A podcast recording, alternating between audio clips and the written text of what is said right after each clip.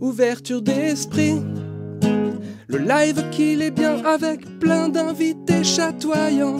Ouverture d'esprit. Il se passe enfin quelque chose sur la chaîne, il était temps. Ouverture d'esprit. Après deux mois de vacances, on va frictionner nos cerveaux gaiement. Ouverture d'esprit. Oh, ouverture d'esprit. Les sceptiques sont de gauche, les sceptiques sont de droite, les sceptiques sont des mâles cis blancs scientistes d'extrême droite, des SJW anarchistes sectaires, des ignares qui font la leçon à la terre entière. Va falloir parler de tout ça. Et on sera pas trop de six pour s'y retrouver dans ce fatra. Hygiène mentale, le bouse, le comité para. Richard, mon voisin, voulait à passer les femmes dans tout ça. Sur Facebook, elles entrent avec fracas. Les expériences sociales de droite ont cet effet-là. Quoi? On a plein de sujets sur les bras. Les pires, eux aussi, on en parlera. Oh, oh, oh. Oh, ouverture d'esprit, scepticisme et politique. On met les pieds dans le plat, ouverture d'esprit.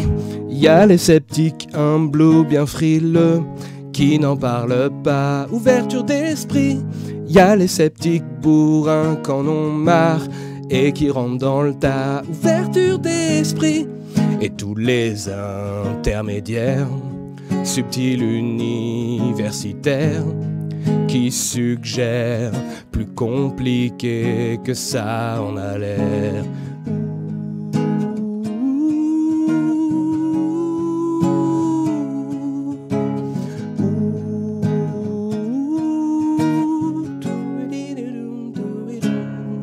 Merci à vous six de venir parler de sujets délicats.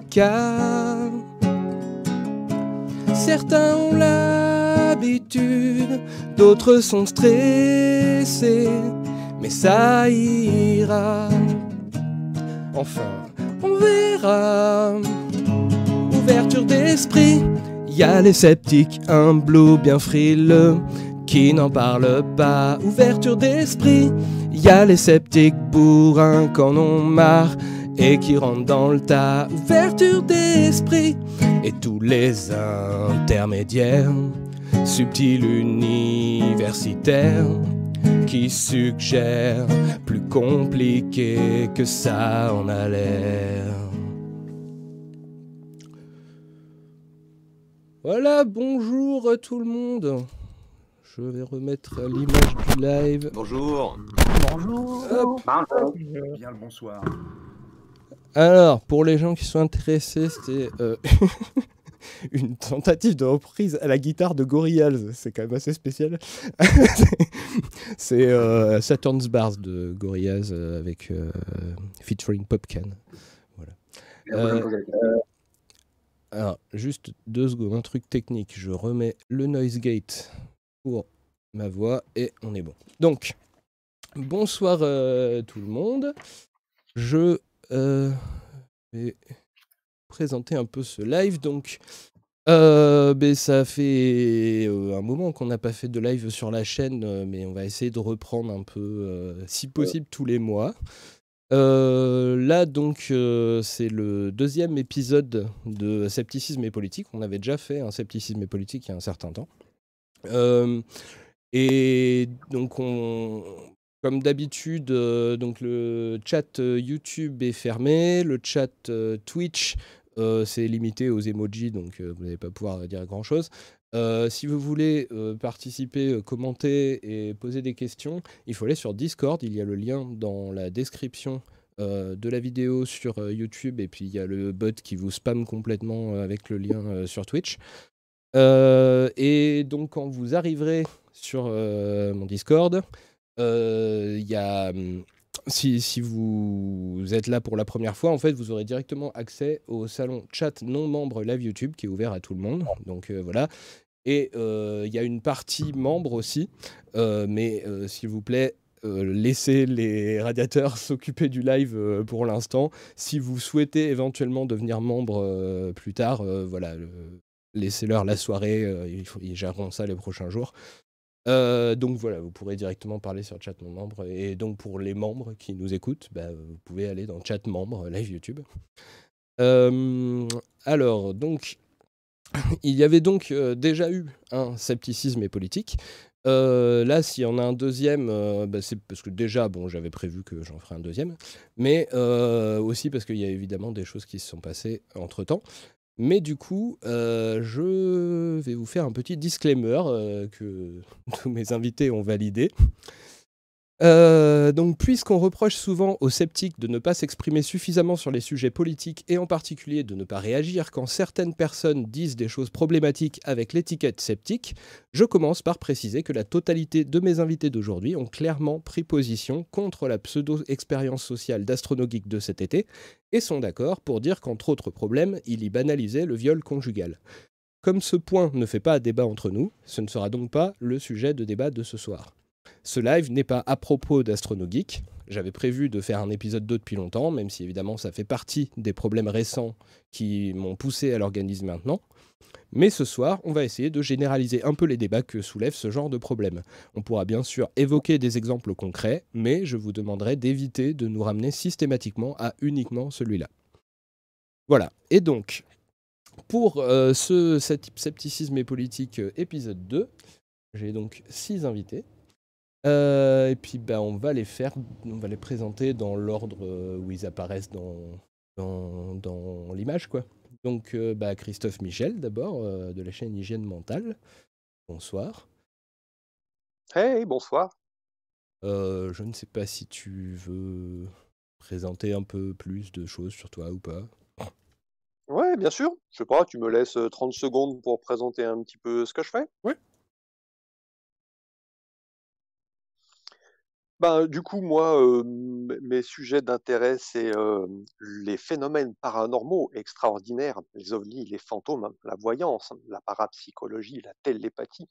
Et je me demande s'il est possible de mmh, investiguer ces phénomènes-là de façon scientifique. Et est-ce qu'il est possible de se faire une opinion qui soit un petit peu qui corresponde au consensus scientifique sur le sujet? Bon, ça, ça m'a mené à m'engager un petit peu associativement dans des associations qui essayent de travailler en partenariat avec des tenants de divers pseudo-sciences ou phénomènes paranormaux. Et puis, ça m'a fait découvrir tout un monde sur comment est-ce qu'on réfléchit, comment est-ce qu'on se forme nos opinions, comment est-ce que je vais faire le tri dans ma vie pour faire le, la part entre ce que je vais considérer comme étant vrai, ce qui est, je vais considérer comme étant faux. Et puis, au bout d'un moment, vers 2014-2015, bah, j'ai décidé de parler de ces sujets-là en vidéo sur une chaîne YouTube que je mets aussi sur Dailymotion, Rutube, Peertube, etc. Et puis, bah, je suis très content de voir que ça a suscité beaucoup d'intérêt. Ok. alors, on a aussi Dominique Vicassio qui est là, qui a une, enfin, qui participe à une petite euh, chaîne YouTube dont il y a le lien. Euh, oui, je, mets, j'ai mis plein de liens en description par rapport à tous les invités hein, euh, en description de la vidéo. donc il y a une chaîne qui, qui s'appelle On n'en est pas mort. Mais si tu l'as, Dominique, c'est plutôt en tant que personne qui a été désignée comme représentante, on va dire, je pense, par le groupe Facebook Zététique, Scepticisme et Féminisme. Donc voilà, tout à fait. Bonsoir, tout à fait, effectivement. on a lancé ce groupe zététique Scepticisme et Féminisme fin juillet. c'est un groupe non mixte, ce qui a fait beaucoup réagir. C'est-à-dire qu'on accepte les femmes, les femmes cis, les femmes trans, et on accepte aussi les personnes non binaires. et c'est tout. Et donc on n'accepte pas les hommes, ça veut dire. Et évidemment, il y a eu beaucoup de réactions, là-dessus et quelque part, ça nous a fait de la pub aussi. C'est pas une mauvaise chose. On est on est assez nombreuses, on est 1000, enfin 1000, j'arrondis, on n'est pas tout à fait 1000. et on ne s'attendait pas du tout à avoir une réaction, avoir autant de monde en aussi peu de temps. C'est sûr. Oui, bah, vous atteindrez bien les 1000 après le live. Et, oui, oui, bon, non, mais on est. Là, au début, c'était un peu. Il y avait beaucoup trop de monde en même temps qui arrivait. Maintenant, ça va, c'est plus calme. mais le groupe est déjà dynamique, il se passe des choses et c'est, on est contente de ce comment ça se passe. Donc, on va continuer comme ça. Voilà, et comme tu disais, donc j'ai. Fais gaffe à pas trop t'éloigner de ton micro. oui, il y a un an ou deux, j'avais lancé une chaîne YouTube, On n'en est pas mort, qui parle de d'éducation et de preuves, mais sauf que c'est un bébé chaîne qui ne veut pas grandir. voilà. En gros, il ne s'y passe rien, donc voilà. Mais c'est pas l'intention qui manque, mais c'est trop de travail en ayant d'autres choses à faire à côté. Ok. Voilà, en gros, en résumé. Ça marche. Euh, nous avons aussi donc Jean-Michel Abrassard qui est là. Euh, bonsoir déjà. Et, oui, salut. Euh, donc Jean-Michel Abrassard, qui est donc bon, qui se représente lui-même, hein, mais qui est aussi une, une figure importante, il me semble, président de, du comité para, non? C'est ça ou pas? Non, non, le président, tu, l'as eu dans le précédent. Oui, c'est ça, le président, président c'était Jérémy Royaux. Donc voilà, bah, du coup, vous aurez eu euh, deux figures importantes du comité para sur ma chaîne, puisque Jérémy Royaux était là dans, le précédent Scepticisme et politique. Et donc, euh, Jean-Michel Brassard, qui est, qui est donc dans, le comité para, et donc bah, si tu peux euh, présenter un peu qui tu es, et éventuellement le comité para aussi, ce que c'est. voilà. Très bien. Bah, écoute, euh, moi, je je fais le balado, euh, Scepticisme scientifique, qui est un podcast audio depuis, euh, plus de 10 ans. En donc le le 1 podcast consacré à la zététique ou au scepticisme en français, donc il y en avait en anglais avant, mais bon. Ouais, ça fait 11 ans, donc c'est assez amusant, vous pouvez remonter très loin dans dans la ligne et voir ce que je pensais il y a 11 ans, c'est assez marrant et puis alors, je suis aussi l'auteur de la série de livres pour enfants qui s'appelle Zach et Zoé zététiciens en herbe, qui sont des livres qui s'adressent aux enfants primaires d'introduction à la zététique. Puis j'ai écrit d'autres bouquins, et sinon le comité Para, c'est une organisation sceptique en Belgique, la plus vieille organisation sceptique au monde. Elle date de la seconde guerre la fin de la Seconde Guerre mondiale et on organise différentes choses, mais notre activité principale, c'est les Bruxelles Pub, qui sont des réunions euh, mensuelles dans les pubs. Bon, maintenant, évidemment, avec le coronavirus, on est un peu en stand-by, on fait des trucs euh, aussi euh, sur Discord. Mais voilà, normalement, quand, les choses se normaliseront, on reprendra nos, conférences à Bruxelles. Alors, effectivement, je, suis désolé. Dans la description, tu t'es bien présenté comme du podcast Scepticisme scientifique et du comité para, mais j'ai complètement oublié là, quand je t'ai présenté. Mais donc, bah, tu as bien fait de rétablir. Euh, ok. Euh, alors, le bouseux, donc, euh, ben, bonsoir. donc, le bouseux qui chaîne, une chaîne YouTube qui s'appelle Le Bouseux Magazine. voilà, ben, si présenter un peu, je sais.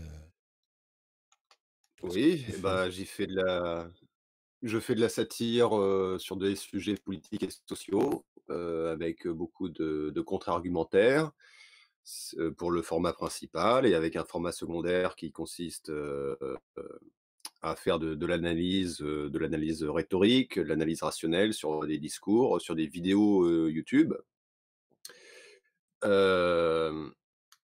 et donc j'essaie un peu de, j'utilise des outils qu'on associe communément aux sceptiques et aux zététiciens, hein, l'analyse de voilà, montrer, mettre en, évidence des sophismes, ce genre de choses, faire de l'analyse rhétorique, etc. Euh, voilà. Et le tout avec en étant un peu à gauche. un peu. Je précise pour ceux qui ne connaîtraient pas la chaîne que ceci est un euphémisme. Euh, et donc euh, Richard mon voisin, invité suivant. donc bonsoir. Bonsoir à toi, bonsoir à tout le monde.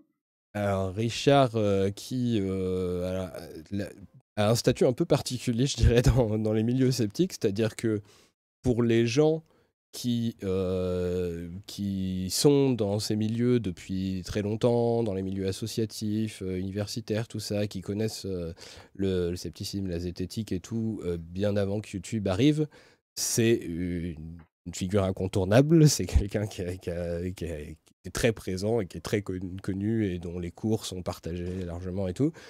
Euh, qui a formé une bonne partie des gens qui euh, sont des figures de scepticisme euh, actuellement et tout.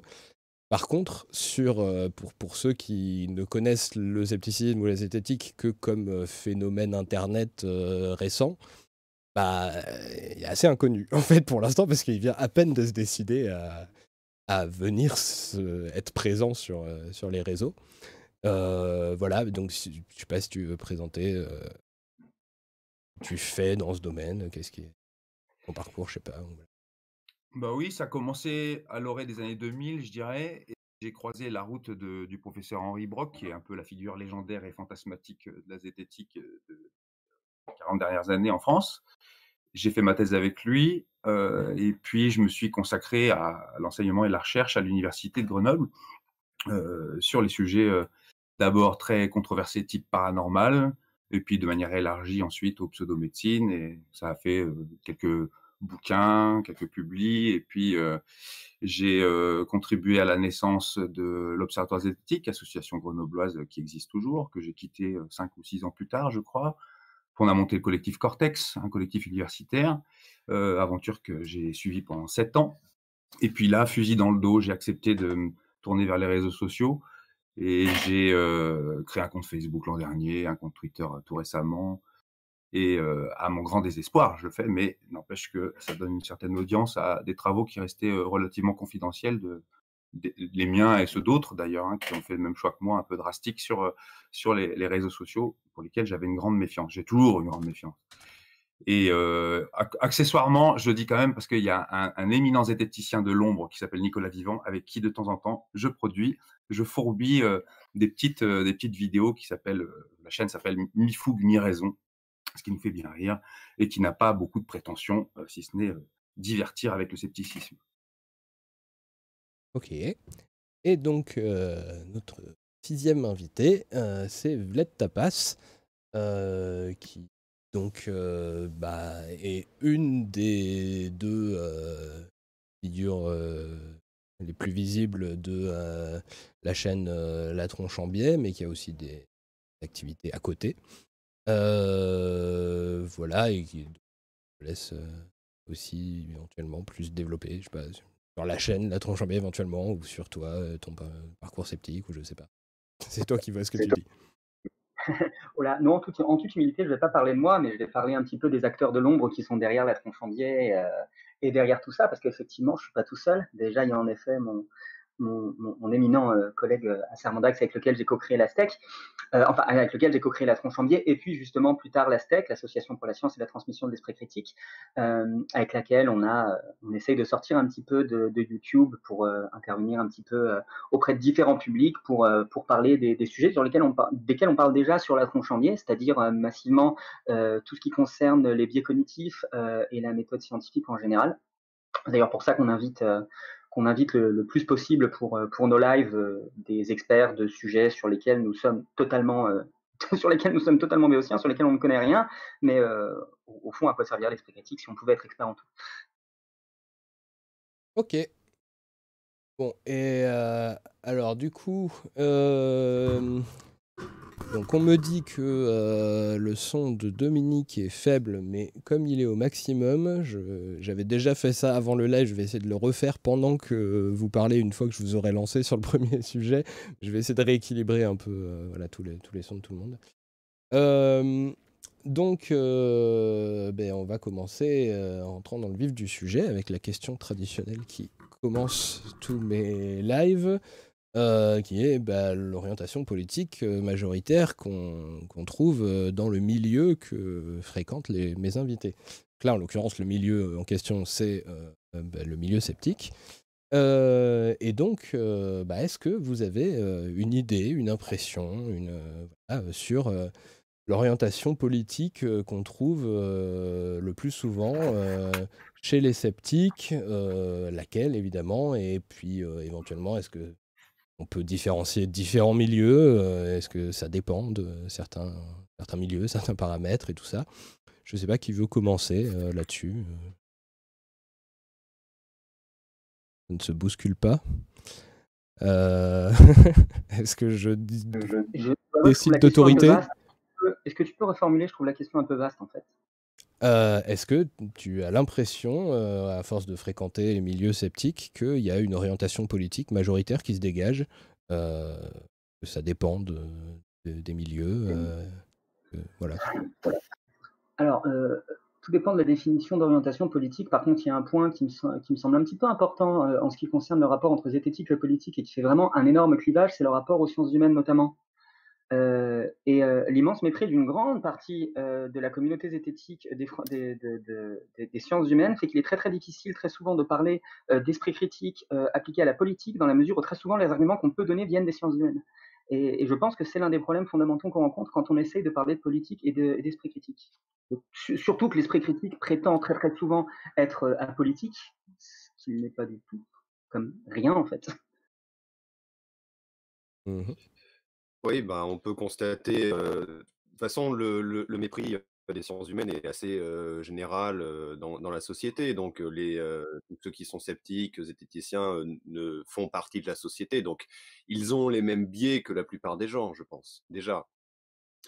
Et à mon avis, pour répondre à la question, je verrais plutôt une espèce de, centrisme, hein, donc, donc de droite, qui serait dominant chez les sceptiques, les zététiciens, et avec, avec cette tendance à voir la politique comme étant une affaire d'opinion, et que toutes les opinions politiques se valent. une espèce voilà du, relativisme en politique où finalement tout le monde a tort, tout le monde a raison, chacun sa vérité. c'est ce que je peux ressentir moi, je veux bien prendre le crachoir. Ah, mmh, pour faire le. Je vais faire l'universitaire de service. Euh, je dirais que, comme dit Vled, si on définit pas orientation politique, c'est un peu compliqué. C'est vrai qu'on peut se situer sur pas mal de réglettes qui vont de progressisme moral jusqu'à conservatisme, euh, la position sur les sciences humaines. Euh, il y a des gens qui sont anti-techno, ludites, et puis qui vont jusqu'à le spectre, jusqu'à des technophiles invétérés. Euh, il faudrait définir aussi scepticisme, ce qui pose un nombre de problèmes absolument incalculables. Et euh, moi, j'avoue que j'ai pas d'avis à part d'un propos de comptoir. Ce sera le niveau de propos de comptoir parce que je me méfie du biais d'échantillonnage que j'ai. Déjà, sur les réseaux sociaux, ma présence est relativement euh, peu fréquente, donc je ne sais pas trop quoi en penser. sur les gens qui sont membres des associations, c'est relativement variable, avec un petit biais de gauche, je dirais, sur Grenoble. ouais, gauche progressiste, et pour le reste, je crois que je ne peux pas me prononcer sur cette question.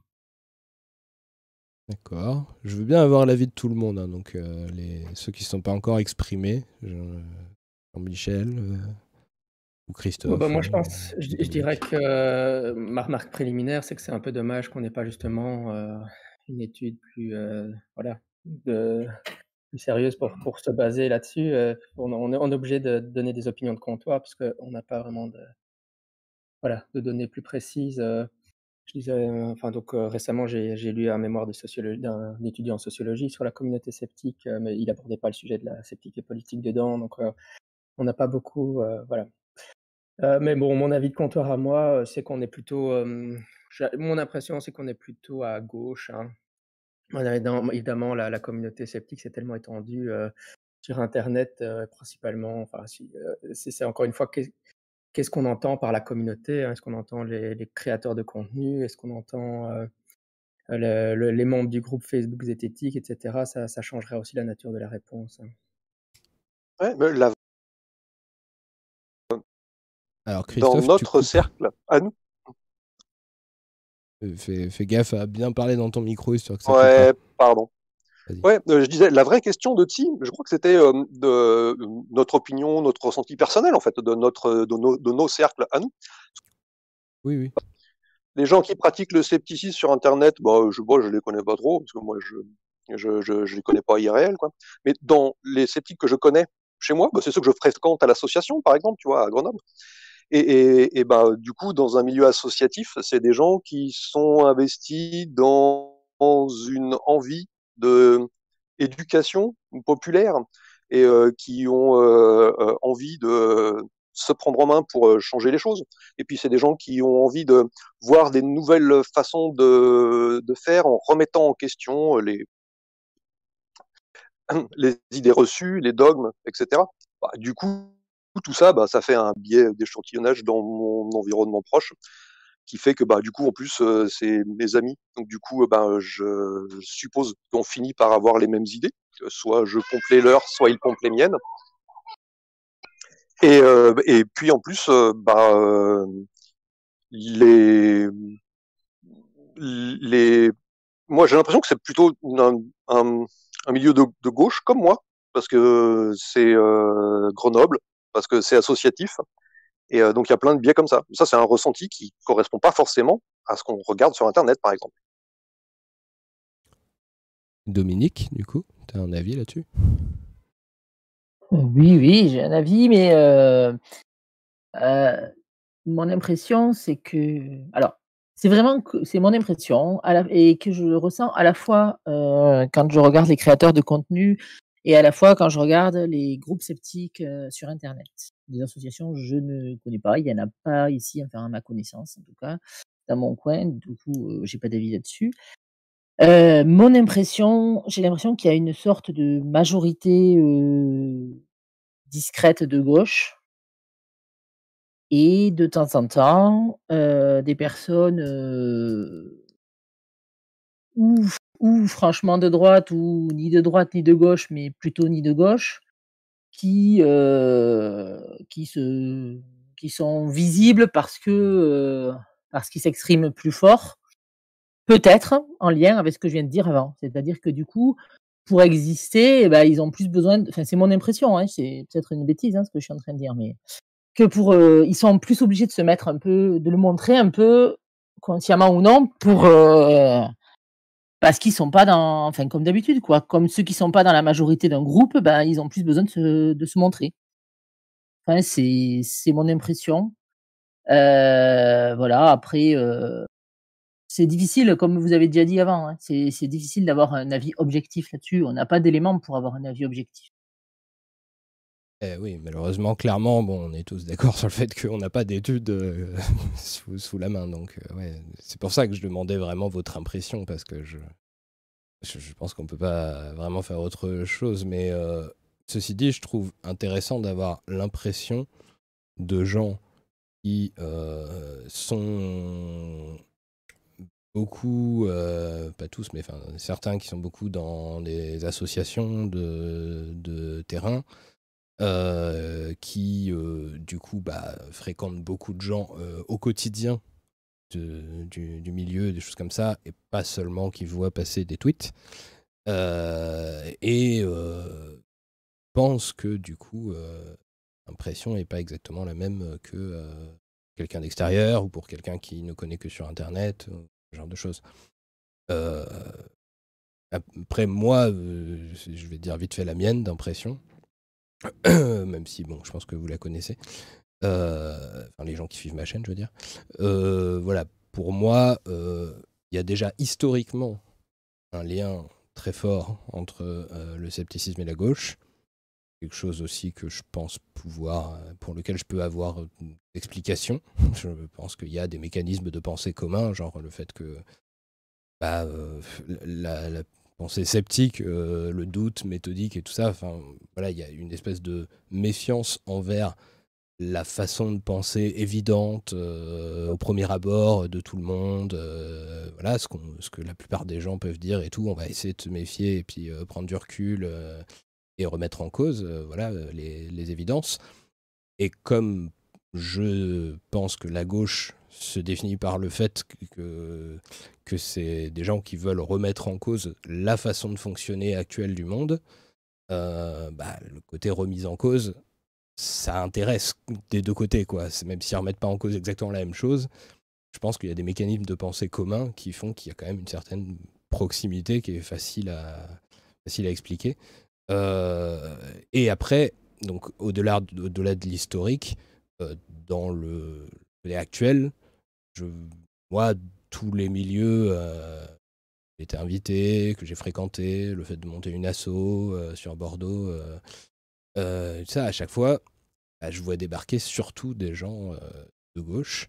Après, c'est très large. Hein. Ça va de vraiment très gentils sociodémocrates qui ne veulent pas trop faire de vagues à, des anarchistes intersectionnels très révolutionnaires et tout ça. et par contre, effectivement, j'ai l'impression que depuis que c'est sur Internet, il y a une évolution plus à droite. Quoi. Voilà, que sur Internet, il y a beaucoup plus, trouver plus facilement façon de penser de, droite. Mais pour ma part, je pense que c'est moins représentatif à partir du moment où c'est des gens qui, travaillent moins dessus, qui font pas vraiment de production de contenu pour beaucoup, qui, qui, qui, bah, travaillent pas collectivement, qui font sont pas forcément au contact du public directement pour interagir avec eux. Voilà. Mais encore une fois, moi aussi, c'est qu'une impression. Je ne peux pas donner mieux. On trouvera un début de, réflexion sur le XXe siècle. Ça s'arrête jusque à peu près en 2000 dans le travail de Sylvain Laurin, le sociologue. Je ne sais pas si vous avez vu ça. Ce travail s'appelle Militer pour la science, où il, montre qu'il y a quand même un fort tropisme dans les milieux rationalistes durant le XXe siècle côté communiste. Voilà, c'était pour info. Je, alors, depuis tout à l'heure, je, voulais parler, mais j'ai appuyé sur le mauvais bouton pour le push to talk. Euh, je pense que l'un des, des trucs qui fait qu'on a, qu'il y a aussi un, fort libéralisme chez euh, beaucoup, bah, pas tellement beaucoup chez les producteurs euh, de contenu sceptique, mais beaucoup chez les personnes qui suivent le contenu sceptique, c'est que je pense qu'on a plusieurs, plusieurs personnes parmi nous, chez les, les, différents producteurs de contenu en général, ont eu tendance à vouloir ne pas euh, rendre leurs opinions politiques saillantes au début de leur production, ce qui fait qu'énormément de personnes de tous les bords politiques, ce qui est une très très bonne chose, euh, ont fini par vouloir s'accaparer les outils de l'esprit critique, euh, en oubliant bien sûr de manière très très générale l'outil principal qui est pensé contre soi. Et dans la mesure où on vit quand même dans un environnement politique qui est très très orienté centre, centre droit ni de gauche, je pense qu'énormément de personnes qui justement sont ni de gauche et qui se pensent apolitiques, encore une fois ça n'existe pas, euh, ont fini par vouloir se revendiquer de l'esprit critique jusqu'à ce qu'on finisse tous par se rendre compte que ah merde mais en fait peut-être qu'il faudrait qu'on explique aux gens que penser contre soi ça veut aussi dire penser contre euh, contre nos biais sociétaux. euh, ce qui fait qu'on se retrouve aujourd'hui dans, une situation dans laquelle il y a effectivement énormément euh, une présence très très saillante euh, du libéralisme, du centre, du centre droit, enfin, d'opinions en tout cas qui ne sont pas nécessairement de gauche, alors qu'on voudrait que ça le soit un peu plus. Et que je pense vraiment que penser contre soi et par conséquent être un petit peu révolutionnaire entre en grande partie dans l'ADN de l'esprit critique. C'est mon opinion en tout cas.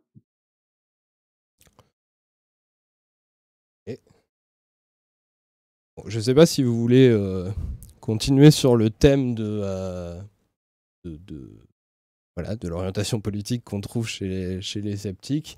On va, je pense, de toute façon, y revenir par différents biais avec les autres questions euh, si on passe à la suite.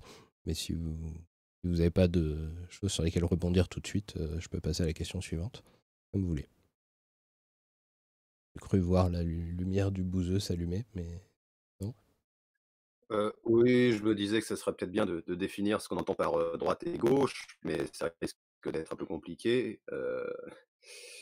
Bah, alors moi, je peux dire la définition que j'utilise moi sur ma chaîne et que je défends sur ma chaîne déjà. Après, on va dire d'autres définitions, hein, il y a pas de souci. Mais, moi, ce que j'ai essayé de définir avec mes vidéos, sur, le clivage gauche-droite, c'est déjà, j'essaye de chercher un modèle qui arrive à rendre compte le mieux possible de ce qu'on a appelé gauche et droite tout au long de l'histoire et dans les différents pays, ce qui est euh, compliqué. Il y a plein de choses qui, peuvent euh, évoluer.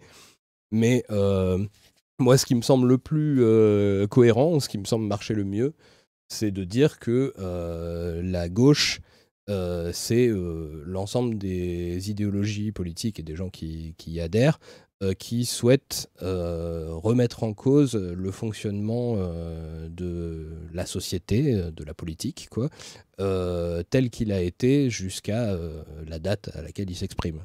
Donc ça vaut autant pour la façon de fonctionner du monde actuellement que les façons précédentes. Euh, ça ne veut pas forcément dire que c'est des gens qui, euh, qui trouvent que, que tout était mauvais dans le passé, mais euh, que c'est pas le fait que, ça, quelque chose existe dans le passé n'est pas leur référence pour construire un, monde. Leur, monde, ils sont prêts à, à l'inventer de toutes pièces et en faire quelque chose de complètement nouveau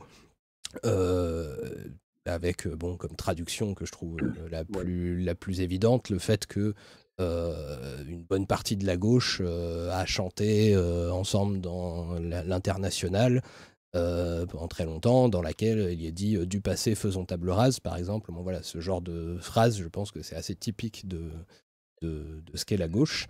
ce qui veut dire que, enfin, et, et, à droite, ce serait bah, l'inverse, ceux qui sont attachés à à ce qu'ils connaissent comme fonctionnement politique euh, d'une société, donc soit la société actuelle qu'ils veulent défendre, qui serait le conservatisme, soit euh, qui s'imaginent vouloir revenir à quelque chose de passé, ce qui ne veut pas forcément dire que ça a vraiment existé, ça peut être totalement fantasmé, mais qui sont dans leur pensée euh, assez fondamentalement attachés à l'idée que, que dans le passé c'était mieux, que c'était mieux avant, quoi, en gros, ou alors que c'est bien actuellement tel que ça fonctionne et donc euh, qui veulent euh, empêcher des, euh, changements, des remises en cause du fonctionnement de la société, et qui verraient comme un déclin, une catastrophe, un effondrement, plein de choses. voilà, pour moi, c'est ça. Donc, c'est pour résumer un clivage temporel, quoi, en fait. la gauche serait plus tournée vers la construction d'une société future, la droite plus vers la conservation de choses qu'ils connaissent. Euh, que je peux rattacher à des tas de trucs psychologiques sur l'essentialisme, euh, des choses comme ça. Mais euh, voilà, c'est la, définition que j'utilise moi habituellement. Oui, bah, je rajouterais juste, parce que je considère que le, cette volonté de, changement, bah, ça, ça, fonctionne, mais c'est un peu, un, peu, un peu vide de sens. pour moi, c'est une volonté de changement motivée par la recherche du progrès social et donc, à l'inverse, la droite, c'est ceux qui veulent maintenir l'ordre social. Sachant que les réactionnaires veulent finalement ils veulent maintenir l'ordre social, mais, mais le, modifier sans volonté de progrès social.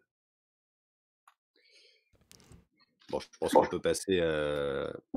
Oui, je pense qu'on peut se contenter de cette approximation, sinon ce sera le sujet du live. Ouais. ah ouais, ouais, ouais. Moi, ce que j'aime bien dans la, dans la proposition euh, de Titi Milt, euh, c'est que c'est la première fois, après avoir entendu euh, sa proposition, que j'ai retenu qui étaient les conservateurs, qui étaient les progressistes, parce que c'est des mots que j'ai pas entendus, j'ai toujours entendu droite-gauche, et j'arrivais jamais à l'associer. Alors réactionnaire, si, parce que réac, on, le dit souvent, alors du coup ça va. Mais les autres, j'y arrivais pas. Et, là, ça m'a permis de m'en souvenir parce que ça va dans le même sens. C'est-à-dire le mot qu'on utilise, conservateur, ça veut dire qu'il veut conserver. quoi. Euh, alors, je sais pas du tout si c'est pertinent, mais euh, je trouve que euh, ça m'est utile à plein de moments. Est-ce que c'est suffisant? Je sais pas.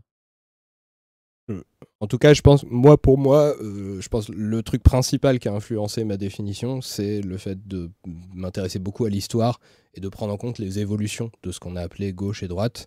Parce que, euh, voilà, tout bêtement, l'invention des termes gauche et droite euh, en politique, c'est en France en 1789, quand il fallait décider si si on, adhérait à la révolution et on voulait vraiment le gros changement qui était d'interdire au roi d'empêcher des décisions du Parlement par un veto, euh, et, ou alors si au contraire on voulait lui donner un veto pour, euh, pour qu'il pour puisse s'y opposer aux, décisions du Parlement. Et, et, après, ça, le terme ont continué à être utilisé alors que la question du droit de veto se posait plus et qu'il y avait plein d'autres questions qui se posaient. Et à chaque fois, les questions qui se posent, qui ont fait le clivage gauche-droite, étaient différentes. Mais pour moi, ça s'est toujours retrouvé sur bah, ceux qui étaient pour la nouveauté, en l'occurrence, c'était, eux qu'on appelait la gauche. Ceux qui étaient contre cette nouveauté, euh, c'est, eux qu'on appelait la droite. Euh, voilà, et ça, ça rend compte, par exemple, du fait que bah, les libéraux euh, étaient à gauche au moment de la définition du clivage gauche-droite, alors que maintenant, bah, ils sont très représentatifs de la droite. voilà, parce que les changements qu'ils voulaient, ils les ont obtenus. Mais ainsi de suite, plein d'autres idéologies sont passées comme ça de gauche à droite. Enfin bon, effectivement, peut-être pas trop développé là-dessus. Effectivement, ça peut faire l'objet du live, mais bon, je, propose de passer à la question suivante, si vous voulez bien, qui est plus attachée à vous. Donc, alors, du coup, je vais vous poser la question. Je pense que là encore, ce serait bien que chacun y réponde. Est-ce que vous parlez de politique, selon vous, publiquement? Est-ce que vous faites connaître publiquement votre orientation politique? Est-ce que vous séparez votre expression politique de votre, vos activités sceptiques? Et pourquoi? Voilà.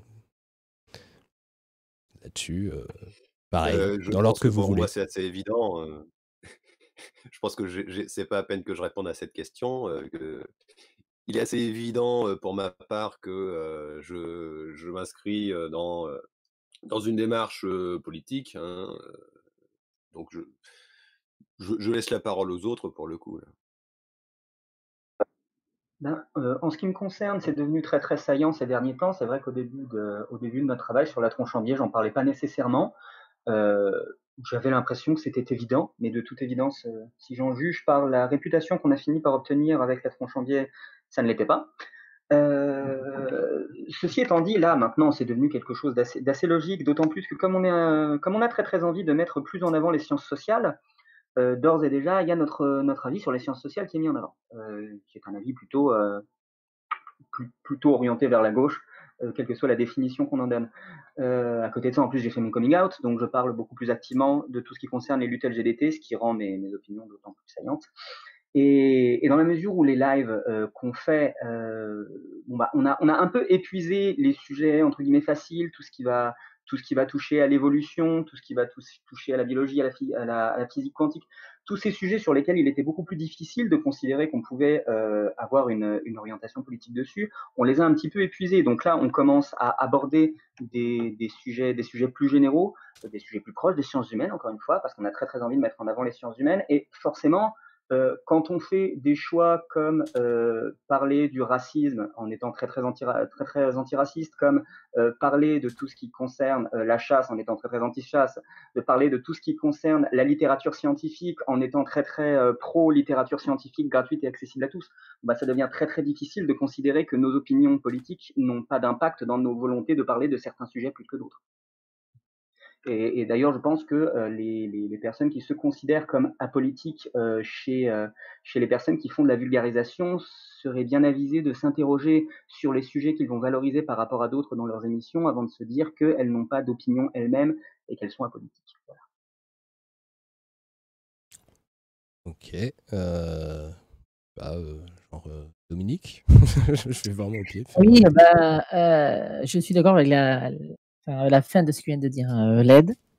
Euh, je pense que euh, se revendiquer comme un politique, c'est un peu absurde, surtout quand on parle en tant que personne. après, en tant qu'organisation ou quoi, bon, ça se discute, mais en tant que personne, c'est pas possible. Et puis, en tant que créateur de contenu non plus, parce que je choisis mes contenus.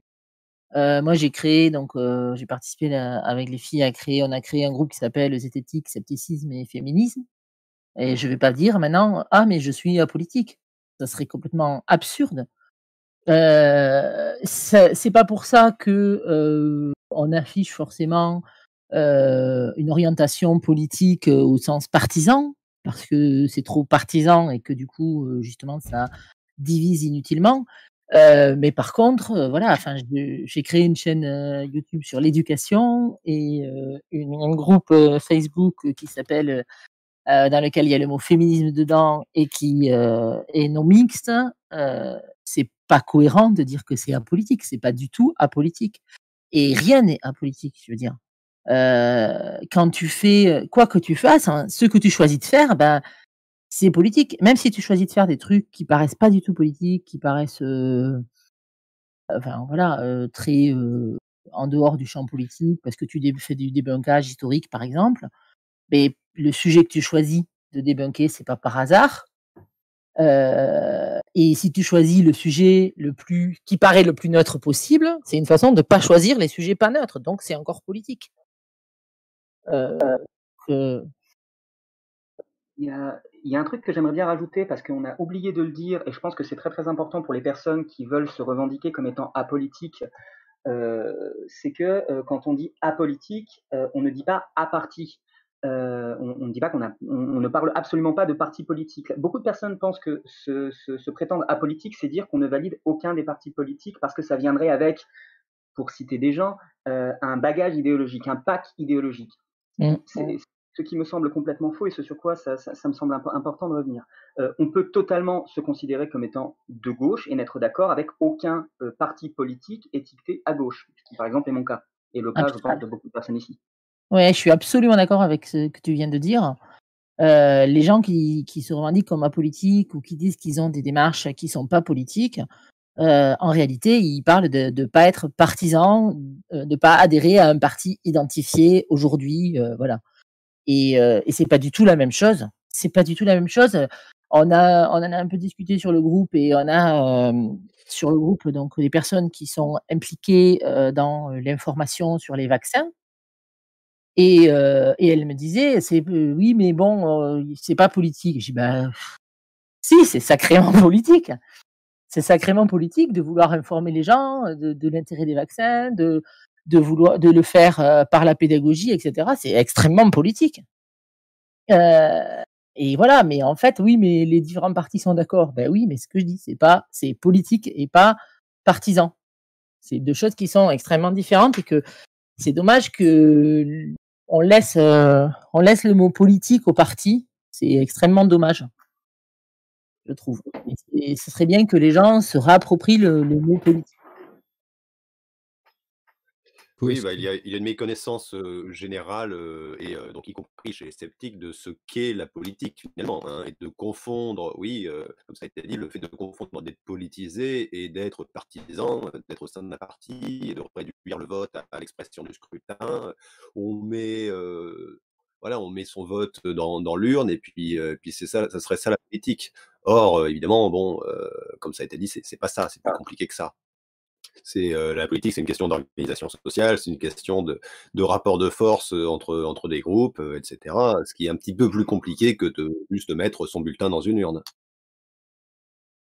Euh, du coup, il y a Richard, Jean-Michel et Christophe qui ont encore répondu à la question. Je sais pas, genre Richard, tu veux commencer sur. Oui, bah, si la question c'est parler, est-ce qu'on parle de politique euh, en faisant du scepticisme? Moi, l'essentiel de mon travail sceptique, c'est des enseignements. Et donc, euh, ma position, elle est assez nuancée là-dessus. Bon, déjà, il faut savoir qu'un scientifique ou une scientifique, elle est scientifique le temps d'être sur la paillasse. Après, on rentre chez soi, puis on est amoureux. Quand je regarde le Titanic, je crois que DiCaprio meurt à la fin. Je, suis, je, suis, je, suis, terrifié.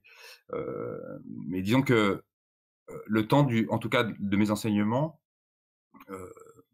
la, la, politique évidemment s'en mêle, puisque, par exemple, bon, je suis syndiqué et je le dis, aux étudiants, euh, je leur donne mes conflits d'intérêts. Bon, j'en ai pas, mais en tout cas, je leur donne, je fais ma déclaration d'intérêt au début de chacun de mes cours. Euh, J'aime bien laisser euh, les amphithéâtres se faire envahir lors des AG étudiantes et quand il y a des sans-papiers qui viennent parler. C'est des choix, hein, c'est des choix que je fais.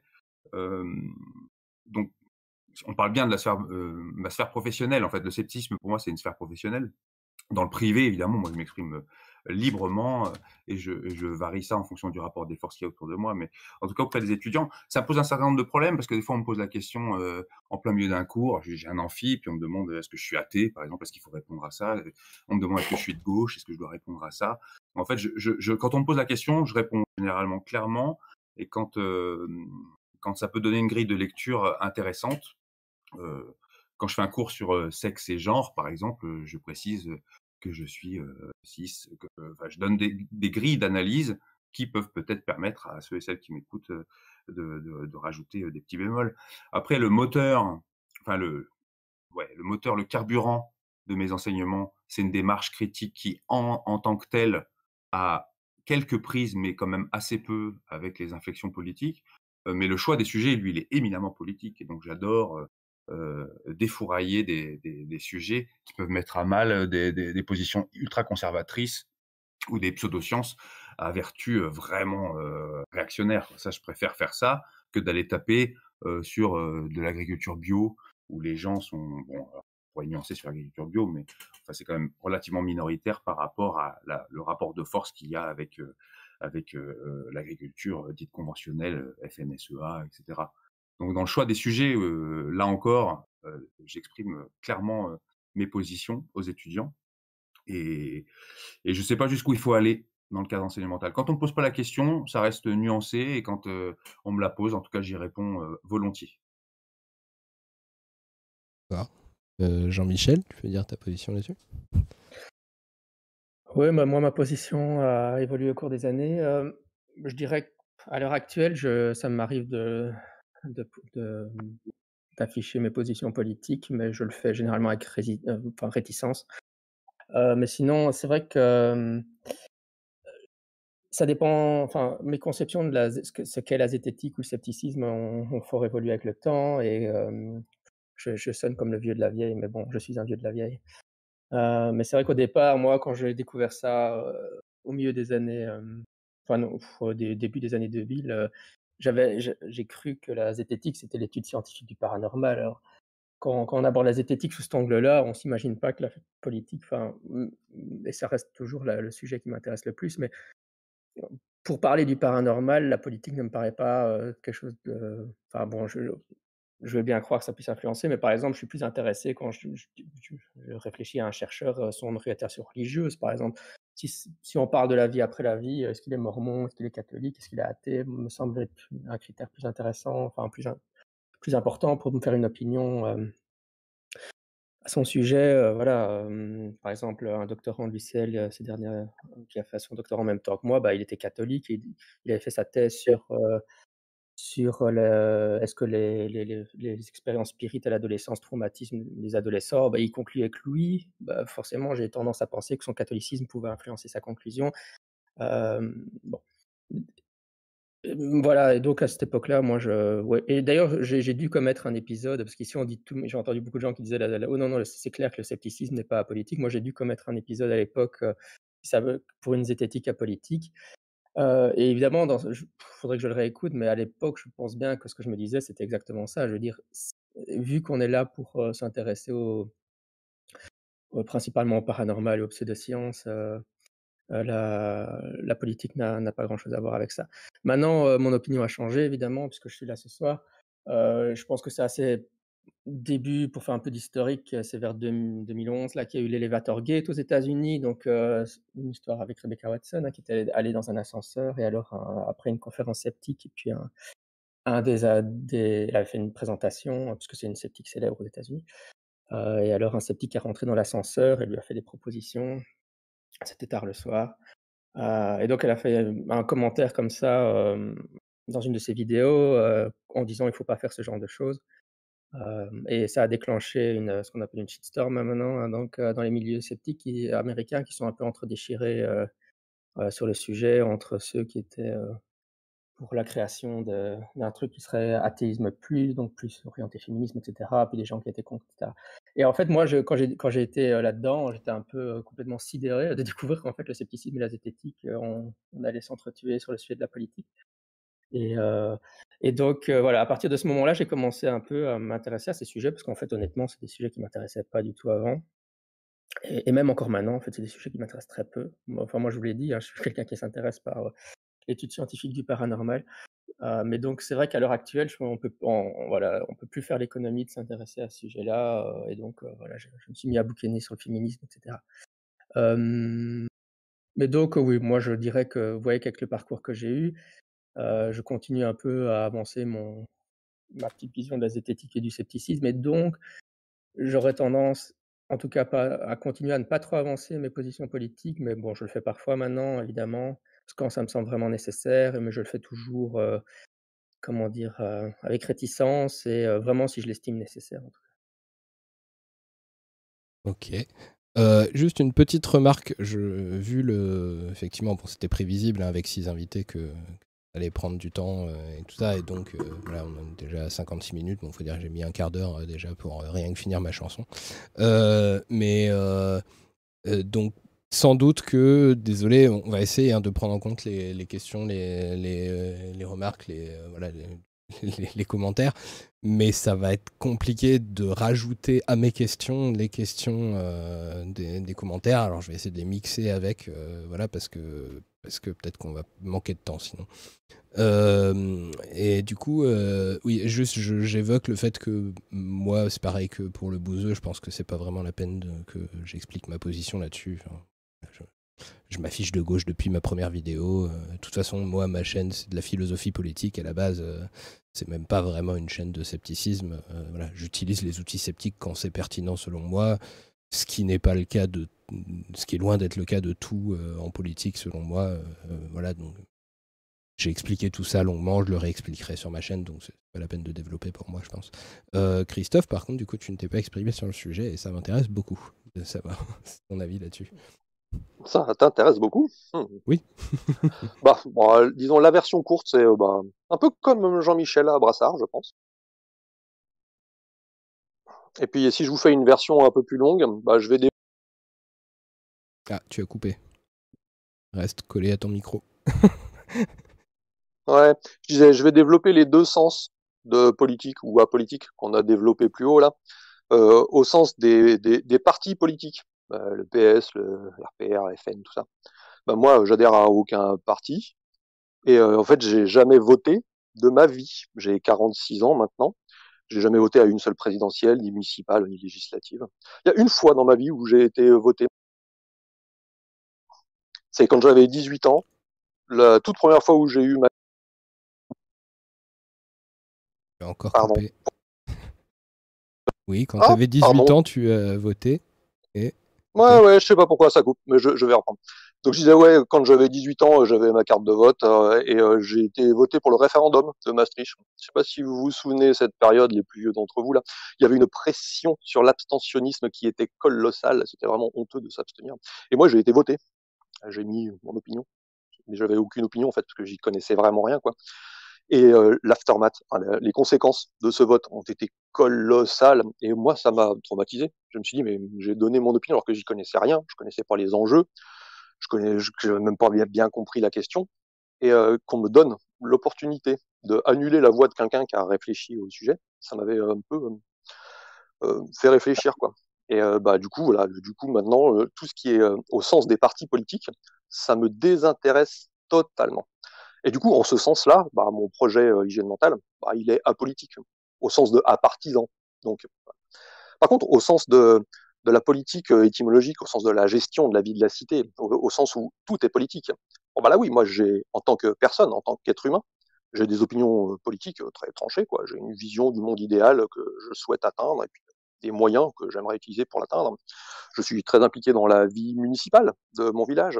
Euh, je fais quand je peux, de l'aide aux migrants. Je suis un activiste anti-pub. J'ai beaucoup d'activités associatives, euh, cinéma, jeux de rôle, etc. Et du coup, dans ce sens-là, bah, mon projet hygiène mentale, bah, il, me ressemble un petit peu. Il est forcément entièrement politique. Je défends toujours l'éducation plutôt que la répression. L'éducation à la pensée critique, à l'éducation aux médias, plutôt que des sanctions, les censures, les suppressions de chaînes, etc. Ça, c'est un engagement politique, quoi. Voilà. Mais par contre, mon engagement politique IRL, bah, il a rien à voir avec mon, projet Internet. Quoi. projet Internet, euh, il parle juste de paranormal, de pseudosciences. Je vois pas trop euh, pourquoi je donnerais mon opinion sur le féminisme ou je sais pas quoi. Enfin, on s'attendrait pas à ce que quelqu'un, un type ou une femme qui fait des tutos de bricolage sur YouTube, donne ouvertement son opinion sur la dernière loi travail, sur le véganisme, euh, qui dise pour qui il va voter quoi bah, moi, c'est pareil. C'est pas du tout les sujets que je traite et je vois pas du tout en quoi mon opinion non informée sur le sujet, parce que moi, j'y connais rien à la politique, à tous ces sujets-là, je vois pas en quoi ça intéresserait les gens, en quoi ce serait pertinent pour mon projet hygiène mentale. Donc, euh, j'en parle pas, mais il y a quand même, bien sûr, un engagement politique, rien que dans les sujets que je traite, comme l'expliquait Richard tout à l'heure. Oui, parce que du coup, euh, moi, je bon, il y a deux petits bouts de questions complémentaires. Ça m'embête de rajouter des questions complémentaires alors qu'il y a d'autres sujets à aborder. Mais bon, mais juste euh, euh, parce que là, il y a la question qui est soulevée aussi, je pense, c'est est-ce que le fait même d'avoir pour projet de faire en sorte qu'il y ait plus de scepticisme dans la façon de penser des gens dans la société, en soi, c'est un projet politique selon moi. et c'est un projet politique qui a, qui pour moi a quand même une couleur un peu. voilà. donc voilà, c'est vas pas t'engager sur tous les sujets politiques, mais il y en a un de base, pour moi, le fait de euh, promouvoir la pensée critique, euh, sur lequel, de toute façon, euh, tous les gens ici s'engagent de base, qu'ils le veuillent ou non. Quoi. Ouais, bien sûr. Puis en plus, le choix de la plateforme. Moi, j'ai choisi des plateformes d'éducation populaire qui soient accessibles à tout le monde, qui soient pas payants. Bah, tout ça, c'est un engagement politique. quoi. J'ai mes vidéos sur sur Peertube, une plateforme qui tourne sur des logiciels libres. Tout ça, c'est des choix bien sûr très politiques. Et, euh, et sinon, du coup, petit truc aussi, c'est euh, je remarque la difficulté. Il y a, y, y a, plusieurs stades en fait euh, dans l'engagement et tout ça. Il y a un truc qui, pour moi, pas du tout spécifique au scepticisme, qui est un truc plus général dans la société depuis au moins la chute du mur de Berlin. Euh, c'est le fait que euh, c'est déjà difficile d'assumer qu'on fait de la politique, qu'on parle de politique, qu'on a un engagement politique. Mais euh, je remarque aussi que même des tas de gens pour qui tout leur engagement politique rentre complètement dans les cadres de ce que moi j'appellerais un engagement de gauche, ont du mal à dire je suis de gauche. voilà. Et ça, c'est un truc de plus, je pense, qui, qui joue aussi dans l'image euh, qu'il peut y avoir derrière, parce que les gens n'associent euh, pas forcément ça. Après, peut-être que vous-même, vous associez pas forcément votre engagement euh, au mot gauche. Il y en a, hein, là, parmi vous, il y en a plusieurs qui ont, finalement utilisé le mot, mais là, par exemple, Christophe, tu as dit tout à l'heure une parole qui est a priori très rare chez toi, le, le fait de t'associer toi-même au mot gauche. Tu l'as fait tout à l'heure, là, dans une au détour d'une phrase. c'est un truc pas mal de gens ont deviné, mais que, qui n'était pas forcément euh, quelque chose que tu dis. Voilà. Euh, ouais, mais enfin, personne n'était dû. Depuis mes toutes premières.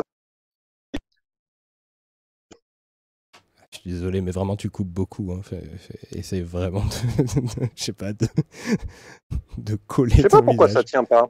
Ah, voilà. Ça a l'air de je disais, personne n'est dupe. Depuis les toutes premières vidéos, les exemples de débunkage ou de fake news que je prends, sans m'en rendre compte, hein, euh, j'ai fait des statistiques, c'est beaucoup euh, des fake news issus de l'extrême droite. quoi. J'ai fait des vidéos quand je prends des exemples pédagogiques, ben, je parle de la répartition des richesses, euh, de l'importance de l'émancipation des femmes pour l'écologie. Bon, je m'en rends pas compte quand j'écris, mais bah, les spectateurs, ils finissent bien par le voir, j'imagine. Donc voilà, c'est pas vraiment un secret. Bien, sûr que mes convictions politiques en tant qu'être humain bah, déteignent forcément un petit peu en tâche de fond sur les, rien que les exemples pédagogiques que je choisis. J'essaye de me contrôler, hein, de, le cacher, ça. Mais bon, je sais que ça se voit bien quand même. Euh, je pense que l'un des, des problèmes qu'on a aussi, euh, c'est qu'il y a il y, a, y a, un terme qui n'a pas encore été prononcé et qui malheureusement me semble très très souvent associé à tort à la pratique de l'esprit critique, c'est la neutralité. Euh, il y a une volonté de présenter une patte blanche en termes de neutralité dans l'esprit critique qui fait qu'énormément euh, de personnes vont associer, euh, vont associer la neutralité, y compris à une espèce de forme de neutralité politique, une forme de neutralité d'idées, une forme de neutralité idéologique, euh, qui sont complètement hors sol en fait, parce qu'on n'est pas des purs esprits, la, neutralité n'existe absolument pas. Et malheureusement, l'autre problème lié à la neutralité, euh, c'est que euh, we live in society, nous, vivons en société, et que ce qui est considéré comme la neutralité ne peut jamais être une neutralité réelle et totalement détachée de la société dans laquelle on vit. Euh, la neutralité, c'est ce qui ne questionne pas la société dans laquelle on vit. Et malheureusement, dans la mesure où nous vivons dans un paradigme qui est globalement un paradigme très libéral, un paradigme très capitaliste, un paradigme très sexiste, un paradigme très homophobe, etc., euh, ça fait que euh, à partir du moment où on veut se croire neutre, euh, et où on a envie de revendiquer une neutralité, c'est aussi d'une certaine manière que toutes les problématiques de la société dérangeantes sur lesquelles les progressistes, que je me revendique d'une gauche plutôt progressiste en ce qui me concerne, sur lesquels les progressistes essayent de revenir, malheureusement, bah, ça dérange. Et je pense que c'est l'un des problèmes qu'on a dans, dans, la pratique de l'esprit critique, c'est cette connexion artificielle qui est faite avec le concept de neutralité. Ouais, bah, je suis bien d'accord avec toi très souvent, il y a des remarques de gens qui me disent Ah, mais le projet hygiène mentale, ce qu'il y a de bien, c'est qu'il est neutre. Et moi, ça m'hallucine toujours, parce que j'ai fait des vidéos avec pour titre Qu'est-ce que c'est que la neutralité? Euh, Où j'étais avec, par exemple, Estonie, qui venait expliquer avec moi que on doit expliquer de où on parle, que la neutralité, euh, l'illusion de neutralité, c'est bien pire que, de dire ouvertement d'où on parle et de comment est-ce qu'on va, sous quel angle est-ce qu'on va étudier les choses. Quoi. Du coup, que les gens imaginent que mon projet hygiène mentale est pour hum, objectif d'être neutre, ben, ça veut dire que j'ai mal fait mon boulot quelque part, je me suis mal exprimé, parce que c'est vraiment pas du tout ce que je voulais laisser entendre. Je, je pense que c'est parce que j'ai dit je me permets de, réintervenir juste pour dire que je pense que se considérer soi-même comme apolitique, c'est le pire moyen d'être aveugle à ses propres biais. Et, je pense vraiment qu'une personne qui justement est consciente de ses opinions politiques et de ses propres euh, penchants idéologiques est bien plus à même qu'une personne qui n'en a pas conscience de les questionner et par conséquent de les euh, soumettre à une méthode critique. Oui, tout à fait. Tout à fait d'accord. Euh, d'ailleurs, on est en train, là, c'est l'occasion de le dire, on est en train avec ZSF, euh, on va faire un blog collectif. Et le premier article va parler de la neutralité. Parce qu'on nous a dit, euh, mais vous n'êtes pas neutre. J'ai dit, ben non, on n'est pas neutre, mais vous non plus. Mais si, ben euh, non, en fait. et voilà, et tu as l'impression d'être neutre parce que tu n'y as jamais réfléchi. C'est juste pour ça, en fait. Parce qu'en vrai, c'est pas neutre du tout, quoi. Et, et quand on, quand on a l'impression d'être neutre, en général, c'est qu'on est dans l'opinion dominante dans le groupe dans lequel on parle. Alors, on a l'impression. Oui, c'est la... C'est la solution de facilité. Hein. Euh, ah, je vais pas m'occuper des problèmes, moi je suis neutre. Euh, sauf que quand on est neutre dans une situation d'injustice, euh, bah, on est du côté de l'oppresseur. Et il y a beaucoup de, de, sceptiques qui, qui, qui, sont là-dedans, hein, qui, comment dire, euh, j'ai coupé Dominique, je crois, non? Euh, Non, non, non, mais vas-y, vas-y, vas-y. Oui, euh, qu'est-ce que je voulais dire? Bon, bah alors. Je sais plus. je reprends, Dominique. non, mais je suis tout à fait d'accord avec ce que tu es en train de dire. Quand on est neutre, on l'est pas. D'abord parce que, en fait, pour moi, enfin, l'impression que qu'on a eu là, surtout euh, quand on a créé ZSF, où on a eu beaucoup, beaucoup, beaucoup de, gens qui nous ont reproché de pas être neutres. J'ai l'impression qu'il y a deux types de gens qui se revendiquent neutres. Il y a des gens qui se revendiquent neutres, euh, j'ai envie de dire euh, honnêtement, qui ont vraiment l'illusion d'être neutres, qui pensent, pour rebondir sur ce que disait Vled, que comme, ils, comme ils sont sceptiques, il faut être neutre pour pouvoir faire les choses bien, etc., etc et qui du coup élargissent ce qui est finalement un outil ponctuel pendant que tu analyses des informations, ils l'élargissent à tout le temps sans se rendre compte que c'est pas possible. Et il y en a d'autres qui se revendiquent neutres, euh, à mon avis, euh, en ayant conscience qu'ils ne le sont pas du tout, euh, mais qui sentent que ça leur permet de faire valoir leurs idées pas neutres du tout et, et pas progressistes du tout pour le coup on l'a senti euh, assez fort à plusieurs moments. Quoi. Mm. Je pense que il y a un truc euh, qui est des, signes que je trouve intéressants aussi qui reviennent un petit peu sur la, première question, mais qui, sont en lien avec, euh, avec ce qu'on dit là, c'est c'est aussi que j'ai l'impression que beaucoup de gens qui se plaignent de la non-neutralité de, certains ou, et qui voudraient que le scepticisme soit, soit plus neutre, bah, euh, sont marqués idéologiquement quand même. bah, c'est un peu bon, le truc qu'on dit souvent chez les militants de gauche. Euh, bon, euh, les, apolitiques qui sont de droite ou être ni de droite ni de gauche, c'est être plus ni de gauche que ni de droite. Il y a, y, a des, y a des choses où je trouve que on, on se rend pas assez compte de, du fait que parmi ces gens-là, eux, en tout cas, ils ont vraiment l'impression d'être euh, plongés dans un milieu complètement de gauchistes euh, insupportable.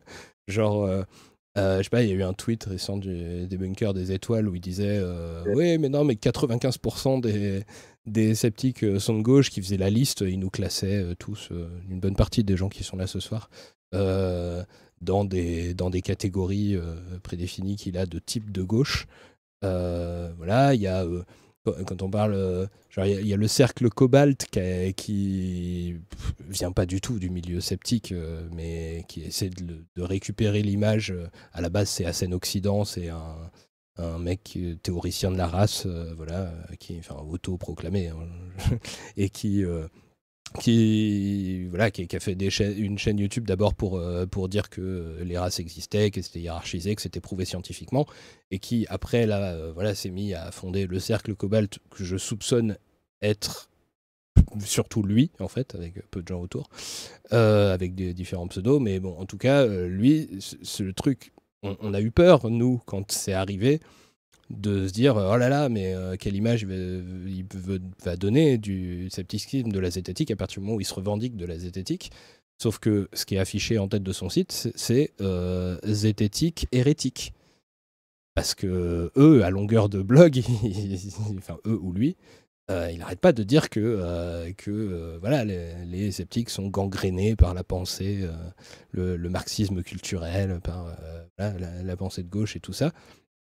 Euh, quand on voit aussi les réactions euh, qu'il y, a eu, il euh, y a plein de choses pour lesquelles plein de gens réagissent pas. Les, gens qui sont dans le milieu sceptique réagissent pas quand il y a des, conneries qui sont dites par, par tel ou tel sceptique. voilà, on, en reparle après, de toute façon.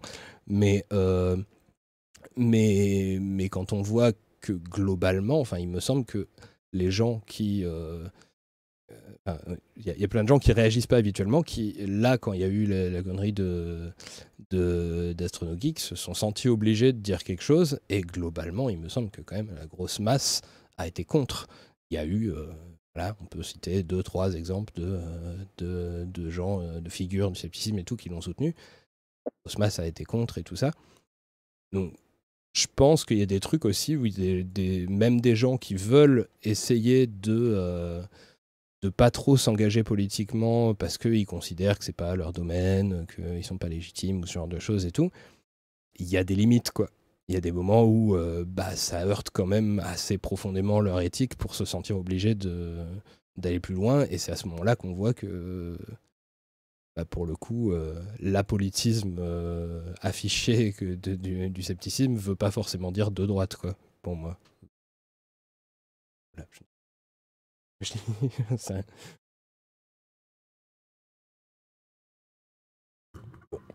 Aucune réaction. Euh, bon, bah écoutez, on va euh, essayer de passer à la question suivante. Euh, est-ce que vous travaillez à préserver une certaine image du scepticisme? Quelle dérive voulez-vous éviter? Et est-ce que c'est genre un devoir que vous vous imposez ou juste un choix personnel ou comme ça? Vous avez eu voilà. euh, je sais pas dans, dans quel ordre. Euh. Oui. Oui. Bah, vas-y, Christophe. Ouais, bah moi je commence en disant euh, oui, bien sûr. Euh, en fait, l'esprit critique, c'est pas seulement un, un outil, euh, une compétence à acquérir. C'est aussi et surtout la disposition qui nous donne envie de l'utiliser, quoi. Et du coup, ben, euh, l'esprit critique euh, tout seul en tant que compétence, ben, elle nous sert à rien si on l'utilise pas, quoi. C'est comme, euh, je sais pas moi, une ponceuse est absolument indispensable pour avoir des trucs bien poncés. Mais si ma ponceuse elle est juste sur mon étagère de mon garage dans son emballage d'origine et que je ne m'en sers jamais, ça sert à rien.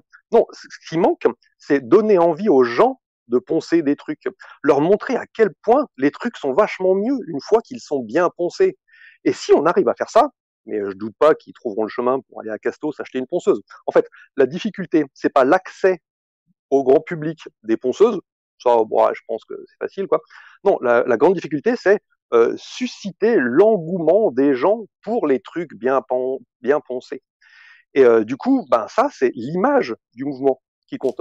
Si je veux donner envie aux gens de faire attention à la façon dans laquelle euh, ils trient les choses qu'ils vont considérer comme vraies ou comme fausses, ben euh, il suffit pas de leur apprendre la pensée critique ou l'éducation média ou la liste des sophismes par exemple.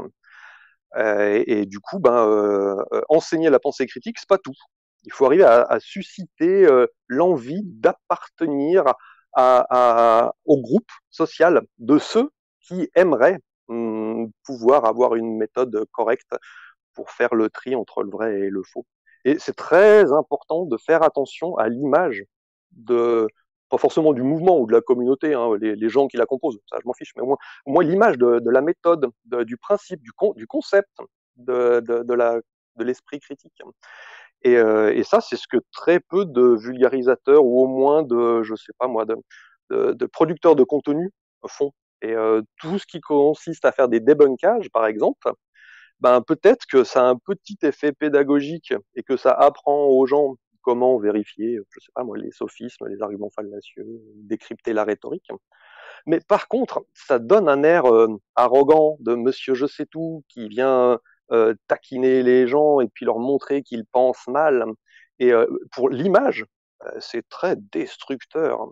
Et donc, euh, je, depuis des années, euh, je essaye de bouger tous les producteurs de contenu, ceux qui sont là ce soir hein, et plein d'autres, hein, pour vraiment réfléchir aussi à ce truc-là, à réfléchir à, à, à l'image que ça donne et euh, paraître pour des euh, monsieur je sais tout qui ramènent leur science et euh, qui viennent faire des remarques acerbes à ceux qui ne pensent pas de la bonne façon, ben ça donne pas aux gens d'envie d'essayer le truc.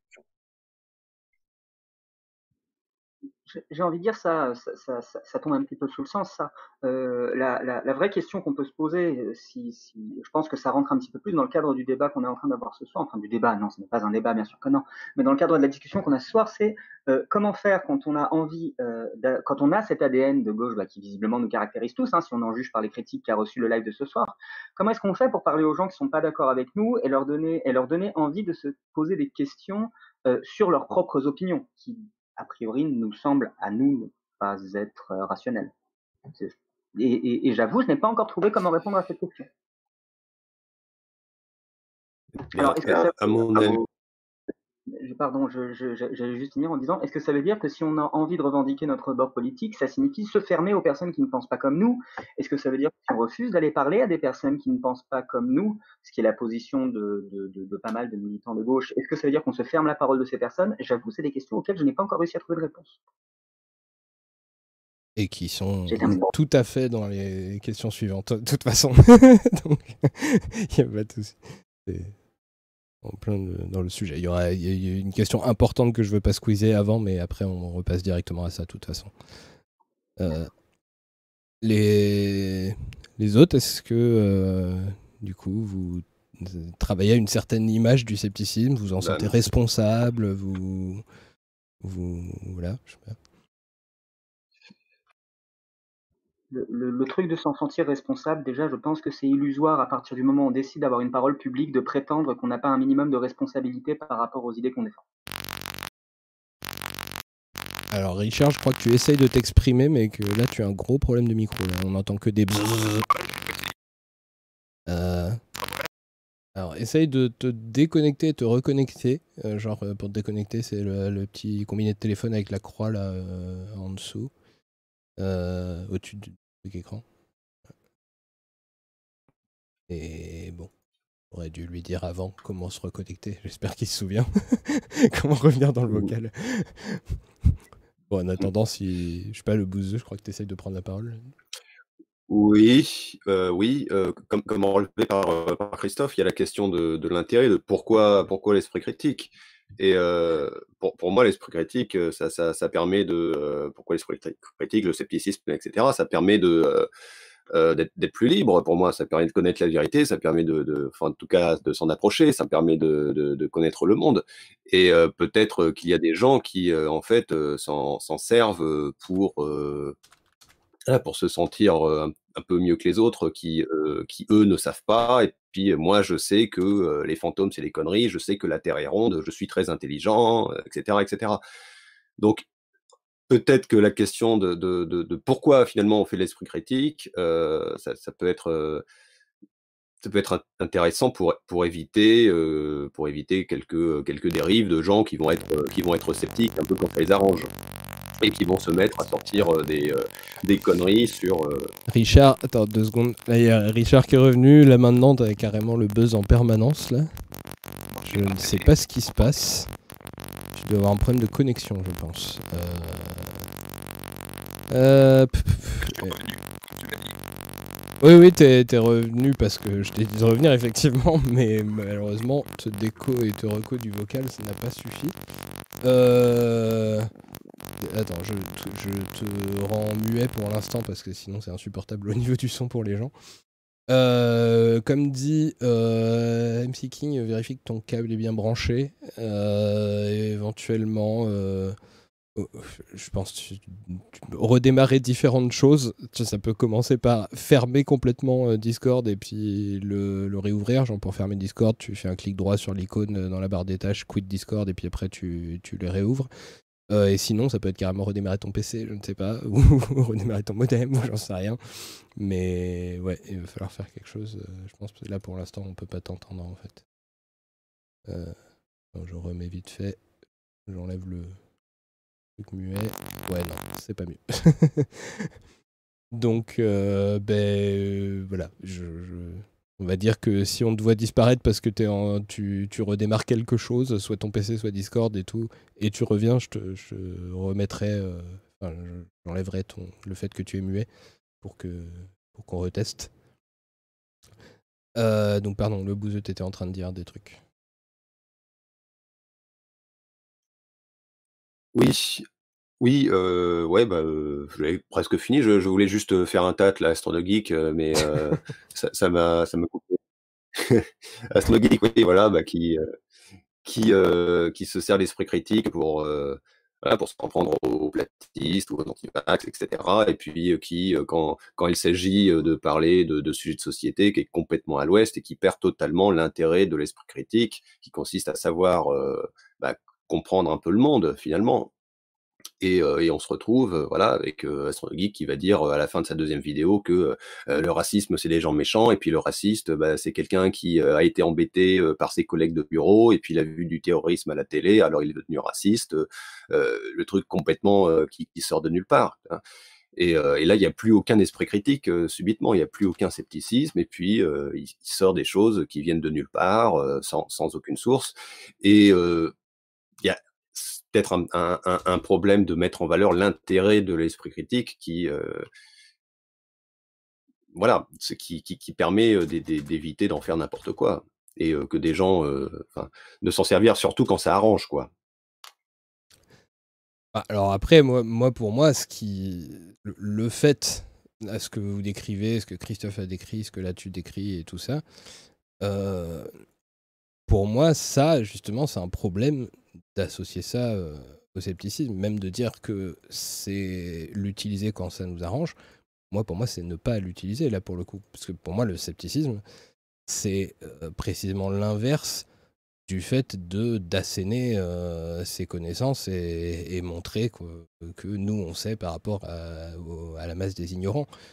Pour moi, si le scepticisme, c'est d'abord caractérisé par le doute, quoi et le doute euh, à propos de tout ce qu'on pense soi-même. Euh, donc pour moi, ça implique l'humilité. Ça... Alors après, il y a, dans toute l'histoire du scepticisme, il y a eu plein de positions différentes sur à quel point on peut, malgré ce doute, essayer d'affirmer quelques trucs euh, selon certaines méthodes bien précises et tout ça.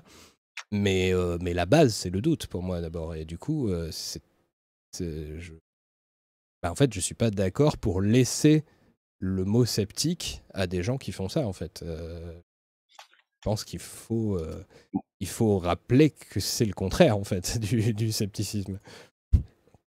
Moi, je veux, je, veux bien, mais euh, je trouve que c'est un peu, ça peut être aussi très, pratique de, se dire, bah, est-ce que c'est pas un peu une, espèce d'injonction à la perfection, c'est-à-dire que le sceptique est sceptique tant, tant qu'il fait pas de conneries, quoi? Ben, je crois que Vlad, tu voulais dire un truc. Je pense que le sceptique est sceptique à partir du moment où, quand il dit une connerie, il accepte de se remettre en question. C'est pas grave de dire une connerie. c'est pas grave de dire une connerie à l'instant T. On l'a fait. Euh, on a fait des lives médiocres euh, sur lesquels on est revenu. Et, et, je pense que c'est tout simplement ça la force du scepticisme. Je le répète, mais je pense que la base, c'est de savoir penser contre soi.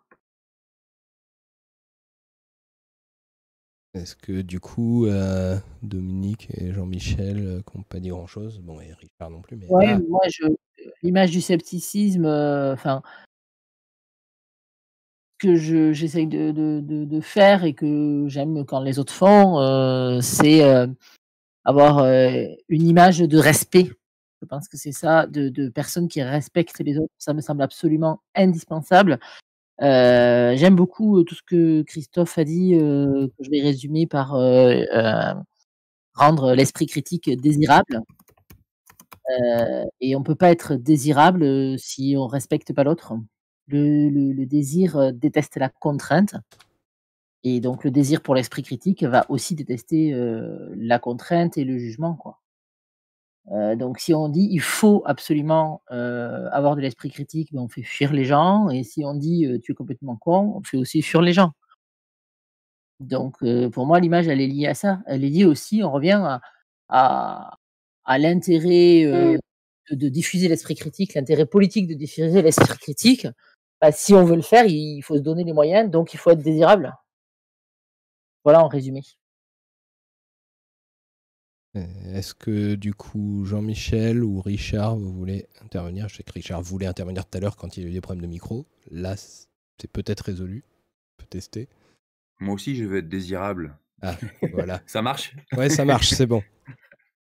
JMA, peut-être tu veux parler avant moi? Non, non, vas-y, je t'en prie.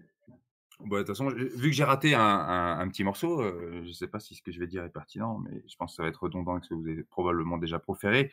Euh, évidemment, les préjugés classique sur les sceptiques, c'est l'arrogance, le sérieux, la tristesse, euh, le désenchantement des mondes. Et euh, c'est vrai que prendre ça, surtout moi, dans une posture éducative, prendre ça à rebrousse-poil, je trouve ça, je trouve ça pertinent. Euh, argumenter que le scepticisme c'est sexy et que le matérialisme c'est beautiful, ça me plaît bien. par contre, l'image de la communauté, bon, moi je sais pas trop quoi penser de ça. J'avoue que je l'incarne pas. et je fais confiance aux outils méthodologiques en place pour, pour faire le tri, un peu comme les processus, les processus un peu darwiniens dans les publications où les, où les meilleurs restent, resteront alors que les, les médiocres disparaîtront. Je pense que les thèses les plus foineuses et les, et les, les plus conservatrices, je pense qu'elles disparaîtront progressivement. Donc c'est à mon avis pas en bloquant ou en empêchant de s'exprimer je sais pas, le groupe Cobalt ou d'autres. Euh, je sais pas si je, suis peut-être minoritaire hein, sur cet avis-là, mais moi je suis assez pour les laisser proférer euh, leurs opinions et euh, s'atteler sévèrement à y appliquer une méthodologie solide. Après, il n'en restera certainement que poussière. Du coup, Jean-Michel, sur. Ah, pardon. Ah, vous répondre. Je suis assez d'accord avec ça. Par contre, il y a un truc qui a été dit un peu plus tôt. Alors, autant je valorise complètement l'éducation et autant si j'ai choisi de faire de l'éducation populaire, c'est pas pour rien, y compris bah, sur, notamment sur des médias éminemment populaires. Ceci dit, juste les changements sociaux uniquement par des échanges de s'il est gentil, bah, on a pas mal d'exemples historiques qui montrent que ça marche pas forcément. Donc là-dessus, euh, semi-désaccord. non, mais ça c'est sûr. C'est pas là, il nous parle de l'image, euh, l'image du scepticisme. C'est pas pour, pour, euh, ça n'a pas trop rapport avec euh, comment on, mène des changements sociaux. D'accord, merci. Oui, enfin, peut-être qu'il faut que je précise, euh, c'est ma position en tant qu'enseignant, si vous voulez. Mais je suis plus radical et, plus, et, un peu moins complaisant dans, dans la vraie vie, hein, en dehors.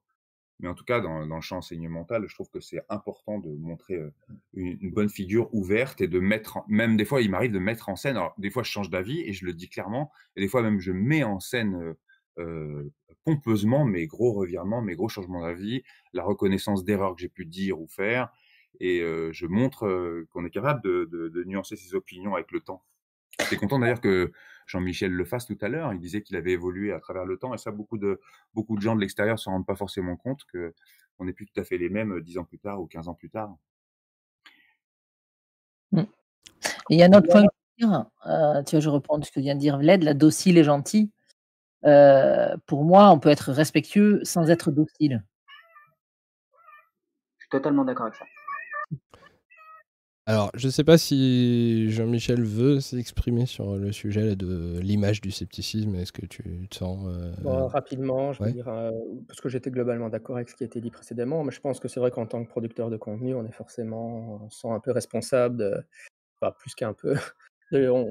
bon, voilà, quand je, fais des vidéos ou quand je communique sur Internet, euh, je, me sens un peu bah, représentant la zététique, donc forcément, c'est vrai que en parlant des changements dans mon attitude, si je me revois jeune zététicien il y a 20 ans, c'est vrai que j'insultais tout le monde sur Internet de manière assez agressive. Euh, et maintenant, je ne le fais plus du tout. Euh, je pense que. Voilà, et alors en plus, là, ce que, ça, ça rejoint ce qu'on vient de dire aussi. Euh, voilà, être la bienveillance l'hygiène mentale, ça fait toujours l'avocat, évidemment. Mais au-delà de ça, je crois que quand j'essaie de représenter la zététique, c'est aussi de dire que parfois on doit un peu gronder les, les débutants ou moins expérimentés, qui ont moins d'expérience que nous, justement, pour essayer de leur éviter de les faire les mêmes erreurs que nous. encore une fois, voilà, hygiène mentale qui insiste sur l'importance d'être cordial dans les échanges, de pas, de pas être grossier, de pas faire d'adominem, etc. Et je crois que c'est des, des, choses très importantes. et c'est vrai que, voilà, encourager les zététiciens, Vlad a mentionné tout à l'heure, euh, donc c'est vrai qu'en fait, il y a l'image par rapport à la communauté extérieure, il y a deux images, hein, et puis il y, a, aussi en fait finalement essayer de, faire monter la communauté dans son ensemble, c'est ça que je voulais dire. On, s'adresse aussi, en fait finalement, moi j'ai la sensation que je m'adresse beaucoup plus aux sceptiques qu'à l'extérieur de la communauté sceptique, euh, et à leur dire, euh, ben voilà, par exemple, donc ce que je disais tout à l'heure, c'est il ne faut pas être méprisant vers la sociologie par exemple, donc on envoie des messages, on représente la zététique en tant que créateur de contenu, passe en tout cas, moi, comme je viens déjà de le dire, mais pas tellement vers l'extérieur, mais aussi vers les, les zététiciens plus débutants ou qu'on trouve euh, sur, le groupe Facebook Zététique. Je pense que c'est aussi là que c'est très important. En gros, d'essayer de montrer un exemple. Je dis pas, c'est pas montrer un exemple dans, dans le fait d'avoir raison, surtout, évidemment, j'ai tort dans plein de trucs, mais dans l'attitude, en tout cas, essayer d'être un exemple dans son attitude, de, dire quand on s'est trompé, de, voilà, d'être. Euh, de faire preuve d'humilité épistémique, etc. Alors, je propose de passer à, la suite. Je pense qu'on devrait s'en sortir hein, pour dire une bonne partie de l'essentiel en deux heures, mais peut-être que ça va dépasser un peu euh, pour ceux qui ont le courage. Mais bon, ça, devrait être faisable avec ce qui nous reste comme question. Euh, je ne sais pas. Euh, en tout cas, donc la question suivante, c'est là, on va rentrer dans un truc qui a été évoqué par, euh, par certaines personnes dans le chat, mais qui a été évoqué euh, aussi par mes invités au moment où euh, j'ai annoncé qui, j'invitais, qui est le manque de diversité dans les invités actuellement, mais du coup qui renvoie au manque de diversité dans le scepticisme, en particulier le fait qu'il y a très peu de femmes qui sont des, figures importantes euh, pour, euh, pour les esthéticiens, pour les, sceptiques et tout ça. Euh, alors juste par rapport au live lui-même, je précise que c'est moi qui, d'autorité, ai décidé que ça se passerait comme ça, quels, quels invités on aurait, qu'il y a des personnes dans, dans le groupe qui ont fait remarquer que c'était un peu gênant d'avoir autant de mecs et d'avoir qu'une seule, qu'une seule femme invitée. Moi, dans mon idée, l'invitation là ce soir, vu que je voulais essayer d'avoir à la fois respecter bon, mes, mes règles habituelles euh, de j'organise pas de pugilat, alors je fais pas venir des gens de droite sur une chaîne de gauche parce que je sais que ça va partir en engueulade et voilà. Puis bon, après j'ai mes problèmes personnels, hein, je supporte très mal l'agressivité, donc j'essaie d'organiser des, des, discussions sympathiques. Euh, mais et donc bon, il y a, y, y a, ce truc-là, mais après à l'intérieur de ce cadre-là, mon idée, c'était d'essayer de faire venir des gens qui, je pense, sont euh, représentatifs le plus possible de, euh, de, pensée, on va dire, de, de de penser très représenté dans, chez, chez les sceptiques.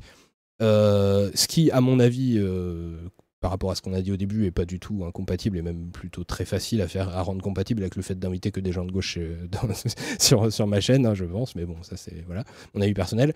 Mais à côté de ça, euh, voilà, j'ai invité des gens qui euh, bah, font du travail en association ou, à l'université, qui ont, influencé pas mal de, pas mal de gens.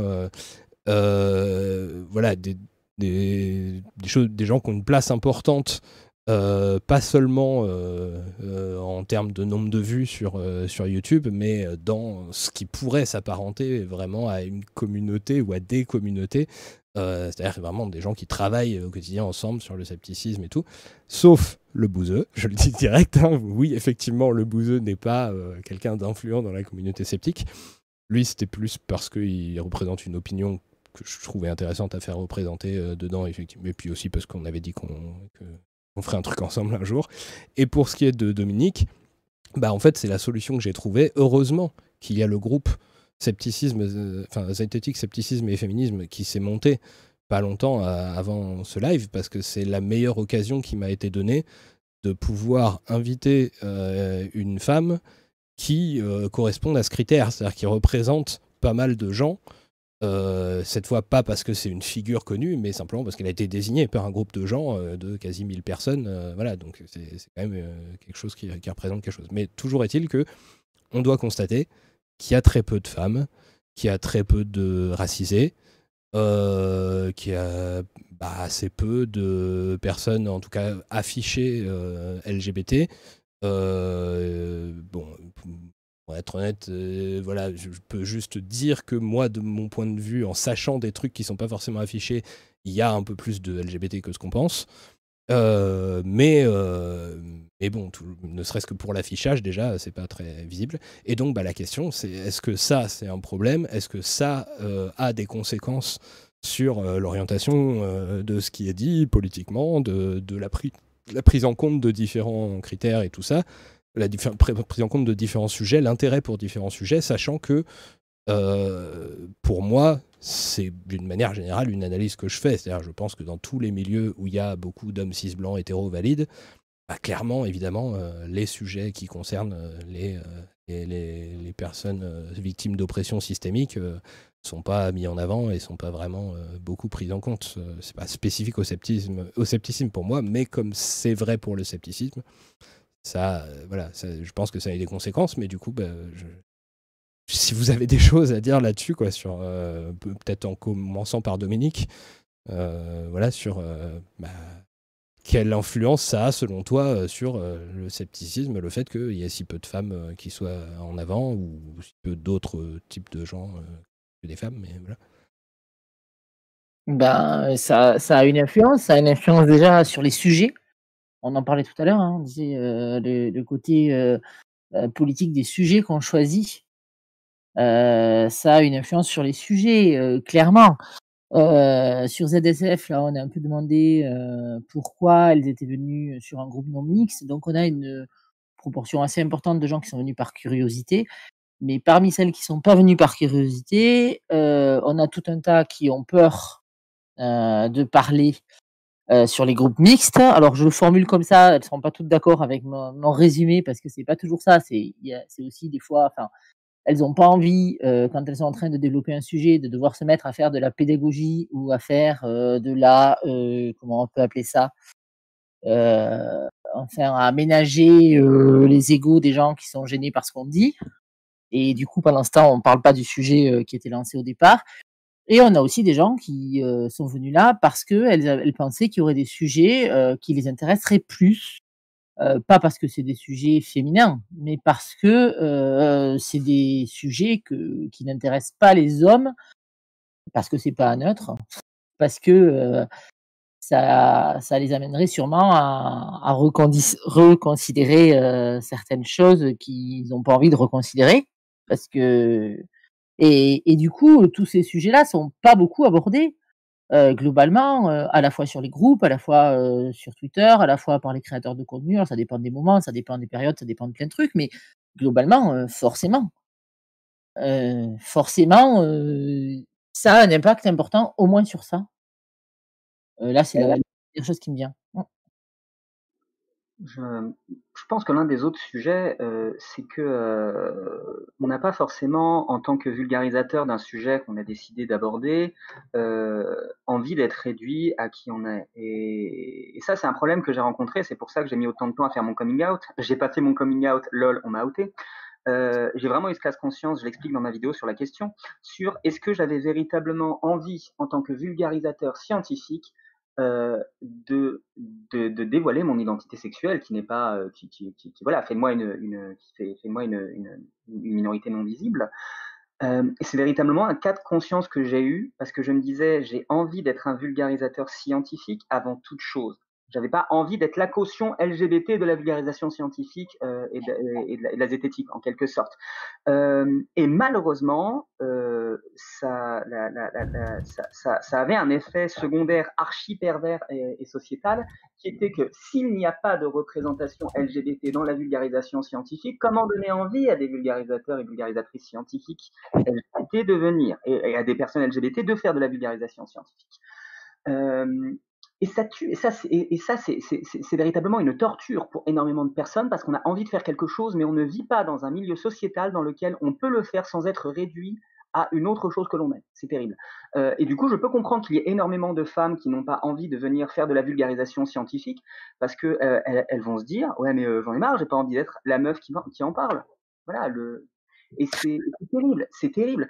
Euh, et ça fait qu'en plus, euh, comme il n'y a pas de représentation qui vont donner envie à des minorités ou à des majorités euh, non représentées de venir s'exprimer, ça fait qu'on va en avoir de moins en moins. ou en tout cas, sinon de moins en moins, pas de plus en plus. Et ça fait que quand on a envie d'inviter des personnes, par exemple nous dans la tronche on nous reproche très très souvent de ne pas inviter suffisamment de femmes. Mais on le déplore, on lamente le fait de ne pas avoir suffisamment de femmes dans nos invités. Le problème c'est qu'on ne peut pas inventer des personnes qui n'existent pas. À compétence égale, on va de manière absolument systématique valoriser les femmes. les personnes qui posent des questions à la fin des lives, euh, on essaye le plus possible de valoriser les femmes et quand il n'y en a pas qui lèvent la main, on essaie de leur dire écoutez, s'il vous plaît, s'il y a des femmes qui ont envie de s'exprimer, n'hésitez pas, faites-le. Le problème, c'est que euh, on, est obligé d'être proactif si on a envie de mettre en avant certaines catégories d'individus. Et c'est pour ça que je suis très très très très content euh, que le que le groupe zététique non mixte existe parce que j'espère que ce groupe va fonctionner comme une euh, comme une force qui va permettre de mettre en avant les femmes pour qu'il y ait de plus en plus de femmes dans l'esprit critique. Euh, et ça, c'est un truc qui me fait vraiment plaisir. Le souci, c'est que malheureusement, il y a énormément de personnes qui font partie justement de la majorité, euh, j'ai pas envie de dire oppressive parce que j'ai pas envie que les personnes se sentent, se sentent mal, mais en fait, dans les faits, c'est ça. Énormément de personnes qui se sentent dans la majorité vont se dire, ouais, mais on nous oppresse, on crée des quotas et du coup, on crée une forme de sexisme ou de, ou de, d'homophobie ou de transphobie inversée. Oui, c'est vrai. Mais euh, je, je, je, suis désolé, je vais juste, je vais juste terminer là-dessus. Euh, mais il y a euh, y a un concept que j'aimerais bien, euh, que j'aimerais bien un petit peu, un petit peu mettre en avant. C'est le concept de, c'est le, c'est ces concepts de dictature temporaire. ça a été beaucoup développé avec dans les différentes théories, théories communisme sur le, sur la dictature du prolétariat. Il y a beaucoup de gens qui râlent sur le concept de dictature du prolétariat, mais qui ne rappellent jamais que dans le même paragraphe, Marx et Engels expliquent bien que la dictature du prolétariat, c'est un, c'est un fonctionnement temporaire, un fonctionnement qui n'est pas amené à durer et qui a juste pour but de rééquilibrer la société.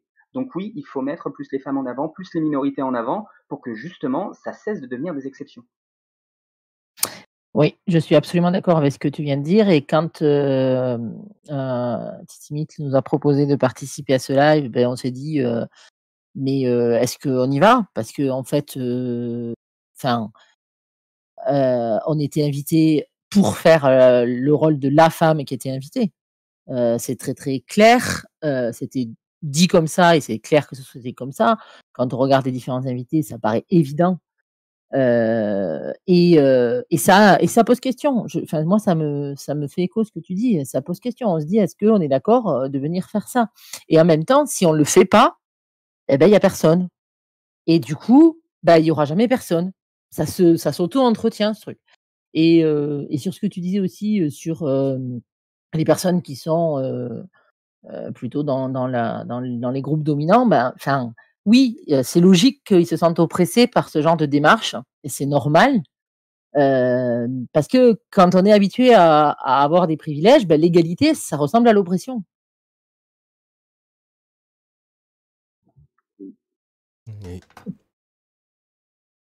Alors, les personnes, les, les mâles cis blancs euh, euh, hétéros de, de l'Assemblée, euh, je, pense que vous pouvez aussi vous exprimer là.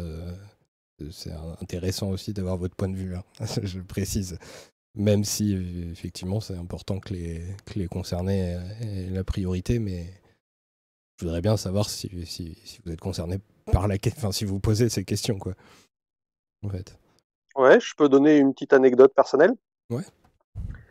Ben, par exemple, moi, quand je écris le script de mes vidéos et quand je commence à dessiner les illustrations, car c'est très principalement euh, des infographies et des illustrations, mes vidéos, euh, je mets sur le papier juste ce qui me passe par la tête. Et après, avant la phase de relecture, j'ai une phase que j'appelle de randomisation. C'est là où je me relis et j'essaye de voir les endroits où mm, j'avais des préjugés qui m'ont poussé à genrer mm, les textes de ma voix ou les petits bonhommes de mes personnages. Ah bah oui, tiens, la voyante, euh, comme par hasard, euh, la voyante, c'est une femme, quoi, avec euh, ses chouchou dans la tête, ses bijoux, tout ça. Et, le psychologue qui vient étudier la personnalité pour contrer la, voyante, bah, comme par hasard, c'est un homme, que j'ai cette scientifique. Donc du coup, je reprends tout mon texte, et mes petites illustrations, et je prends un D6. Père, homme, impair, femme. Et j'essaye de m'y tenir. Et ça donne des résultats très étranges. Mais au moins, je me dis dans ma tête que bon bah voilà, du coup, c'est pas juste mes préjugés de comment je pense ou euh, mes stéréotypes qui parlent à travers euh, les doigts de mon clavier ou de ma bouche, mais euh, c'est l'aider.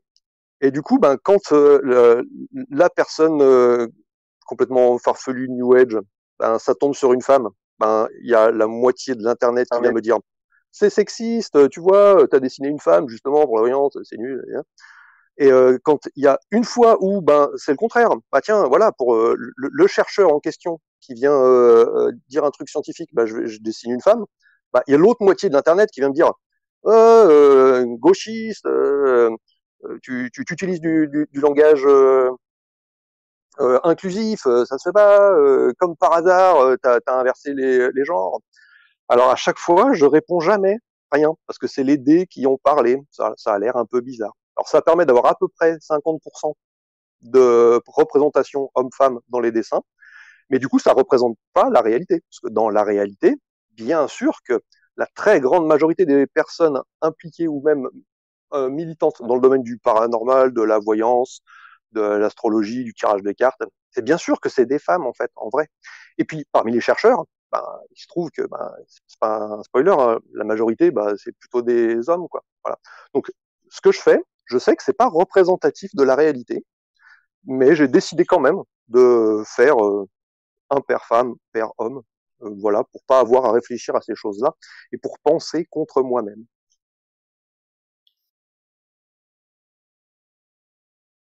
Alors, je, suis d'accord euh, sur le constat euh, du, du, fait qu'il y a beaucoup de, de femmes dans certains domaines des trucs euh, ésoteriques et tout ça. Bon, après, il faut aussi différencier selon le domaine parce qu'il y a certaines choses qui vont être plus.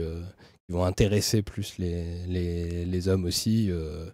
c'est, je, je dirais justement que les domaines euh, paranormaux, tout ça, où il y a beaucoup de femmes, bizarrement, c'est ceux qui sont les moins politisés. genre, euh, tu vas beaucoup plus trouver de gens qui vont te faire des explications, euh, des, explications sur, sur les races, par exemple, chez, chez les hommes, et qui sont totalement pseudo-scientifiques, parce qu'il y a un enjeu politique et que c'est plutôt pour moi le, fait que ce soit politique qui, fait un biais parce que on, réserve globalement dans l'imaginaire collectif euh, la politique aux hommes. Mais ceci dit, je, je, préfère exposer le, ce truc-là et puis peut-être qu'on dira, deux mots s'il y a besoin de le justifier, si les gens sont, sont, pas convaincus, parce que pour le coup, tu as balancé ça et je me demande si ça va pas faire le, foutre le feu dans, le, truc. Ah, écoute, euh, viens donc euh, faire un tour au salon de l'ésotérisme de ma ville et viens, on va faire des statistiques sur les représentations hommes-femmes dans les salons d'ouverture de chakra ou de trucs New Age. Là, je te jure que je suis à peu près sûr de ce que je dis. Ah non, mais je, je, suis malheureusement complètement d'accord. Hein. Mais juste, je, je, dis que faut. Voilà. rien que cette phrase de justification du constat est peut-être pas mal à, donner. Euh, euh, voilà. Euh, juste pour ça, j'étais quand même, je voulais juste réagir en psychologie de la religion. Il y a des études sur les croyances au paranormal. il y a évidemment une question qu'on demande, c'est aussi le genre. Mais c'est vrai que les, les, femmes, parce que je, vois, je, voyais ça aussi dans, dans le chat, mais les femmes, c'est vrai qu'elles croient plus au, New Age, à l'ésotérisme, etc., comme vient de le dire Christophe, mais les hommes, en général, ils vont plus croire dans le phénomène ovni, etc. Donc il y a une différenciation, mais bon, voilà, on trouvera plus de femmes dans les salons d'ésotérisme, on trouvera plus d'hommes dans les conventions d'ufologie, donc est-ce que c'est nettement mieux voilà. Tout à fait, c'est exactement ça. En fait, ça dépend juste du type de croyance, et même les croyances ésotériques, elles sont qu'on le veuille ou non, bah, elles ont des stéréotypes de genre. C'est incroyable. Euh, et, du coup, sur le, la méthode que, que tu utilises, euh, c'est vrai que ça, ça, rééquilibre par rapport à, justement, bah, vu les sujets que tu traites, si tu faisais un truc réaliste, tu aurais plus de femmes croyantes. Enfin, quoique, du coup, si tu traites aussi des ovnis, bah, là, ça aurait dû être l'inverse, mais le fait de faire du 50-50, moi je me demande si c'est suffisant. en fait, dans ma, dans, moi aussi, je me, j'essaye de, de, faire gaffe à ça, de me relire, euh, de faire une séance de relecture euh, sur ce sujet-là et essayer de rechanger le genre des exemples que je donne et tout. Et pour le coup, la politique que je me donne, elle est euh, encore plus radicale, je dirais. C'est que j'essaye de mettre à égalité du femme et du homme, et même un peu plus de femmes si possible, dans mes exemples, euh, j'y arrive pas vraiment, hein, parce que souvent je prends des exemples réels, et dans les exemples réels, bah, du coup c'est souvent des, hommes. Quoi. Euh, mais quand c'est des exemples pas réels, des exemples imaginaires, j'essaie de mettre plus de femmes, sauf justement si je pense que euh, ça va être un truc plutôt péjoratif ou dégradant, que je vais devoir dire, et dans ce cas-là, je vais essayer plutôt au contraire de mettre des hommes, parce que j'essaye de faire en sorte que dans quand les gens écoutent mes trucs sans faire gaffe à ça. Euh, et pas seulement, euh, je veux pas juste me protéger des accusations, mais je veux aussi que, l'influence inconsciente que peuvent avoir mes vidéos sur les gens aille dans le bon sens carrément et qu'elle soit pas juste euh, bah, équilibrée entre les deux quoi. Enfin dans le bon sens selon moi, hein, dans le sens d'améliorer l'image de la femme ou ce genre de choses. Dominique, je crois que je vois ton truc. la question aussi qu'on peut se poser sur le constat, le constat que vous avez fait avec lequel je suis d'accord, hein, qu'il y a plus de femmes dans l'ésotérisme et les trucs comme ça. Euh, pourquoi il y a plus de femmes là? Euh, En partie parce qu'on leur a rien laissé d'autre. Euh, du coup, elles prennent ce qu'on leur laisse quelque part parce que les ovnis, ça fait de l'extérieur, ça donne l'impression que c'est plus scientifique, c'est technologique, c'est scientifique, c'est bien. L'ésotérisme, c'est un peu farfelu et du coup, on leur a laissé ça parce qu'on leur a pas laissé la science. Et ça, ça me fait penser au, billet euh, qu'avait écrit Pauline, qui est une des modératrices de ZSF, euh, sur son blog tout récent, qui est La sorcière qui préférait prendre l'avion. Donc, je vous conseille de le lire. Voilà, c'était tout. Je, veux bien souligner aussi le truc que tu as dit. Tu as dit le mot extérieur pour les. Euh, pour les ovnis, et je pense que ça joue aussi, parce que non seulement il y a le cliché que la science c'est pas fait pour les femmes et tout ça, mais il y a aussi euh, l'idée que euh, les femmes sont censées euh, être plus concernées par l'introspection intérieure, le, social, la, voilà, les interactions entre humains à petite échelle et tout, alors que des trucs qui, qui concernent vraiment la, la vie de toute l'humanité, ça c'est le domaine des hommes. Et, et du coup, euh, bah oui, ça se retrouve dans les types de trucs ésotériques qui vont plus intéresser les uns et les autres. Quoi. Euh, voilà, les, les, ovnis, s'il y avait des extraterrestres, ça concernerait toute l'humanité et ce serait hyper important politiquement aussi et tout ça. Alors que le, tous les trucs de chakra, de machin, c'est beaucoup d'introspection, donc ça rentre plus dans les clichés associés au féminin. Oui, pour soigner les enfants, les chakras. Mmh. Alors que les extraterrestres, on s'en fout pour les enfants, donc c'est pour ça que c'est pour les hommes. c'est vrai. Est-ce que Richard, Jean-Michel et Le Bouzeux aussi, je crois que tu n'as pas parlé de ça, du sujet de la représentation, donc des, bah, des d'autres choses que des hommes cis blancs hétéro-valides euh, au sein du scepticisme et, et le rôle, enfin, le point ça joue sur, euh, sur ce qui circule comme idée dans les milieux? Bah, c'est, la même réponse que, que les autres. Que je pense que. Euh, juste, attends, juste je précise un truc. Sujet, il y a un moment. Je, veux juste préciser un truc.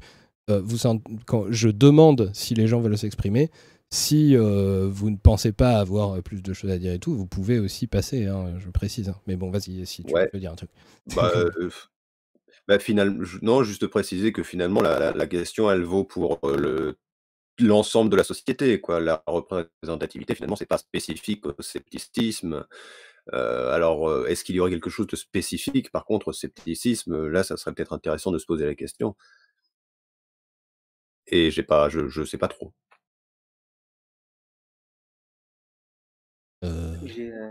Euh, on, me, dit dans mon oreillette, euh, il s'agit d'Elodie, l'une des membres de la STEC, qui, donc elle me dit malheureusement la presse féminine en termes de pseudo-science c'est aussi une catastrophe et il est fort probable que ça ait une influence énorme. C'est vrai qu'effectivement dès nos plus jeunes âges de socialisation et tous les magazines qu'on va avoir envie de lire, on peut, peut pas en vouloir à de jeunes adolescents de lire des magazines qui leur sont orientés en termes de genre dans une société genrée comme la nôtre.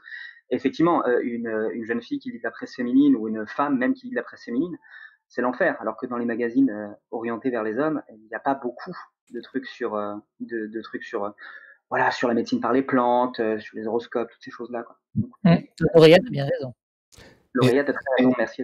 Du coup, je, voudrais souligner un truc, c'est que là, on a peut-être un carambolage entre deux choses qu'on a évoquées. C'est que si les trucs irrationnels, bah, pseudo-scientifiques et tout ça, euh, auxquels s'intéressent le plus les hommes, c'est ceux qui euh, ont le plus de rapports, euh, entre autres, avec la politique.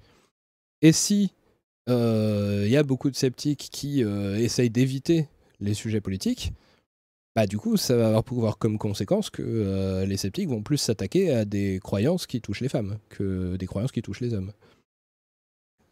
Ça ne jouerait pas dans le, dans le problème de, d'image en question.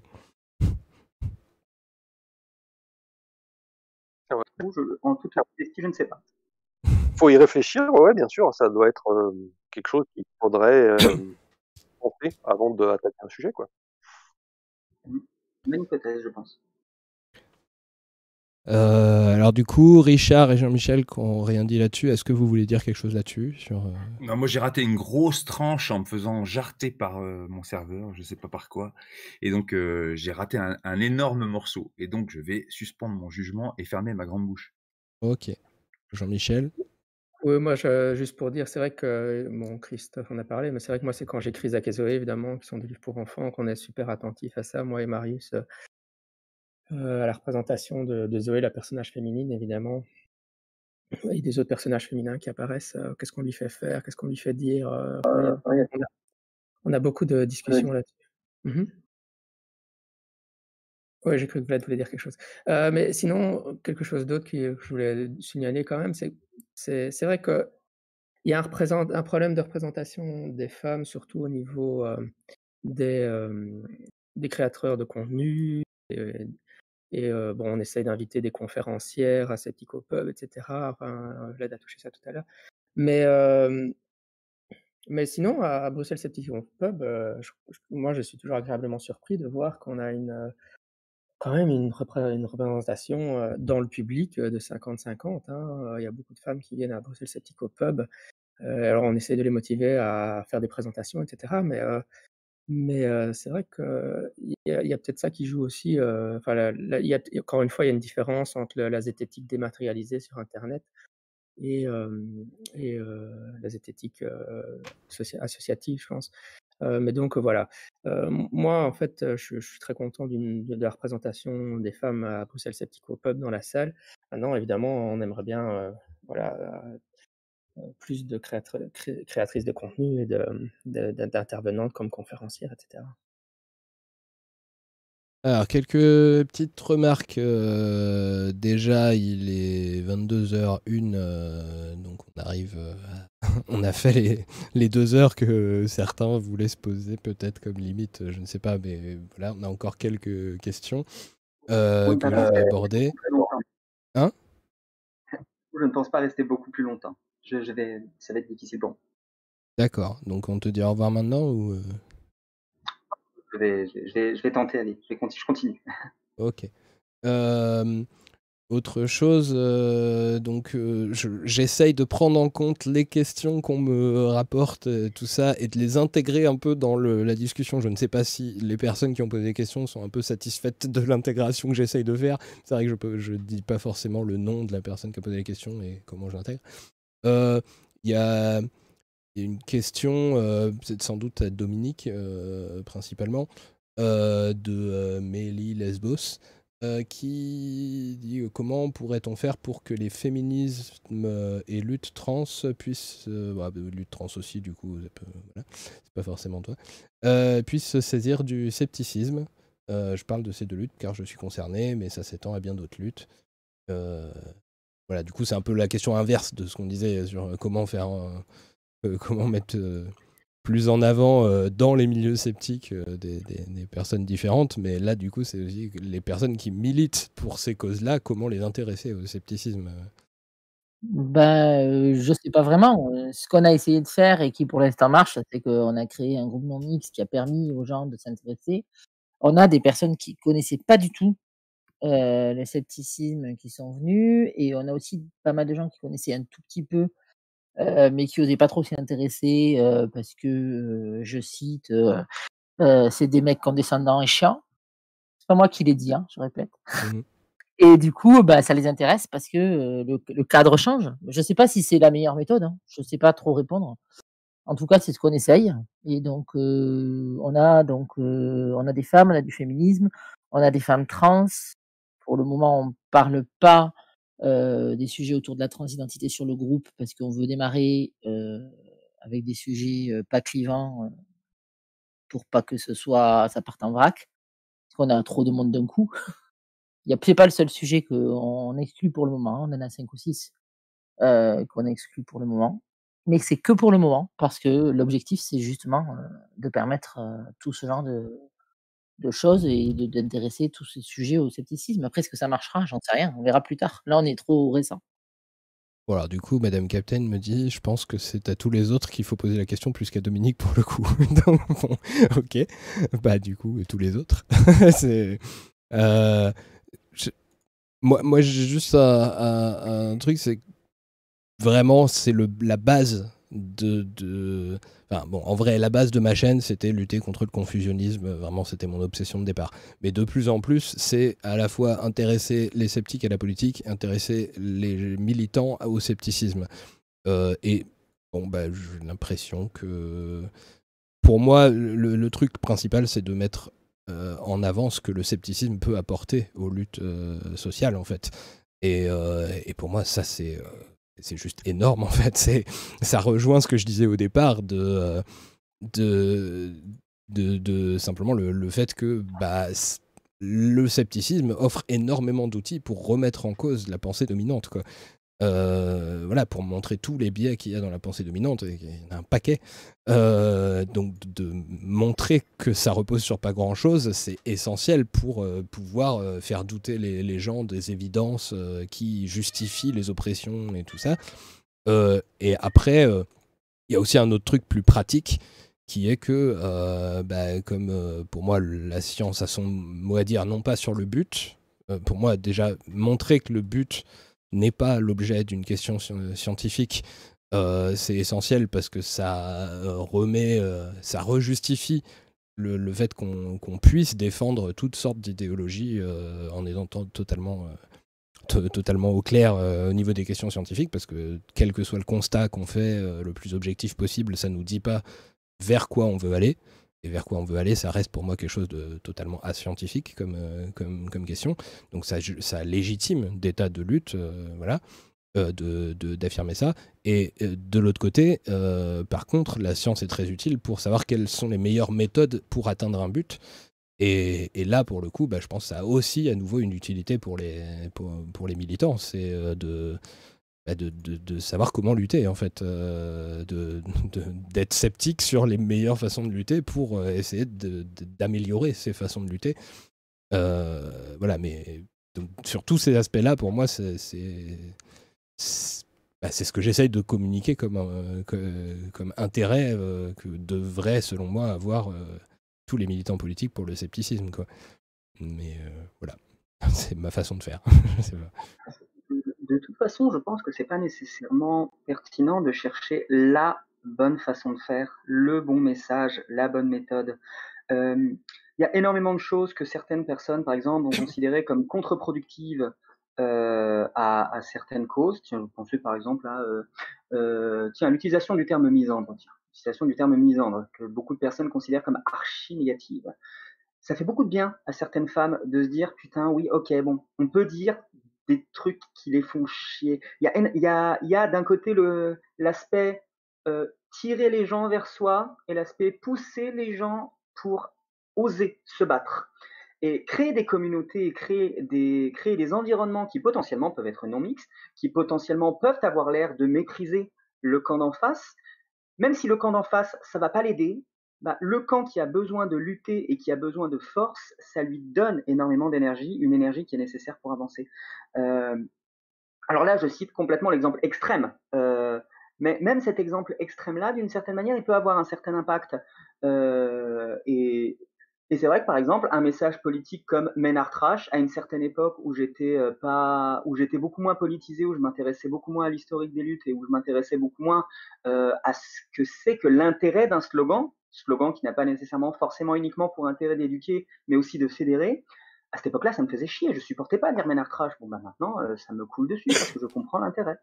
Et cet intérêt n'est pas celui que moi je valorisais à l'époque, qui était uniquement l'intérêt pédagogique.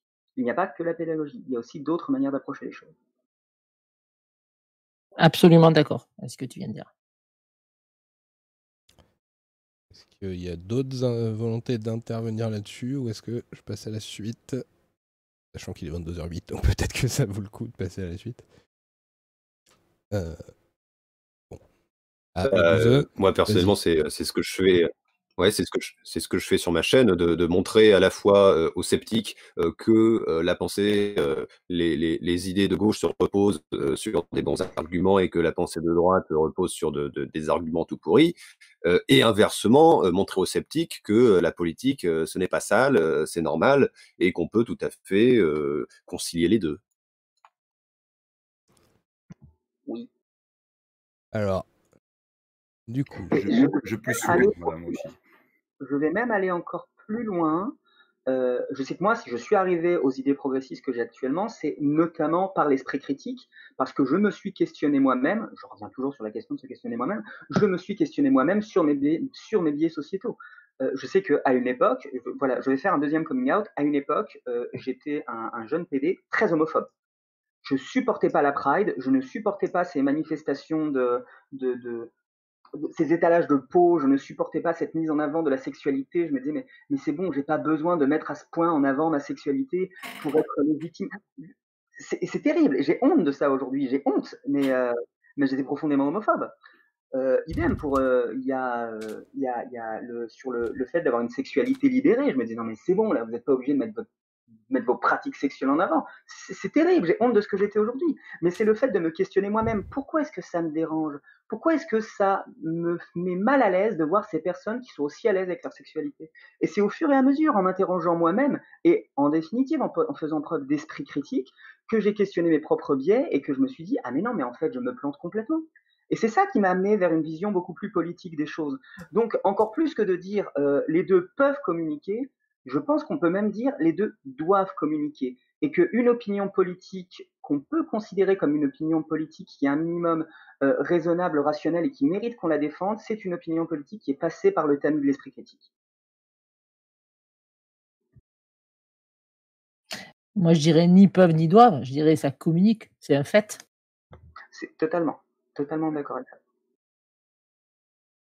Bon, allez, d'autorité, je vous pose la prochaine question qui va être assez polémique, je sens.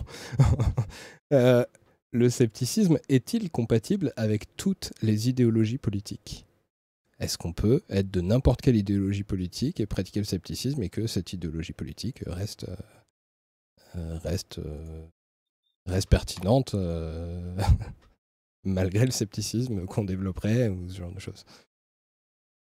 Ou est-ce que il y a des est-ce qu'il y a des idéologies qui ne tiennent pas la route euh, dès qu'on a un peu d'esprit critique ou qui euh, seraient dans leurs objectifs eux-mêmes fondamentalement opposés au développement de l'esprit critique? Euh, qui commence? Ah, Je sens que tu as envie. Ouais, j'ai pas envie de me mettre en avant. Vas-y, le bout.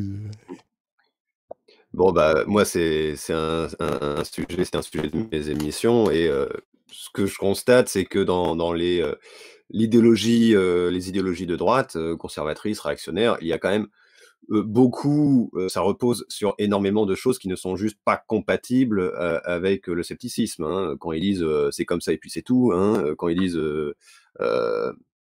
quand ils parlent d'essentialisme, par exemple, hein, quand ils parlent de nature humaine, euh, etc. Euh, ça, c'est profondément de droite, c'est nécessaire à la pensée de droite, mais c'est totalement incompatible euh, avec le scepticisme. Bon, moi, je suis complètement d'accord là-dessus. Hein, pour moi, clairement, l'essentialisme, pour moi, c'est vraiment un des fondements très importants de, de, la pensée de droite en général. Et pour moi, c'est plus particulièrement le cas à l'extrême droite parce que parce que c'est la, pensée qui a toujours été euh, essentialiste. Euh, et l'essentialisme, pour moi, c'est clairement incompatible avec le, scepticisme. Euh, je, peux peut-être définir l'essentialisme, c'est le fait de croire que il y a des qu'il y a une essence, une nature euh, des choses profondes qui nous oblige en fait, qui, nous oblige à choisir certains, certains buts pour la société, qui nous oblige à, à défendre telle conception de, des choses et tout ça. Euh, on n'a pas le choix parce que c'est l'essence, par exemple, c'est l'essence de l'homme et de la femme d'être euh, bien distincts, bien clairement définis et de, de se marier pour avoir des enfants, être ensemble, ce genre de choses. Mais ça marche pour plein d'autres choses. Et euh, non seulement c'est le cas, pour moi, c'est profondément le cas de l'extrême droite. Je pense que, en fait, c'est pas possible de faire d'être d'extrême droite en ayant vraiment de l'esprit critique, parce que pour moi, c'est même profondément à la base de leur idéologie. C'est-à-dire, si tu regardes les premiers penseurs réactionnaires, ils, disaient clairement que leur ennemi était la raison, la science et, euh, euh, ce qu'ils appellent le philosophisme, euh, voilà, qui remettait tout en cause, les évidences qu'ils défendaient en fait. Donc vraiment, c'est pour moi, c'est profondément ancré dans la pensée d'extrême droite le, fait de, l'essentialisme et du coup l'opposition fondamentale au scepticisme et même à la science. après, euh, il y a eu des récupérations, il y a eu des tentatives de se dire mais oui si si on est quand même scientifique, mais tout en, en faisant dire à la science euh, ce qu'elle ce qu'elle ne dit pas. Et en plus, je pense qu'il y a un mécanisme un peu psychologique, je dirais, que quand des idéologies qui n'étaient pas de, droite à la base, euh, qui ont été des trucs pour changer la société et tout ça, deviennent dominantes et finissent par s'imposer dans la société, pour moi, il y a immédiatement des mécanismes psychologiques qui se mettent en place euh, pour, pour euh, défendre l'état actuel des choses qui vont aller puiser de plus en plus dans l'essentialisme et qui vont aller faire en sorte que les gens vont, vont dire bah oui c'est en fait c'est l'essence des choses l'essence de la société d'être comme ça maintenant euh, pour, pour empêcher les gens de le remettre en cause.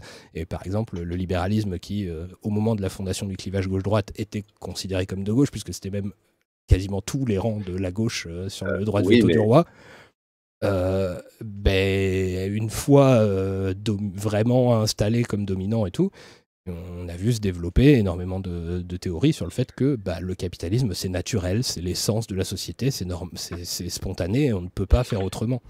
Euh, voilà, et là, ça, c'est que... pas de l'esprit critique. Mais à la base, le libéralisme, il y a quand même une grosse part d'essentialisme dans la nature de l'homme qui est, qui est commerçante, parce que c'est dans la nature humaine de, que c'est. donc il y a quand même à la base dans le libéralisme, il y a une grosse part d'essentialisme. Ils l'ont pas inventé, ils l'ont pas, ils l'ont pas créé en cours de route. C'est aussi à la base. Oui, bah après on peut discuter sur le moment historique où ça apparaît. pour moi, en Angleterre, quand s'est développée cette pensée essentialiste, ça faisait déjà un moment que le capitalisme était en place. Euh, et c'est effectivement en France, on était influencé par les penseurs anglais, alors que nous, on était en train de construire le, capitalisme. Donc il y avait déjà effectivement de l'essentialisme importé euh, de, l'Angleterre dès, le départ. Mais en Angleterre, quand c'était plutôt euh, un essentialisme qui visait à maintenir, euh, à, justifier l'ordre des choses qui était en train de se, qui était déjà bien mis en place, ou même tu peux remonter bien plus, bien, bien avant euh, quand quand Aristote disait des choses qui ont inspiré les libéraux aujourd'hui, bah, il était en plein dans une société déjà très commerçante voilà, il justifiait beaucoup l'état des choses pour moi. Mais bon, enfin, après, de toute façon, c'est voilà, que, ce soit avant ou après, le fait est que pour moi, il y a beaucoup d'essentialisme dans la pensée actuelle des libéraux. Et l'essentialisme, pour moi, est fondamentalement incompatible avec, euh, avec l'esprit critique.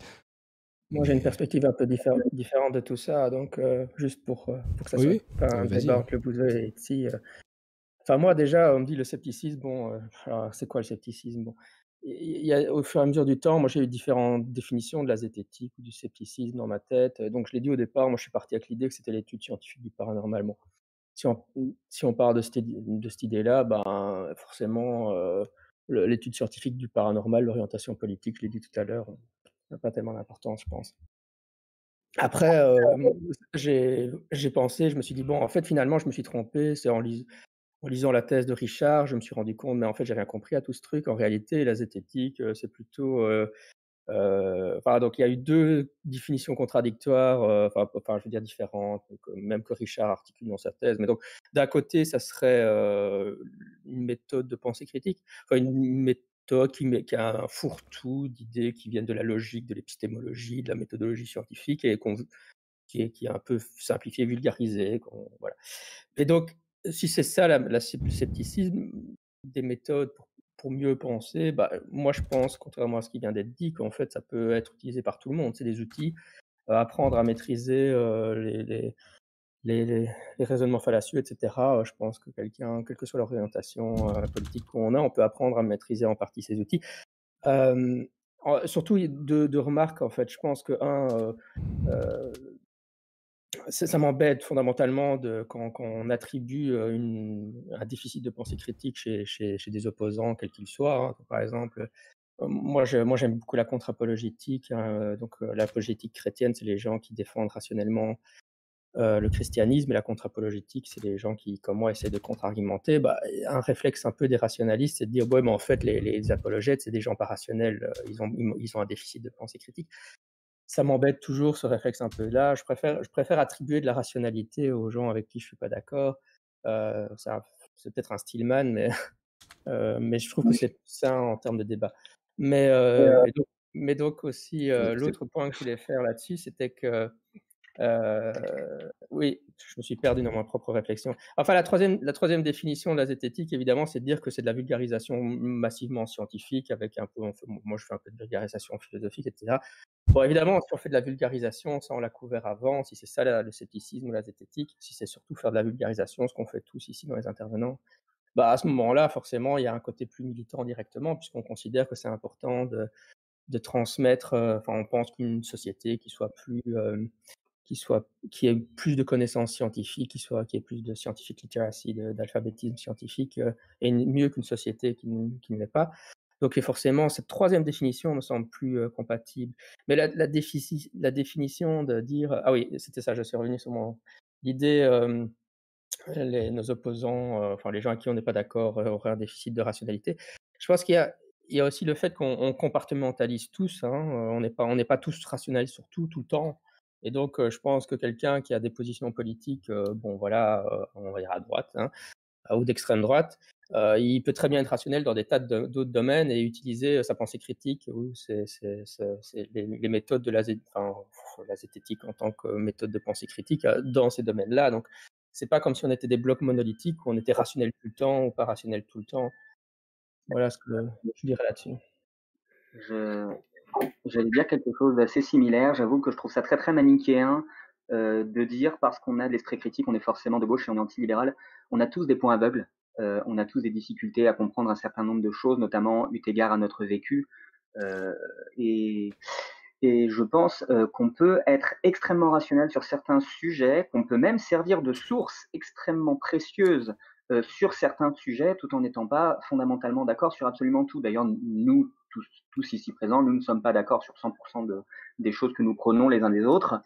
Euh, et je pense que c'est euh, très très dommage euh, de d'encourager cette vision de l'esprit critique qui peut permettre aux autres de dire que on a, je reprends l'expression, un pack idéologique. cette manière de dire si on a de l'esprit critique, on est antilibéral, si on a de l'esprit critique, on pense ça, si on a de l'esprit critique, on pense ça, ça sous-entend qu'il y a vraiment un pack idéologique. Alors, on peut tous avoir nos propres, idéologies qu'on va considérer comme meilleures que les autres, pour des raisons qui sont plus ou moins bonnes. Euh, mais pour autant, euh, je, doute je doute déjà que penser que nous avons ces idéologies pour des raisons 100% rationnelles, je pense que ça, c'est une illusion, que c'est un biais contre lequel il faut faire très très attention. Et je pense que dire, que, dire que les autres euh, ont leurs idéologies avec lesquelles on n'est pas d'accord parce qu'ils sont irrationnels, c'est un autre biais dans lequel il faut pas dans lequel il faut pas tomber. Donc euh, je, je, suis à ce niveau-là plutôt euh, d'accord avec Jean-Michel Abrassard. Juste, je peux me permettre de préciser parce que je pense que vous, je me suis mal fait comprendre, je pense, parce que là. Je pense qu'il y a deux questions qui se télescopent, ouais, effectivement. Je, je... personnellement, Personnellement, je ne dis pas que euh, les, euh, les gens d'extrême droite, par exemple, sont irrationnels. C'est pas un mot que j'ai dit. que ce n'est pas compatible euh, avec le, le, la méthode, avec, le, avec le, scepticisme. Hein. Je n'ai pas dit qu'ils sont irrationnels. Bien sûr qu'ils vont essayer de justifier avec des arguments qui ont l'air d'être rationnels, euh, ils vont chercher à, raisonner. Évidemment qu'ils sont rationnels. Tous, les êtres humains euh, le sont. Mais après, euh, dans, dans, les faits, est-ce que c'est rationnel? Est-ce que c'est sceptique? Est-ce que leur, conception du monde fonctionne bah, Je ne crois pas, non. Du coup, si je peux préciser ma pensée, parce que je pense que ça a été mal compris, j'essaye d'être dans le descriptif, hein, vraiment. Euh, c'est-à-dire que déjà, pour moi, je constate historiquement une euh, plus grande adhésion au scepticisme euh, du côté de la gauche que du côté de la droite, vraiment surtout historiquement. J'essaye de l'expliquer. Et pour moi, c'est pas le c'est de toute façon jamais aucune idéologie ne peut être justifiée par l'esprit critique. C'est jamais parce qu'on a de l'esprit critique qu'on adhère à telle idéologie. Pour la raison que je passe beaucoup de temps à expliquer que euh, quand on une idéologie, ça se définit d'abord par le but euh, qu'on se donne et que le but, je pense que c'est pas du tout une question de vrai ou de faux. Ce qu'on veut faire, c'est pas c'est ni vrai ni faux. Euh, donc je du coup, ça ne peut pas être l'objet de, l'esprit critique, de, discriminer entre ce qu'on, qu'est-ce qu'on veut comme type de société. Euh, voilà. Donc, je, c'est pas ça que je dis. Mais c'est par contre qu'il y a des mécanismes euh, par rapport à, en tout cas, mes définitions de la gauche et de la droite, qui peuvent expliquer que euh, on, va plus facilement être porté à l'esprit critique suivant les idéologies qu'on, veut défendre. en particulier, le fait que bah, c'est beaucoup plus facile euh, d'être tenté par la justification essentialiste de, son idéologie euh, si notre idéologie c'est l'état actuel des choses ou euh, un état qui a existé dans le passé euh, alors, parce que bah, vu que ça a existé, on peut plus facilement mobiliser l'idée. Euh, bah, du coup, puisque ça a existé dans le passé, c'est la preuve que c'est l'essence de la société. Ça doit être comme ça, c'est naturel, c'est spontané. Alors que si euh, on est en train d'inventer une nouvelle société et on dit on veut tout faire table rase du passé et inventer une société que personne n'a jamais vue, bah, c'est très compliqué de mobiliser l'argument essentialiste et de dire, bah, en fait, oui, cette société que personne n'a jamais vue, bah, en fait, c'est la société naturelle, spontanée et, essentialiste. Quoi. C'est juste pour ça, pour moi, qu'il y, a un, rapport entre les deux, mais c'est plus pour expliquer une tendance que pour, que pour dire que c'est un lien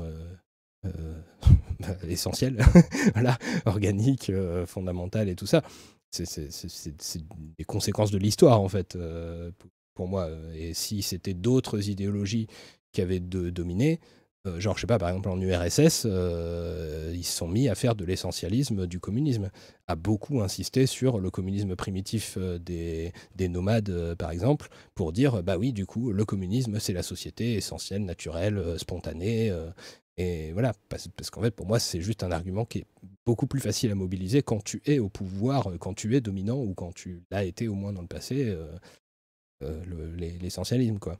Voilà. Euh, alors, moi, je vais devoir partir, malheureusement. D'accord. Moi aussi, ça va pas tarder. Je voulais juste revenir sur, le fait. Ben, Vlad, salut. Hein. Ouais. Au plaisir. bonne, bonne nuit, Vlad. Merci beaucoup d'avoir été là. Et quitte à être dans, juste pour retraiter les deux, les deux, moi j'ai vu qu'il y a deux questions qui, se télescopaient. Je crois que la première que tu posais était de savoir s'il y avait des, des, idéologies qui étaient euh, incompatibles avec le scepticisme. Euh, bah, comme vous l'avez dit, hein, je, suis assez de cet avis que tout ce qui est forme d'essentialisme, tout ce qui est basé sur la patrie, sur des notions euh, théories racialistes, pseudo-scientifiques, etc. évidemment, ça, ça, ça, part vraiment mal d'emblée. Euh, et ça risque d'être euh, vite incompatible au bout d'un moment. Mais quand Jean-Michel Abrassartel a abordé le fait que les gens qui portent ces idéologies-là peuvent contribuer d'une certaine manière au scepticisme, ça c'est clair. Euh, prenons l'exemple de, Paul-Éric Blanc-Rue. peu importe ses opinions maintenant assez consternantes et désastreuses, les travaux qu'il a fait en, en, histoire sur certains mythes historiques sont toujours valables. Euh, peu importe les opinions de Jean-Marie Le Pen quand il aborde la question de, la psychanalyse, le peu de fois où il l'a fait, c'était assez jouissif et c'était assez pertinent. C'est bien la seule fois où j'ai entendu dire un truc pertinent, euh, de mon avis, mais euh, donc euh, faut pas confondre les gens et puis les euh, objets politiques à proprement parler. Hein. Il y a des objets politiques qui sont vite incompatibles avec, je sais pas, prenons, je sais pas moi, je disais un, dossier sur le mouvement évangélique, on voit vite que ça ça, va très vite achoper rapidement avec toute forme de scepticisme appliqué, ça c'est évident.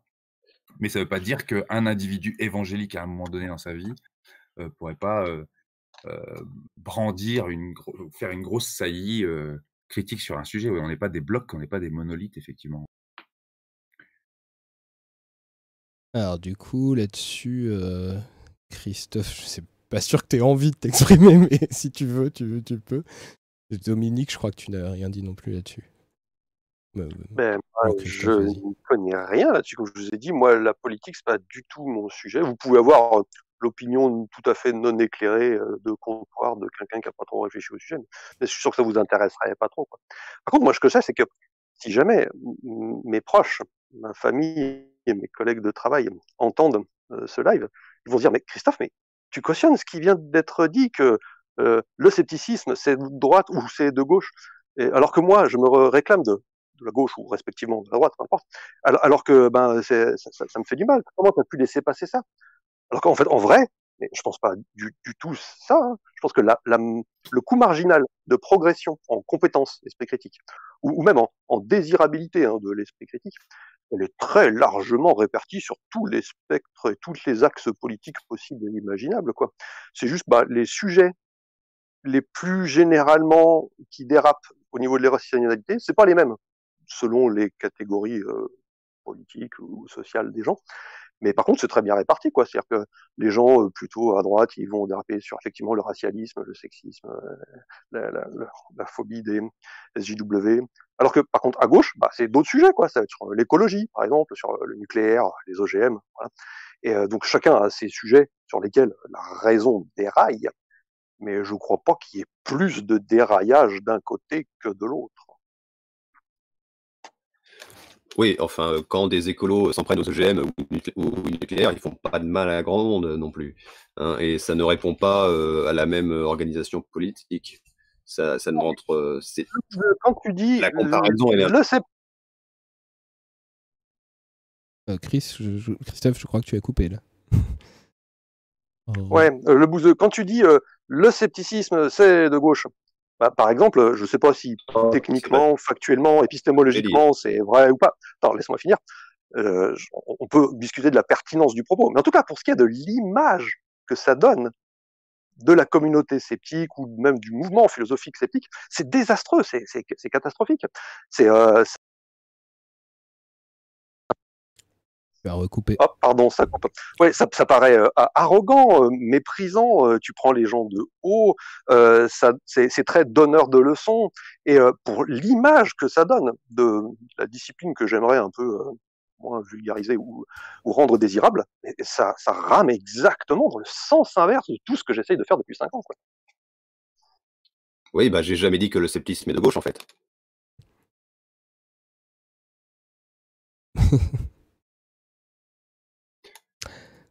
Donc bon, euh, moi qu'on me reproche de que quelque chose que j'ai dit serait un désastre alors que je l'ai jamais dit, bah non, c'est pas du tout ce que je dis. Hein. Non, c'est surtout mmh. le, ton employé, par exemple, tu vois, le sarcasme, l'ironie, laisser entendre que bah oui, il y aurait une différence d'accessibilité ou de représentativité du scepticisme dans tel camp ou tel autre camp politique. Ça, peut être vrai, peut-être, hein, j'en sais rien. comme je vous l'ai dit, moi, j'ai vraiment, j'y connais rien dans ces sujets-là. Mais alors par contre, au niveau de l'image que ça donne, de la discipline que j'essaie de vulgariser, je te jure, c'est très difficile de passer derrière. Oui, d'accord, mais moi je me revendique pas sceptique, euh, donc je vois pas pourquoi si des gens font un lien entre moi et le scepticisme, ils se trompent. Moi, mon image, euh, c'est mon image de la satire. Je me revendique de la satire. Donc que je sois pas très sympa, pas très, pas très agréable, c'est normal, c'est mon boulot. OK. Ah, alors après, euh, je peux aussi euh, rassurer un peu peut-être euh, Christophe sur le fait que, bon, effectivement, peut-être que dans, cette, dans ce live, j'ai contribué à faire un lien entre le bouseux et, l'image du scepticisme. en tout cas, vu les réactions qu'il y a eu, mon invitation du, du bouseux, je pense pouvoir dire qu'il y, a quand même beaucoup de gens qui n'associent pas le bouseux au scepticisme, donc ils ne considèrent pas que ce que fait le bouseux est représentatif du scepticisme. mais, mais ok. Euh, Dominique, je crois que tu veux dire un truc? Oui, oui, tout à fait. Ben, je voulais. Euh, enfin, moi, je... la première chose que je veux dire hein, pour répondre à, cette question, ben, c'est un peu ce que vient de dire Christophe, c'est-à-dire que j'y connais pas grand-chose. Euh, alors, enfin, bon, c'est très différent de lui, puisque moi, contrairement à lui, je vote tout le temps, même si je sais jamais trop bien comment faire, mais ça me semble vraiment hyper important. Euh, mais euh, je connais déjà. Tu dis idéologie politique. Je suis, je sais pas bien qu'est-ce que c'est. Je je suis pas au clair. Donc j'aurais de dire beaucoup de bêtises si j'allais un peu plus loin là-dedans. Euh, mais moi, tout ce que vous venez de dire, tout ce que ça m'a inspiré, c'est euh, d'abord on adhère à une. Est-ce qu'on adhère à une à une idéologie en général? Euh, parce, qu'on, parce que c'est rationnel, ben non, on adhère à une idéologie en fonction de nos valeurs, et nos valeurs, elles dépendent, on va faire simple, de notre histoire. En gros, hein, je, caricature un peu, je vais vite, mais donc elles dépendent pas du tout de l'aspect rationnel. Nos, notre, nos valeurs et donc pas du tout notre idéologie, elles dépendent pas de l'aspect rationnel. Euh, moi, j'aime bien euh, l'idée que le scepticisme est avant tout un outil, donc euh, ça dépend à quoi on s'en sert. Si j'ai un marteau, euh, bah, je peux m'en servir euh, pour tout un tas de choses euh, qui vont, qui sont très larges. Hein. Si je m'en sers pour tuer quelqu'un, ça fait pas du tout la même chose que si je m'en sers pour réparer le toit de quelqu'un qui vit dans une maison qui fuit.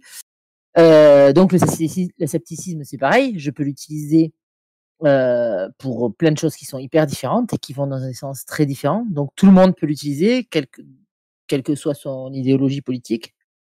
Après, je sais pas si je sais pas sur quoi je base cette idée. Et, euh, et les, les, modératrices de ZSF ont un peu le même, la même impression et ça va retomber sur ce qui a été dit au début.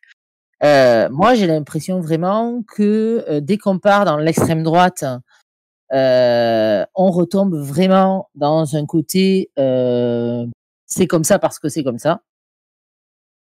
Et, et ça, si jamais on décide, si jamais la personne décide euh, d'utiliser le scepticisme pour réfléchir à son idée politique, eh ben ça va coincer parce que c'est comme ça parce que c'est comme ça, ça va coincer. Mais seulement, et là je retombe sur ce qui a été dit par Richard, elle peut utiliser le scepticisme sur d'autres champs. Et on retombe sur ce que disait Vlad, euh, qui est, euh, on commence par penser contre soi. Et si on pense contre soi, alors ça va devenir sûrement incompatible euh, avec euh, les idéologies qui, sont comme ça parce qu'elles sont comme ça. Voilà en gros euh, où j'en suis. Ouais, je veux juste...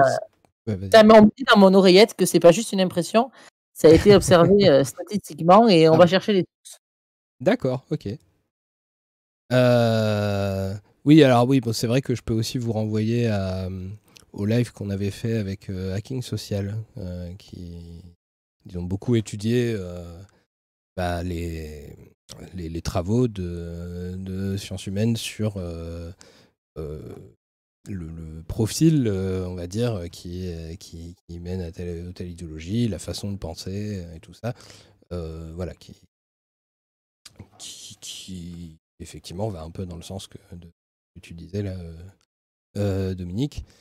Euh, après, moi, je suis d'accord hein, avec, euh, avec ce que certaines choses qui ont été dites par euh, Jean-Michel ou Christophe ou Richard ou Dominique, sur le fait que à côté de son idéologie politique, on peut très bien s'intéresser à d'autres sujets et dans ce cadre-là, faire preuve de, de plus d'esprit critique que son, idéologie ou, l'inverse. Euh, voilà.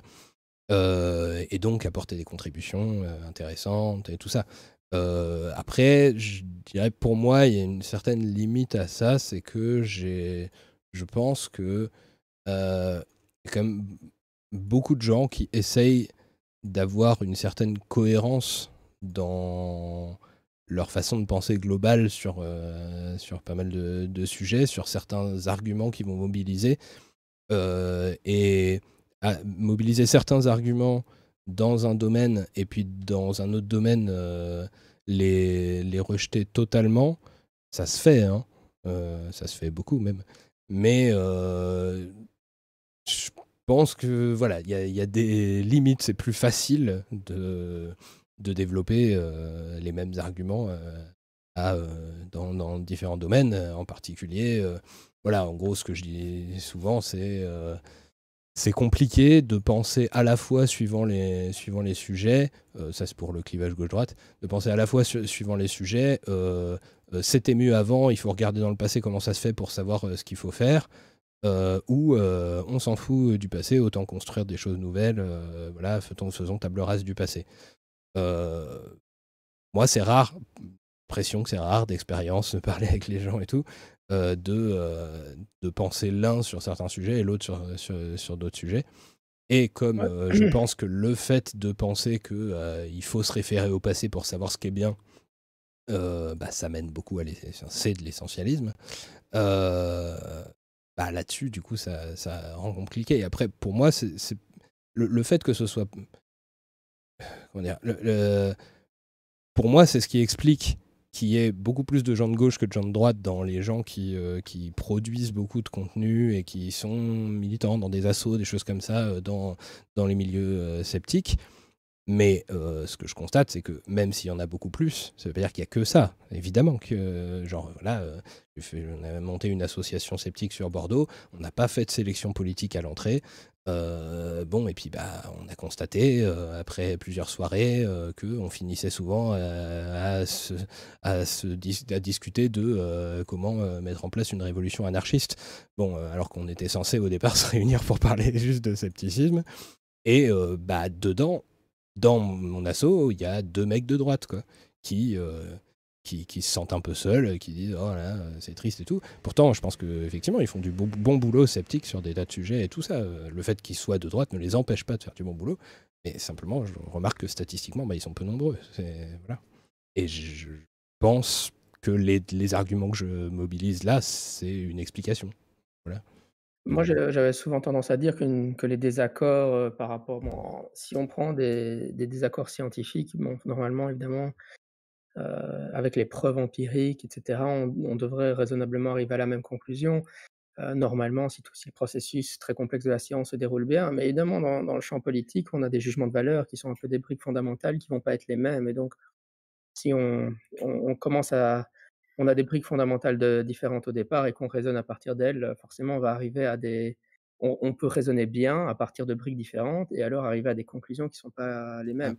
Alors, ici, un peu la conversation, c'est est-ce qu'il y a des positions qui sont politiques qui sont telles qu'en fait, elles sont toujours irrationnelles Mais oui, j'en sais rien. Encore une fois, j'aime pas tellement postuler l'irrationalité des gens avec qui je discute, mais, mais voilà, moi, c'est un peu le truc que j'ai envie de dire, c'est qu'on peut, on peut avoir un, désaccord raisonnable sur ces questions euh, en partant sur des, sur des, sur des mmh, jugements de valeur différents à la base. Excuse-moi, je, je, suis désolé de te couper, mais c'est juste que j'avais pas vu que Richard avait mis un message euh, dans le salon des invités pour dire qu'il ouais, mais Je viens d'entendre la voix, euh la, la, dernière phrase de Jean-Michel, j'ai trouvé très jolie, et c'est sur cette phrase que je vais m'évaporer dans un nuage de fumée rose en remerciant. D'accord. Eh bien, merci beaucoup d'être venu. C'est eh ben, très chouette. Et euh, bah, du coup, euh, bah, à bientôt. À très bientôt. Ciao. Bonne nuit. Bon, du coup, je pense que les positions qu'on a exprimées les uns et les autres sur la question précédente donnent un aperçu de la réponse à la question qui est censée la suivante qui était doit-on exclure d'office certaines idéologies politiques ou positions politiques des milieux sceptiques? Et avec double question derrière, est-ce que c'est par incompatibilité avec le scepticisme? Bon, bah ça, je pense que déjà les réponses des uns et des autres. Ou par choix idéologique, euh, par exemple, je sais pas, pour préserver l'image du scepticisme, euh, ou, parce que voilà, on n'accepte juste pas de fréquenter certaines idéologies et tout. Là-dessus, je dois signaler que euh, par exemple, l'Observatoire zététique a mis dans ses statuts qu'il n'accepte pas l'extrême droite. Euh, est-ce que ça, ça, vous semble pertinent et pourquoi Voilà. Bon, bah, du coup, euh, je commence vu que moi j'ai quelques liens avec l'Observatoire zététique. Ouais. C'est dommage que Richard euh, vienne de partir parce que lui, il était membre de cette association à sa création au moment même où ces genres de questions-là étaient déterminantes. Parce que bien sûr, l'histoire du scepticisme scientifique euh, contemporain là, des dernières décennies est tumultueuse et mouvementée. Et euh, il y a eu ben, un moment où une association parisienne a eu quelques membres qui ont dérivé petit à petit vers des idéologies un peu négationnistes. C'est ce dont euh, faisait allusion un petit peu euh, plus haut d'autres intervenants. Oui, euh, juste pour rappeler, ben, quand, quand, Richard parlait de Blanc-Rue, voilà, c'était ça, c'était cette histoire-là. Voilà, et du coup, bah, cette association sceptique s'est effondrée sous son propre poids très rapidement suite au, au désaccord et au à l'intérieur de l'association, quoi. Et euh, ben, euh, tous les membres qui ont fait euh, sécession et qui étaient répartis autour de la France ont essayé de recréer des petites structures à travers la France pour, ben, pour remplacer la disparition de cette association qui avait réussi à fédérer un petit peu au niveau national tout le monde. Et ben, par exemple, à Grenoble, ben, c'est monté l'Observatoire zététique.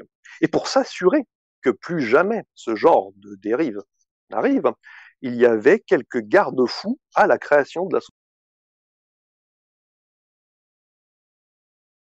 mmh Et du coup, tu en penses quoi, toi, de l'existence ouais, désolé. Euh, ouais, donc euh, moi, j'étais pas encore dans l'association. Je ne fais que répéter euh, ce que me racontent les grands anciens. Et bah, en particulier, il est marqué dans les statuts que l'association refuse catégoriquement, par nature, l'extrême droite. Voilà. Et euh, bah, c'est juste euh, historique, parce que aujourd'hui, hein, les nouveaux membres, on leur fait pas passer un questionnaire politique pour savoir avec qui ils votent ou quoi. Hein. Euh, jamais, j'ai jamais discuté de politique avec aucun des membres qui sont aujourd'hui là. Voilà, c'est vraiment juste une sorte de fossile à l'intérieur de nos statuts. Quoi. Par contre, il y a un truc qu'on a quand même gardé aussi, c'est la capacité de pouvoir déboulonner les têtes de l'association. Parce que justement, les, les, têtes qui avaient un peu dérivé à ce moment-là, c'était des, des, des, piliers qui avaient toujours été là et qui étaient difficiles à, à évacuer par les autres membres ou les petits nouveaux. Et du coup, à l'association, euh, chaque année, on est obligé de choisir un président, puisque la statut de les, les, lois de la République l'imposent. Hein, il faut faire chaque année la déclaration du nouveau bureau, tout ça. Mais pour que bien tout le monde comprenne que le bureau, c'est juste fantoche, fantasque, qu'il n'y a pas vraiment de hiérarchie à l'observatoire zététique, que tout le monde a exactement le même temps de parole, le même pouvoir décisionnaire, et que juste il faut marquer qui est le président sur le papier, eh bien, il y a une sorte d'adoubement où le nouveau président se fait adouber par l'ancien président avec un poireau. Et donc, il y a toujours un discours un peu ridicule et un protocole euh, bien naze pour bien montrer à tout le monde que être président, c'est rien de particulier à part qu'il faut bien mettre quelqu'un sur le papier, quoi. Donc ça, tu vois, c'est des, euh, des, euh, des, reliques qui nous viennent de cette historique là.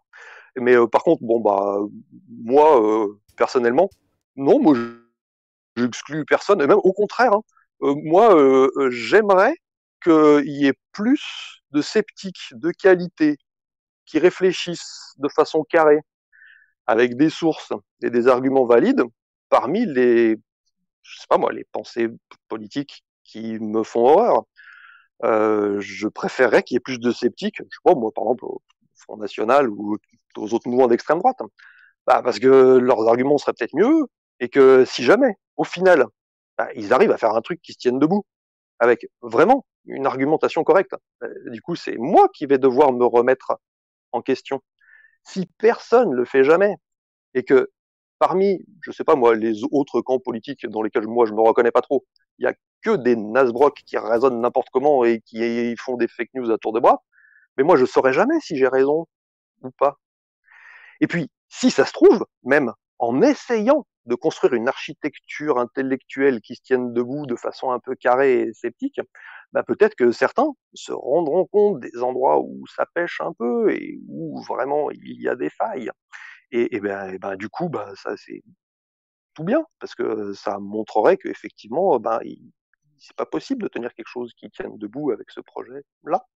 Donc du coup non, moi j'encourage tous les gens qui sont pas du tout de mes euh, opinions politiques à se lancer dans le scepticisme. Et je voudrais pas juste les, euh, les, rejeter, leur, fermer l'entrée, leur couper la parole ou, euh, ou les renier, ou je sais pas quoi.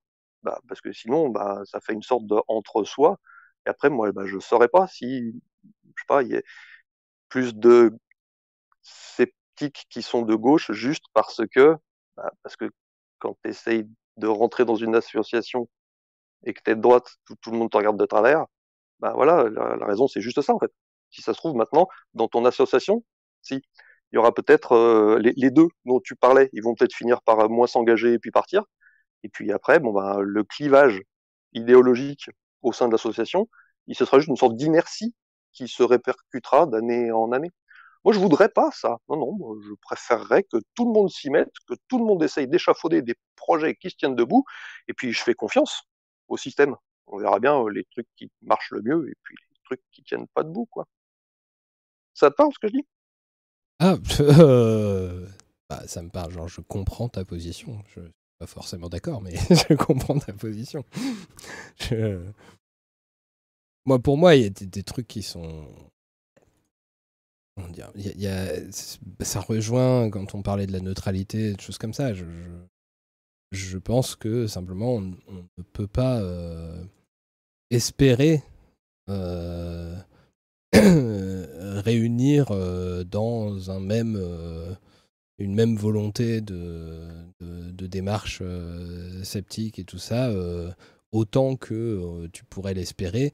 des gens qui, qui ont fondamentalement des objectifs incompatibles je pense aussi que dans les objectifs de certaines idéologies, il y a la lutte contre le scepticisme. Donc déjà, je ne vois pas trop comment on pourrait les convaincre de s'intéresser au scepticisme. Et euh, en particulier, je parle surtout des réactionnaires. Euh, Et après, il y a sans, aussi... sans aller jusqu'à convaincre, je disais juste euh, ne pas refuser d'emblée. C'était ça le terme de ta question. Après, non, je ne vais Oui, pas oui, essayer d'aller oui, convaincre les gens de s'intéresser. S'ils sont pas intéressés, ils sont pas intéressés. Et après, il y a aussi un truc, je pense, c'est par rapport à l'image du, du, scepticisme. Le truc, c'est que bah, faire rentrer des gens, euh, par exemple des racistes, dans, dans ton association sceptique, et euh, c'est prendre le risque que euh, bah, ils s'expriment publiquement, ils expriment publiquement leur racisme et que les, bah, les gens sachent qu'ils font partie de cet assaut, euh, même si eux-mêmes se revendiquent pas être en train de parler au nom de l'assaut, que les gens l'associent à l'assaut et que du coup, bah, on part du public, dans l'opinion publique, on part du principe que bah, le scepticisme est, racisme, est, est raciste, par exemple. Ouais, ça, ouais. c'est des mécaniques. C'est pour, ça que tu vois notre limite, c'était ça, l'extrême droite, et pas l'extrême droite. Donc pas, euh, tu vois, le, le racisme, le, le masculinisme et puis le négationnisme. Ça, c'est les trucs que c'est non, voilà. Après, euh, les autres courants politiques, je sais pas, moi, si tu veux être euh, libéral, euh, social, bonapartiste, bon, après tout, moi, tu peux bien essayer de monter ton projet, ça me dérange pas, quoi. Ah oui, mais du coup, là, tu, tu disais que tu n'étais pas forcément d'accord avec... Enfin, il me semblait que tu disais que tu n'étais pas forcément d'accord avec le, cette trace historique qu'est ce refus de l'extrême droite dans, dans ton association. Donc, ça, Ah non, non, non, ce, ce, ce re- ce refus, il est super chouette. Non, par contre, je veux garantir à tout le monde la possibilité de créer leur propre association. Et d'ailleurs, ça s'est fait, hein, Ah tu vois, on en a parlé, hein, des certains groupes qui ont des objectifs euh, bah, euh, de essayer de voir si on peut justifier euh, la hiérarchie entre les races euh, avec le scepticisme. Bon bah ça existe, hein, ils font des, des chaînes YouTube, ils ont des blogs, voilà. Et, mais, et moi, bah, je les écoute avec attention. Et voire même hein, en, privé, je discute avec eux pour essayer de, voir comment ils vont faire leur projet, sur quoi est-ce qu'ils se basent, euh, comment est-ce qu'ils vont avancer, où ça en est. Et euh, je, ne leur, refuse pas le droit de s'appeler, euh, de, se revendiquer de la communauté sceptique, par exemple, ou d'utiliser le mot zététique s'ils ont envie. Voilà, je m'en fous, c'est leur association. Tant que c'est pas pas dans la mienne, ça va. Enfin, tu comprends bien que, par exemple, là, quand on parle de l'image du scepticisme en général, même si vous n'êtes pas dans la même association, euh, l'expression publique d'un groupe qui se revendique du scepticisme va, de toute façon, que tu le veuilles ou non, euh, être assimilé par les gens euh, à l'image du scepticisme en général et donc va re- retomber sur ton association, même si vous êtes deux associations différentes. Tout à fait, euh, exactement. Et euh, bah, ça, c'est un dilemme auquel il faut réfléchir. Mais le- truc, c'est que tous ceux qui, depuis les dernières années, là, ont dé- déroulé le narratif que tu avais appelé euh, la zététique, cette droite, euh, et ben, c'est pas du tout en référence à ces genres de mouvances-là. hein. Ils sont complètement inconnus, personne ne les connaît, les, les gens qui essaient de faire ces genres de projets racialistes sceptiques. Là. Et, euh, et c'est pas du tout à ça qu'ils font référence. Donc, tu vois, même avec l'existence de ces groupes-là, de toute façon, euh, bah, tiens, je veux dire, même sans l'existence de ces groupes-là, de toute façon, ça, ça apparaîtrait quand même et ça changerait pas grand-chose. Voilà. Et, et, et la morale, c'est qu'après quelques années, bah, personne qui les suit, personne qui trouve pertinent leurs analyses, et ils ont jamais vraiment réussi à montrer un projet euh, quelconque. Voilà. Bah, donc du coup, les voir ramer, bah, je trouve ça même plutôt, euh, plutôt satisfaisant. en fait. Tout compte fait, je pouvais revenir. Oh, c'est belle. Ok. Alors, euh, du coup, là, on a beaucoup parlé à deux avec Christophe. Est-ce que. Ça ne dérange pas que je revienne en tout cas. Ah non, ça dérange pas du tout que tu reviennes. Il n'y a pas de souci. Bah, Comme Christophe a abordé brièvement euh, la problématique de Blanc-Rue, euh, quand voilà sur la question euh, pourquoi il y a des parfois des accusations d'extrême droite qui reviennent, bah, dans la dans la mouvance internet des gens qui s'opposent euh, aux mouvances antiseptiques ou antizététiques, euh, par exemple les anthroposophes là pour l'instant ils sont très actifs, enfin très actifs. Ils sont là, quoi. Ils essayent de, à cause de Jawar Pera, bah, ils essayent de tracer un lien, euh, euh, enfin, de dire que la zététique c'est d'extrême droite. Bah, ils utilisent blanc en rue, évidemment, euh, voilà. Que, donc, et, et bah non, ceci dit, il y a quand même quelque chose. Je pense que c'est important d'expliquer. euh, moi, je suis content qu'on en ait parlé dans ce live, par exemple, aux sceptiques qui découvrent le scepticisme maintenant, l'affaire blanc en rue, qu'on soit clair là-dessus sur ce qui s'est passé et comment ça a été euh, géré, euh, que, quand euh, blanc en rue a commencé à dériver. euh, voilà, le, Z a été créé en, grande partie à cause de ça, avec son, pas comme, comme là, je vais pas répéter ce qu'a dit Christophe, mais c'est, en tout cas, moi, je vois beaucoup ce genre de choses, voilà, dans certains, les anthroposophes et d'autres, d'autres formes d'antiseptiques, ils vont dire, «Ah ouais, ouais, les, les Z, c'est de l'extrême droite, à cause de Éric Blanc-Rue, qui était le bras, le bras ils vont dire que c'est le bras droit d'Henri Brock, je pense pas qu'il était le bras droit d'Henri Brock, mais... donc c'est bien qu'on en ait parlé, je trouve. Mais du coup, par exemple, moi, je pense que le, le coup de Blanc, l'histoire de Blanc-Rue, pour moi, cette histoire-là se serait déroulée maintenant, à notre époque, pour moi, le résultat euh, aurait été très net, c'est-à-dire que euh, serait définitivement associé dans la, tête de la plupart des gens que le scepticisme est d'extrême droite, et il n'y aurait plus aucun moyen de faire euh, entendre une autre voix du scepticisme et tout ça. Pour moi, la seule raison pour laquelle ça n'a pas eu autant d'effet que ça, et ça a été majoritairement oublié, l'histoire de Blanc-Rue et tout, c'est parce que c'est à une époque où il n'y avait pas Internet, euh, ou quasiment pas, et où, euh, et, où euh, la zététique était vraiment un, groupuscule absolument pas connu de personne. voilà, donc de toute façon, très peu de gens s'intéressaient à ce qui se passait du, côté de la zététique. Quoi. Et, et, ce risque-là, pour moi, il est loin d'être d'être mort. Enfin, il y a des choses qui se passent actuellement qui, euh, qui rappellent un peu ça, même si ça va pas aussi loin. Mais euh, Astronogeek n'a pas défendu le, négationnisme, euh, des d'étoiles non plus. Mais ils défendent des choses. Euh, et, et puis, bah, c'est associé à l'image du scepticisme. Et petit à petit, on rame de plus en plus pour faire entendre le fait que le, non, le scepticisme n'est pas fondamentalement un, truc qui mène à vouloir un despotisme éclairé ou, ou à ou à, rejeter les SJW ou à, euh, enfin, ou à défendre, je sais pas, le libéralisme ou ce genre de choses. Euh, et, plus proche de Blanc-Rue, il y a l'histoire de, de Bricmont. Bon, du coup, là, c'est dommage que Richard soit, soit plus là aussi. Mais euh, bah, est resté assez proche de, de Blanc-Rue. Pour moi, il défend à peu près la même idéologie, juste il se cache un peu plus, quoi. Euh, et il a été assez promu par un certain nombre de sceptiques parce qu'il a fait un travail sceptique à un moment et tout. Euh, et heureusement que il n'a pas pris autant d'importance que Blanc-Rue dans, dans, le mouvement, que après son bouquin, bon, finalement, il n'est pas très présent dans les cercles en question. Il n'y a pas tant de gens qui l'ont euh, soutenu jusqu'au bout et tout, mais Richard l'a soutenu longtemps. Voilà, il a fait un thread assez récemment là, pour pour dire que finalement il n'inviterait plus. Bon, bah, le choix de plus l'inviter, moi je le trouve assez pertinent pour, euh, ne serait-ce que préserver un minimum l'image scepticisme et faire en sorte qu'on ne soit pas associé à, à l'extrême droite. Euh, voilà. Moi, je pense que ta façon de représenter les choses, enfin, historiquement, les choses n'est pas tout à fait juste. Moi, je pense que justement, Blanc-Rue, le problème, c'est qu'à l'époque, il était l'incarnation du zététisme, sur, euh, de la zététique sur tous les plateaux de TV et qu'il n'y avait personne d'autre. C'était comme s'il était un... il y avait Henri Brock, quoi. Mais c'était comme s'il était un peu le seul créateur de contenu. On va, il a utilisé du vocabulaire contemporain, donc forcément, il représentait la zététique sur les plateaux et donc, le risque a quasiment été plus grand à ce moment-là que maintenant, je pense.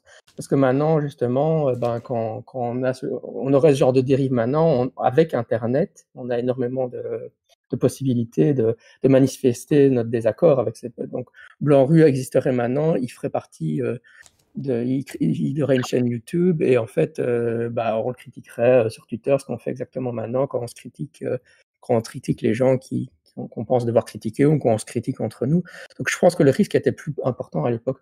Et d'ailleurs, euh, je pense que c'est tout à fait ça. Le problème, c'est que euh, Blanc-Rue, il était à cette époque-là où il n'y avait pas Internet, donc on n'avait pas de moyen de nous faire de, se faire entendre.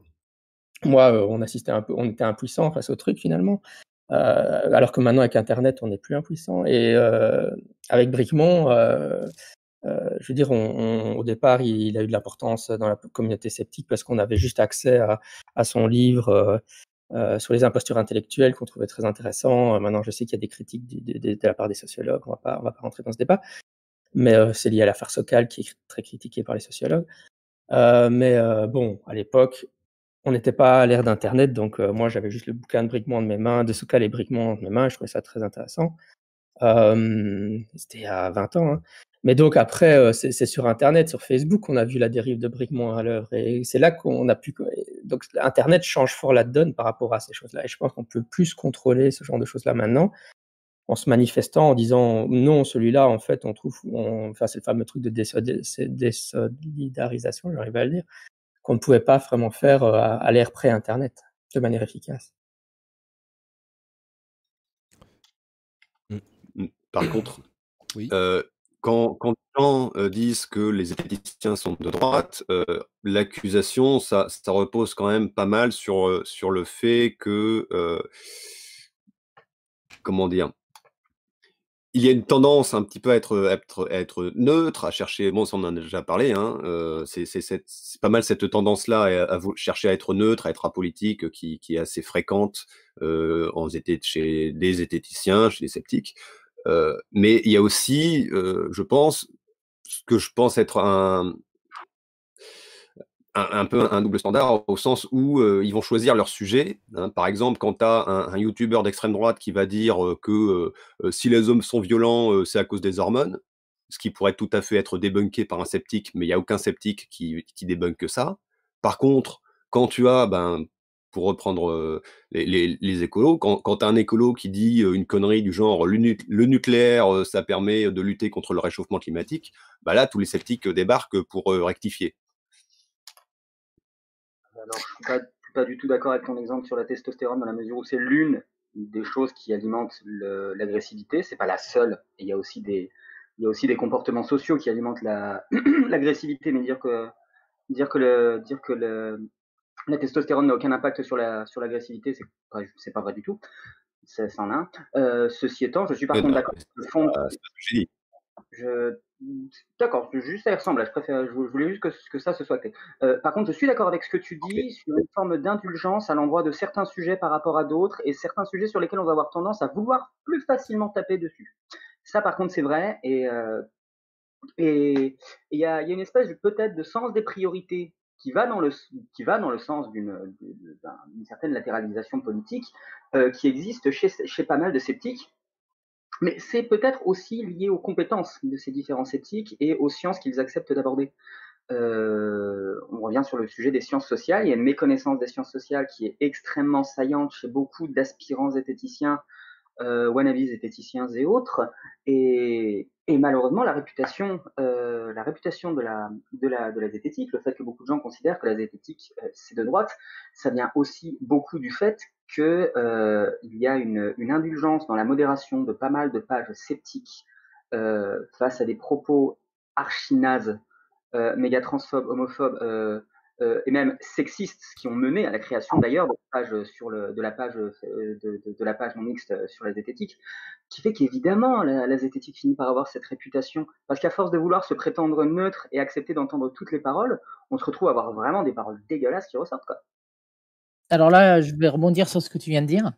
Euh, je suis complètement d'accord avec ce que tu viens de dire. Et puis, euh, je vais rebondir aussi sur le fait qu'on a dit euh, plusieurs fois que le scepticisme, s'applique d'abord à soi. Et, et, donc, je vais vous raconter pour répondre un peu à, à la question de est-ce qu'il faut exclure des gens? C'était ça la question de base. Hein. en, fait, ce qui, est, ce qui est bien, c'est que j'ai pas posé toutes les questions, mais du coup, vous répondez aux différentes questions parce que je imagine que vous les avez sous les yeux. Donc, je ne l'ai pas posée celle-là, euh, mais enfin pas directement. Oui, si je dis exclure d'office certaines idéologies politiques. Voilà, pardon, mais euh, ce que je disais, c'est, euh, enfin, je vais reprendre. Je disais ouais, donc je vais partir d'un exemple qui est arrivé quand on a créé ZSF, qui montre qu'on oublie toujours de s'appliquer les choses à soi. Euh, donc, euh, je vais parler de moi, euh, même si pour une grande partie de ce que je vais dire, c'est ça peut être étendu aux autres créatrices du groupe, mais je préfère parler que de moi pour pas pour pas faire d'amalgame, parce que voilà, j'ai pas discuté de tous les sujets avec tout le monde en détail.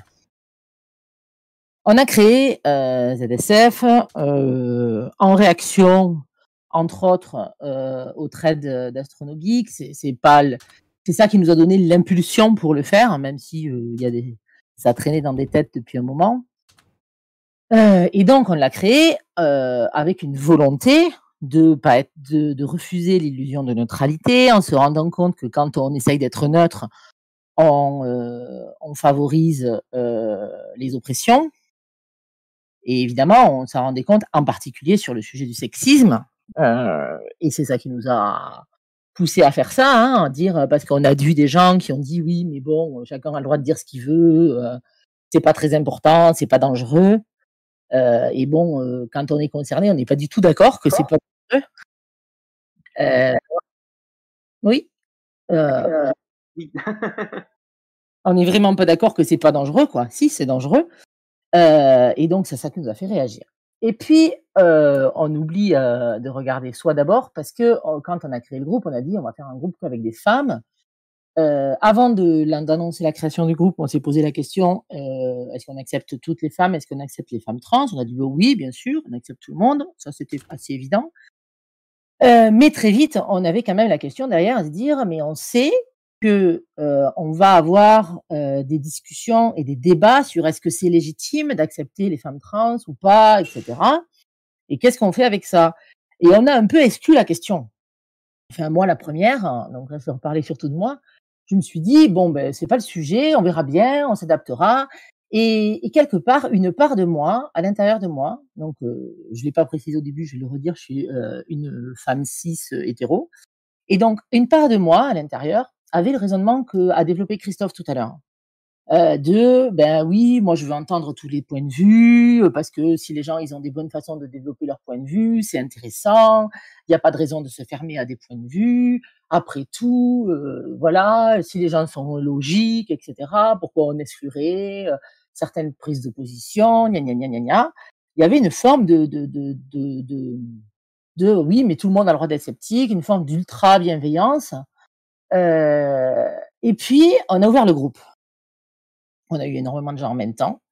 On était un peu débordé par le, nombre de personnes qui venaient, par le fait qu'on avait beaucoup de d'hommes euh, qui voulaient essayer de rentrer. Donc, on était un peu géré par ça. Et pendant ce temps, il y a eu des discussions qui se sont créées, euh, qu'on n'avait pas gérées au départ. Et j'ai géré, j'ai dit certaines euh, débordements, on va dire. Et en le faisant, je me suis rendu compte que je pouvais pas du tout rester dans cette posture de chacun euh, peut développer son argument, euh, il faut qu'elle fasse, qu'elle dise ça c'est mon opinion, ça c'est des faits, et puis c'est bon, à partir de là, tout le monde peut tout dire. Mais non, non, non, non.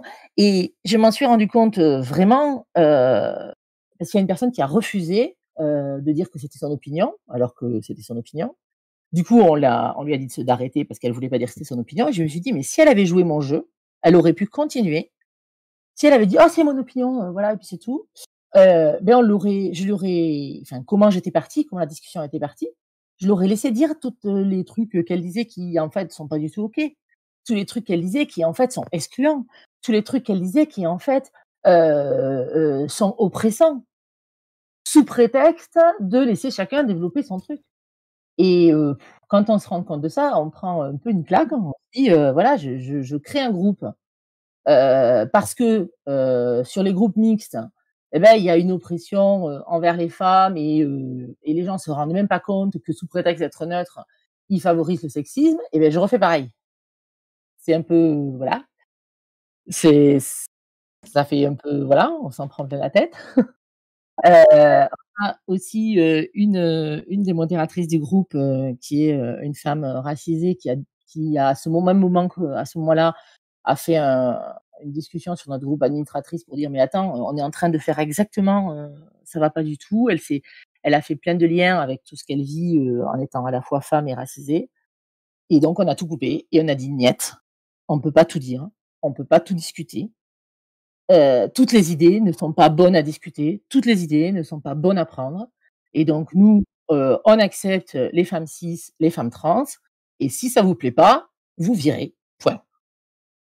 Et, et euh, voilà. Et si vous voulez parler d'autre chose, développer le scepticisme sur d'autres sujets et vous taire sur ce sujet, ben vous faites ce que vous voulez.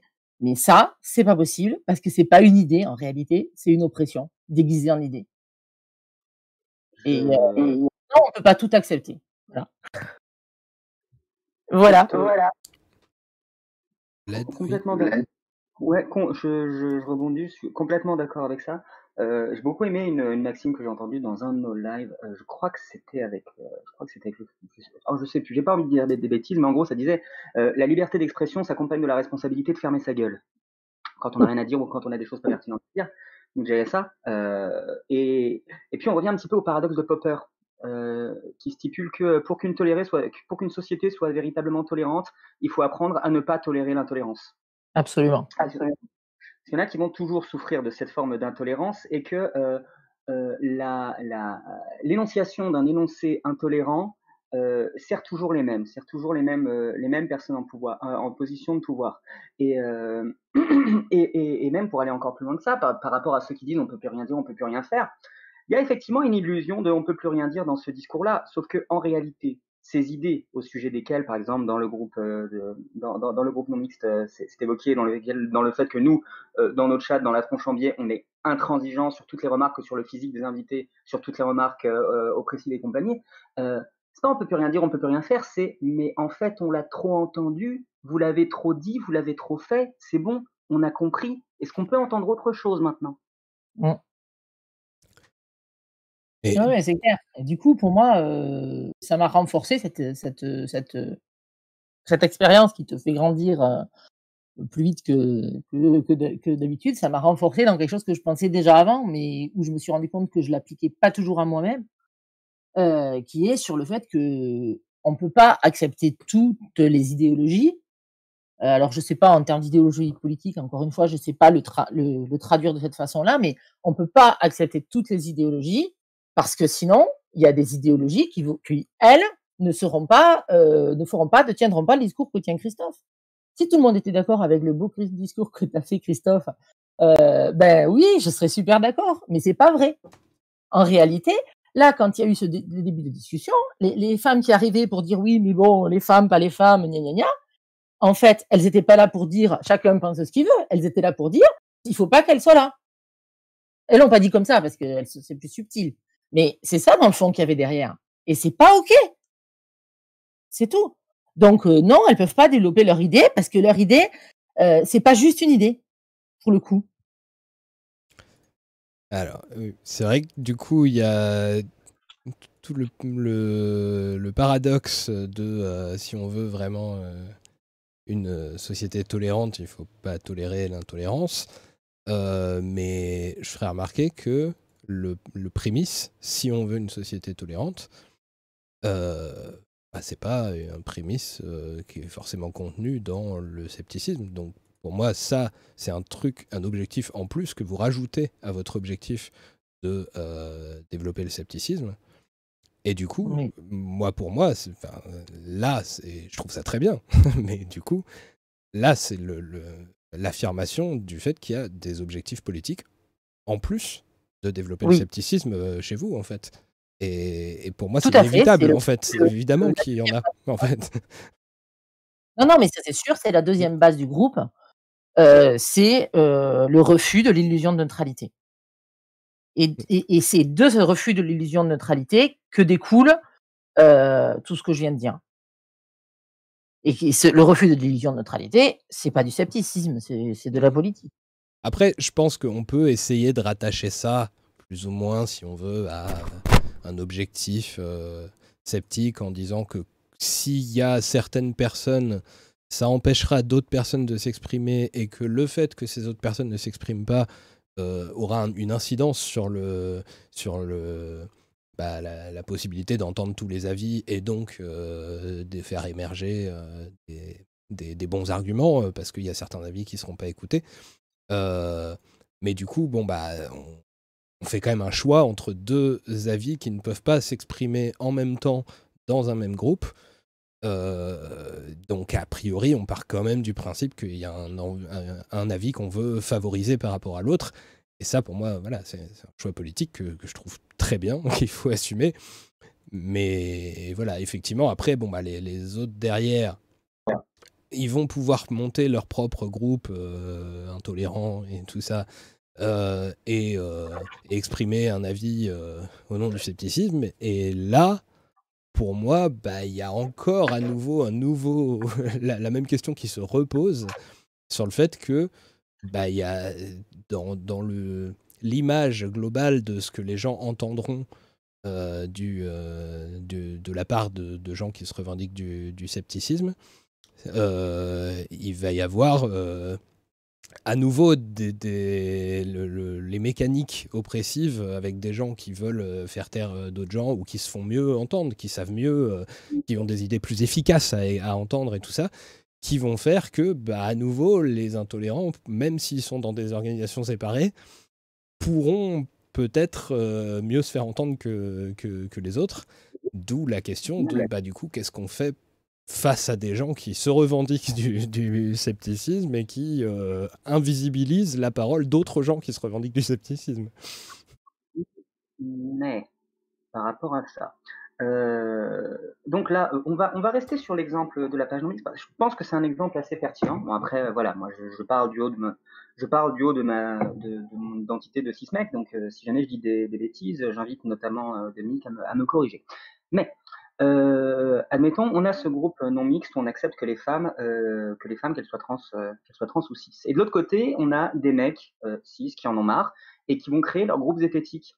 Ah bah dites donc, eh ben, vous n'avez pas l'impression que ça ressemble déjà aux groupes zététiques normal? Est-ce que vraiment vous apportez quelque chose de nouveau au discours? Est-ce que vraiment vous apportez quelque chose de nouveau au paysage sceptique? Non, pas vraiment. En revanche, euh, un groupe dans lequel on n'a que des femmes qui peuvent enfin s'exprimer sur des problématiques euh, qui les regardent, ça c'est quelque chose de fécond.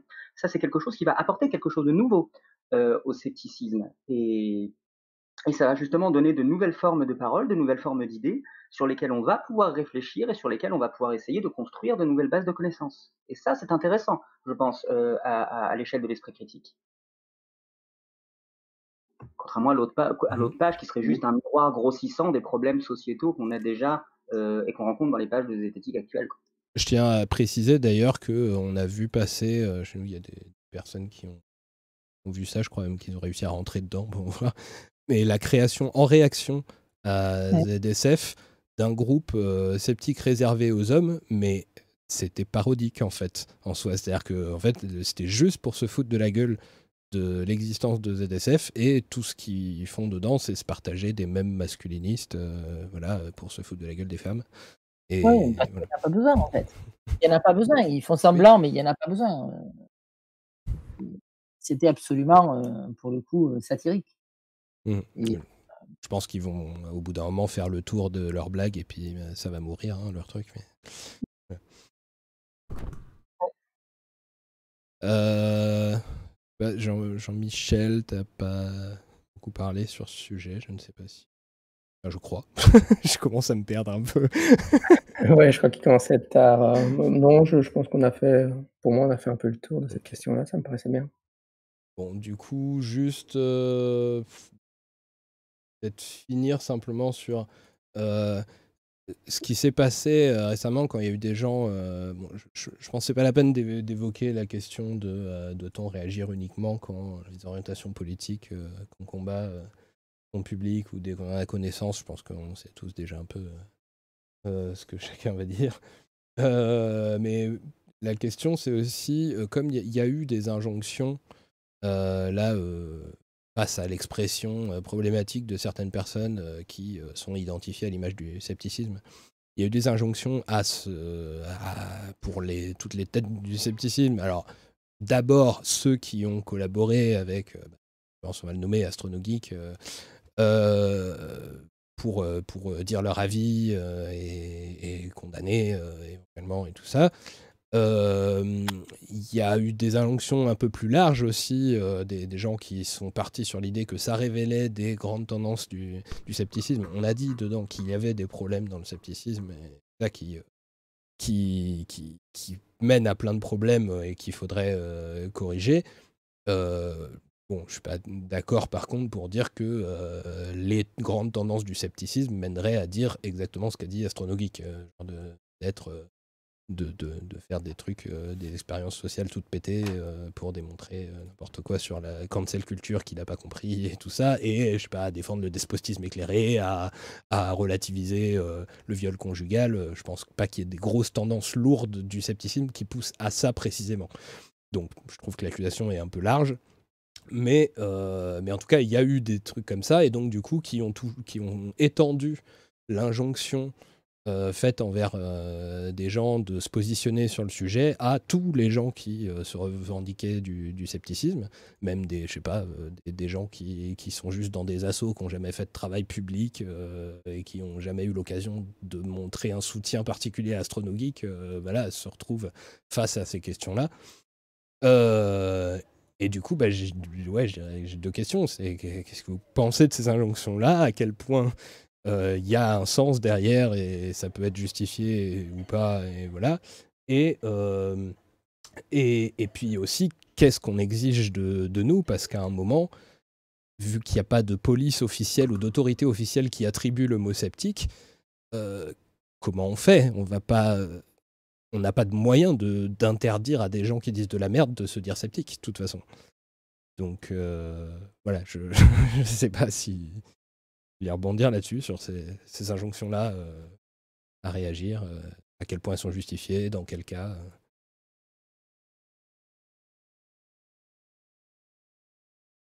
Oh, ce silence. J'ai un peu avoir du, mal bah à pour le sens de ta question. Ok, d'accord. bah, Est-ce que quand quelqu'un qui est identifié comme faisant partie du scepticisme euh, dit des trucs euh, qui posent problème, euh, voilà, qui sont problématiques soit du point de vue sceptique, soit du point de vue politique. Bah, vous trouvez normal ou pas que on vous demande en tant que sceptique de vous positionner sur le sujet et de, de, réagir à ça Dans quelles conditions c'est normal Pourquoi Normal, je sais pas. Inconfortable, oui. Euh, parce que des fois on n'a pas eu le temps d'étudier le sujet, euh, des fois on n'est pas suffisamment renseigné, des fois on n'était pas là à ce moment-là. Euh, moi, c'est vrai que pendant cette affaire, l'affaire, l'affaire par exemple, j'étais dans un endroit en pleine campagne qui ne captait pas du tout. Et là, je reçois des dizaines et des dizaines de messages qui me disent Ouais, qu'est-ce que tu penses de ce qu'il a dit là? Oh, on, se calme, s'il te plaît. Je t'ai juste monté sur la colline pour voir s'il y a des textos. Euh, c'est euh, y a, pas toujours facile euh, de se positionner euh, sur, des, sur des problématiques un petit peu compliquées. Après, je ne suis pas du tout surpris euh, que des gens qui ont confiance en ont confiance en notre travail, par exemple, je vais parler que de mon cas parce que c'est ce que je connais, que des personnes qui ont confiance en, mon, qui ont confiance en, notre travail et qui et qui nous associent à, à, lui notamment bah, parce qu'on a fait des lives avec lui et parce qu'il parce que les gens l'associent au scepticisme, et il y a un truc qu'on, qu'on, mentionne pas assez, c'est qu'en fait, il se défend très très souvent de faire partie du scepticisme. Je comprends que des gens nous demandent.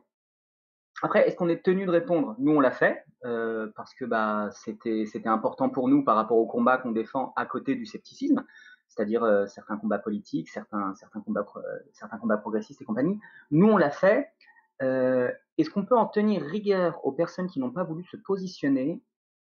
Je ne sais pas. Là, j'avoue, je ne sais pas. C'est une question que j'ai pas suffisamment fouillée et donc j'ai pas envie de donner une réponse, euh, une réponse trop cash. Mais, mais, c'est vrai que c'est compliqué. Le problème, c'est comme le scepticisme, c'est un ensemble protéiforme d'idées euh, formées autour d'une seule, euh, a priori une seule et même euh, une seule et même méthode, pas du tout. Qu'il y a plein de méthodes scientifiques, plein de types de méthodes scientifiques. Mais en tout cas, formées autour du fait d'appliquer l'esprit critique à ce qu'on pense. C'est très protéiforme. C'est archi compliqué d'essayer de demander à tout le monde de penser la même chose. Et encore une fois, de toute façon, l'idée d'un pack idéologique n'est ni souhaitable ni réaliste. Me laissez pas tout seul.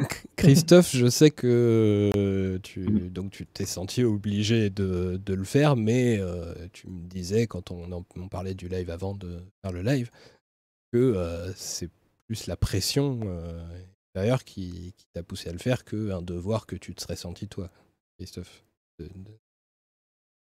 Ouais, ouais, bah, carrément.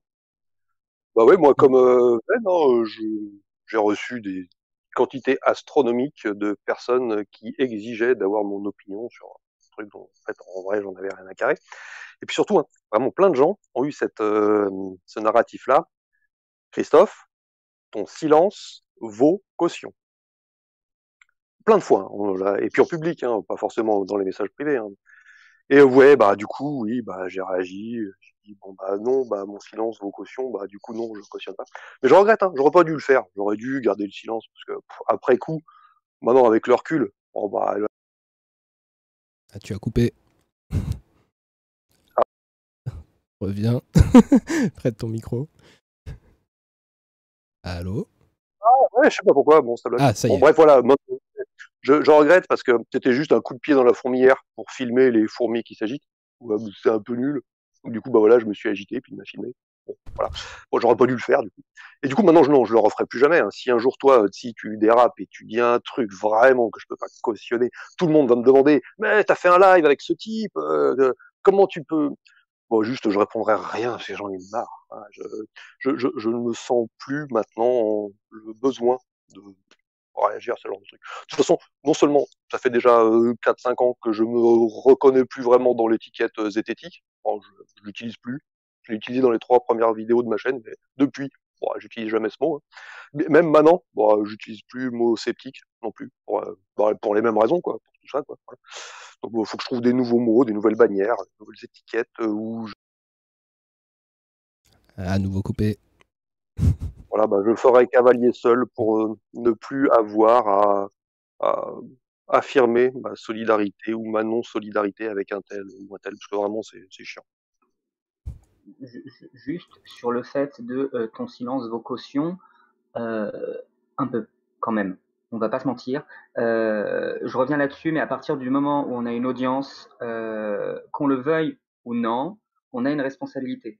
Notre parole est entendue euh, et notre parole peut faire à la fois du bien et du mal à certaines catégories de personnes. On ne peut pas ignorer les dynamiques sociétales dans lesquelles on vit, euh, les enjeux actuels, notamment autour de MeToo et compagnie, le fait qui fait que justement il y a une grosse cristallisation autour de ces questions-là, euh, font qu'on a d'autant plus besoin d'être un petit peu attentif à ça. Et moi, effectivement, je comprends que des gens m'écrivent pour me demander qu'est-ce que tu penses de ça. Je comprends que des gens m'écrivent pour me demander est-ce que moi qui te soutiens, j'ai raison de continuer à soutenir une personne qui accepte euh, cette parole-là? Et du coup, je disais tout à l'heure, c'est inconfortable, ça fait chier, mais en tant que, en tant que personne qui avons un audimat et qui avons des, des, personnes qui nous écoutent, on a, euh, on a un certain nombre de responsabilités. Bah, Celle-ci en fait un petit peu partie, malheureusement. Voilà. Non, non, je pense pas. Enfin, responsabilité en tant que, pardon, en tant que personne, oui. Peut-être utiliser un compte perso en mon nom, tu vois, Christophe, Michel, mais j'aurais écrit publiquement, euh, bah voilà, là Arnaud, je pense que tu déconnes quoi. Mais je sais pas, je l'ai fait avec le compte hygiène mentale qui a rien à voir. C'est un truc qui est censé parler de paranormal et des pseudosciences. Quel est le rapport? J'aurais pas dû faire ça. J'aurais dû utiliser un compte perso. Voilà. Toi, tu as fait un compte perso, par exemple, tu vois, donc c'est le cas est un peu différent. Mais euh, moi, je suis intéressé de savoir. Euh, tu dis, je, je regrette, mais qu'est-ce qui fait que tu regrettes? Bah, le fait qu'il ait dit ça juste pour me regarder réagir et que j'ai réagi. Voilà. Je vois, c'est, c'est nul. C'est comme, euh, je pas. Enfin, quand tu dis ça, ça donne l'impression que tu es en train de dire que tu t'es senti un peu. Euh, je vais être un peu. Euh, je sais pas, je vais peut-être pas utiliser un bon mot, mais euh, que j'ai l'impression que tu es en train de dire, je me suis senti un peu comme une marionnette. Bah ouais, bah carrément, ouais. Bah c'est comme, je sais pas, si je fais peur à quelqu'un, bouh, puis il a peur. Alors je lui dis, ah, t'es un peu heureux. Bah oui, enfin, il a eu peur parce que je lui ai fait peur. Enfin, D'accord. voilà. Et, donc, et, là, j'ai été outré bah, parce qu'il a dit des trucs outrageantes qui étaient, euh, qui étaient euh, sciemment faites pour outrager. Ah voilà, bah, je me suis Oui. outragé. Voilà, bon, c'est nul. Voilà, j'aurais dû juste fermer ma gueule. Parce que, enfin, si Oui. j'avais deviné que c'était ça, sa raison, bon, j'aurais rien dit. Quoi. Mais pourquoi? Parce que c'est pas parce que lui, il veut te manipuler. Euh, c'est pas parce que lui, il veut te faire peur. Bah, enfin, tu vois, j'aime bien ton exemple. Ouais, il fait peur. Ah, ah, t'as eu peur. euh, C'était ridicule. Oui, ok. Mais en attendant, euh, la peur, elle était vraiment là. Et, euh, et c'est pas d'avoir peur qui est ridicule. Ce qui est ridicule, c'est de faire peur à l'autre et de se moquer de lui après parce qu'il a eu peur. C'est celui-là qui est ridicule. Celui-. Euh, pardon, je, je- je suis désolé, je t'ai coupé, je crois que. Non, non, mais ouais, j'ai fini, vas-y. Euh, Et puis je rajoute que tu dis, euh, je suis pas d'accord avec ce que tu dis. Tu dis que tu as un compte privé, donc c'est normal que tu t'exprimes là-dessus, mais c'est pas en tant que compte privé que que, que les gens nous demandent notre avis, en quelque sorte. C'est parce qu'on est des figures sceptiques, on est des figures publiques. Euh, moi, si vraiment je devais créer un compte euh, privé, privé, privé, ce serait avec mon prénom. Quand je m'exprime en tant que Bled Tapas, je m'exprime en tant que l'entité Bled Tapas, en tant que le personnage Bled Tapas, en tant que, bah, justement, euh, en tant que positionnement public. Les trois quarts des personnes qui me suivent sur ma page Bled Tapas, les trois quarts, lol, les 80% des personnes qui me suivent sur ma page Bled Tapas, je les ai jamais vues de ma vie, mais elles me suivent. Elles me suivent pas parce qu'on est amis. Elles me suivent pas parce que je suis un individu, parce que c'est mon compte privé. Elles me suivent parce que je suis une figure. Et c'est pour ça que j'ai que que que que qu'elles me demandent mon avis. Eh ben, c'est la preuve que moi c'est différent. Moi, tout le monde suit mon compte hygiène mentale parce que je parle de paranormal et de pseudosciences, et personne suit mon compte privé. Personne. J'ai aucun abonné. Hein. Donc tu vois, c'est tu vois, c'est pas pareil. Du coup, je me suis exprimé avec mon compte public de la même manière que tu t'exprimais avec ton compte public, ton compte hygiène mentale.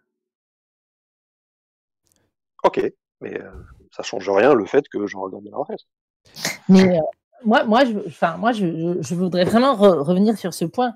Euh, tu vois, il y a une chose qui, enfin, tu me dis si ça te dérange ce que je suis en train de essayer de discuter avec toi, Christophe. Hein. Je... Mais moi, euh, j'ai vraiment l'impression. Comment formuler ça en fait euh, De ne pas vouloir rentrer dans le jeu de quelqu'un euh, qui cherche juste à, à manipuler, c'est une façon de lutter contre la manipulation. Je suis d'accord. Mais d'un autre côté, euh, moi, j'aime bien ton exemple parce que tu as fait l'exemple avec la peur. Le, le, le, gamin à qui tu fais peur et après tu te moques de lui parce qu'il a eu peur, il a eu vraiment peur. C'est pas juste une manipulation. Et, et l'expression du fait que tu t'es senti outré, tu t'es vraiment senti outré, sincèrement. Enfin, de ce que je comprends que tu es en train de dire. Et, et ça, ça intéresse les gens. Pourquoi ça intéresse les gens? Eh, Au-delà de la manipulation, parce qu'à la limite, la manipulation, on s'en fout ça, ça, ça intéresse les gens pour ce que j'expliquais tout à l'heure, c'est-à-dire de dire que le fait que tu te sens outré, ça prouve que tu n'es pas neutre dans la question. Et ça, c'est hyper important pour les personnes qui sont concernées, les personnes qui sont mises en danger par euh, la banalisation du viol. Alors, elles ont besoin qu'il y ait des gens qui disent non, ça ne va pas parce que ça les protège. Pour moi, ne rien dire dans, un, dans une situation comme ça, c'est comme laisser, on voit quelqu'un qui frappe quelqu'un d'autre et on ne fait rien parce qu'il nous manipule. Si je réagis, en fait, c'est juste pour que je, réagisse. Bah, euh, en fait, en attendant, il y a quelqu'un qui se fait frapper. Je suis d'accord, il, y a une certaine forme de démission que je trouve un petit peu dommage. Bon, enfin, voilà, je voulais. En fait, je réagis aussi parce que euh, euh, j'ai globalement, quand même, la majorité des personnes qui ont une présence publique euh, importante dans le scepticisme, on, réagit euh, en, montrant leur outra, enfin le fait d'être outré. J'aime bien ta formule. Euh, la majorité l'ont fait et, ça a vachement rassuré les gens et en particulier les femmes. Et, les personnes qui n'ont pas fait ça, soit qui se sont tues, soit qui ont banalisé la banalisation ou d'autres choses comme ça, eh bien, elles ont vachement déçu, alors que leur contenu est intéressant mais on n'a plus envie de les écouter. Moi, je voudrais rebondir juste sur autre chose que disait Christophe, qui disait je, ne me dis plus sceptique ou zététicien, euh, euh, voilà, parce qu'il refuse les étiquettes. Euh, moi, je me dis sceptique et je me dis zététicien. Voilà. et du coup, ce qui est important, il y a eu des débats là-dessus récemment sur Twitter, mais pour moi, il y a une communauté. On est une communauté, donc c'est normal qu'en tant que communauté, on, on réagisse sur ces sujets-là moi, en tout cas, j'ai été, surpris euh, de voir ces, demandes qui ont été faites euh, parce que c'est nouveau. Enfin, moi, je, suis fasciné par l'évolution euh, de, la communauté sceptique avec la technologie, etc. Et parfois, les gens qui découvrent la, communauté sceptique actuelle en 2020, c'est très difficile, différent de la communauté sceptique dans laquelle Christophe et moi, on est rentrés quand on était jeunes. Enfin, pour dire on est dans des contextes vraiment très différents à cause d'Internet. Euh, et parfois, l'adaptation n'est pas évidente pour, pour nous, forcément, parce qu'on on est, on est parfois toujours dans, nos, dans notre vieille, vieille représentation. Mais euh, oui, donc, et aussi euh, par rapport à ce que disait Vlad, moi, c'est vrai que je pense que c'est pas évident quand on est sollicité comme ça, surtout qu'il y a une sorte de. C'est le problème de Twitter, qui est un lieu très, très difficile. Et on, on, demande une réponse rapide, finalement, on doit tous se positionner rapidement, mais le, enfin moi, le problème, c'est qu'il parfois il faut pouvoir se donner le temps de la réflexion, de bien analyser, etc. Et ça, euh, euh, c'est moi, c'était ça qui, me stressait dans cette situation, c'est finalement euh, l'injonction à se positionner, mais surtout à se positionner rapidement. On a, alors que c'est des choses, c'est des, choses parfois complexes où on devrait pouvoir se donner le temps de, de, réfléchir vraiment à ce qu'il faut faire ou comment réagir à la question. Mais bon, là, honnêtement, je pense qu'on a bien réagi, hein, même si on a réagi vite. Mais je parle de manière générale euh, sur, ce principe de faire des injonctions. En tout cas, je découvre le phénomène, moi, c'est très nouveau. Euh, euh vous imaginez bien qu'il y a 15 ans, quand il n'y avait pas Internet comme maintenant, on, ne faisait pas d'injonction aux youtubeurs qui n'existaient pas de se positionner. Hein. Moi, je, veux bien souligner quelques sous-questions quand même pour moi qui, qui sont dans, dans, tout ça. C'est euh, parce que, bon, pour moi, euh, il y, a, il y a le fait d'un côté que je trouve ça très bien que plein de gens euh, aient exprimé leur euh, condamnation de, ce que c'était. Je l'espérais très fortement. Je trouve, je pensais que, c'était bien. Mais euh, bon, déjà, je fais une différence entre le fait que j'espère un truc et ça, ça fait du bien, je trouve ça bien que ça se fasse, et le fait de, de faire une injonction aux personnes à le faire. Euh, une différence, hein, ça ne veut pas dire qu'il y en a un qui est, que, l'injonction c'est toujours mauvais, hein, mais je dis que c'est pas exactement la même chose. Euh, il y a des tas de gens qui se sont exprimés, j'attendais rien d'eux, j'exigeais rien d'eux, mais j'étais content de voir qu'ils le, qu'ils, le faisaient. Euh, et après, savoir les contours de à qui on s'adresse pour faire ce, genre d'injonction, je trouve que c'est vachement important parce que, par exemple, on a fait des injonctions. pour moi, les gens qui, avaient le plus de responsabilité à réagir, c'était les gens qui ont promu euh, Astronogeek euh, jusque-là, donc qui ont affiché une certaine validation de, ce qu'ils faisaient et qui ont affiché le fait qu'ils soutenaient ce qu'ils faisaient. Donc, euh, bah, par défaut, jusqu'à ce qu'il y ait une expression contraire, on aura plutôt tendance à penser qu'ils soutiennent toujours. Donc, il vaut mieux, à ce moment-là, je pense, réagir. Euh, les gens qui ont fait des collaborations avec lui, euh, voilà, là effectivement, je trouve qu'il y, a logique euh, à aller leur demander des, comptes là-dessus. Mais, mais ça, par exemple, bah, ça ne se limite pas aux sceptiques. C'est-à-dire qu'il y a plein d'autres gens que des sceptiques qui ont fait des collabs avec AstronoGeek et qui l'ont validé et qui l'ont promu et tout ça.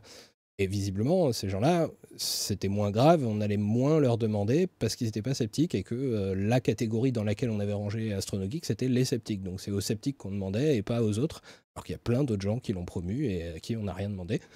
Euh, et autre chose, euh, au à contrario, il y a des tas de sceptiques, enfin de gens qui se revendiquent sceptiques, qui font du travail sceptique et tout ça, qui n'ont jamais promu AstronoGeek, qui l'ont jamais validé comme sceptique, qui n'ont jamais, jamais dit qu'ils étaient d'accord avec lui, qu'ils soutenaient ce qu'il faisait et tout ça, euh, ne serait-ce que euh, des milliers de gens dans des assos euh, qui, de toute façon, n'ont pas les, moyens de faire une collab avec AstronoGeek et d'avoir une voix qui porte ou, ce genre de choses, qui se retrouvent euh, face à des gens qui leur disent euh, Hey, mais euh, toi, tu te dis sceptique? Bah alors, tu es responsable des propos d'Astronogeek.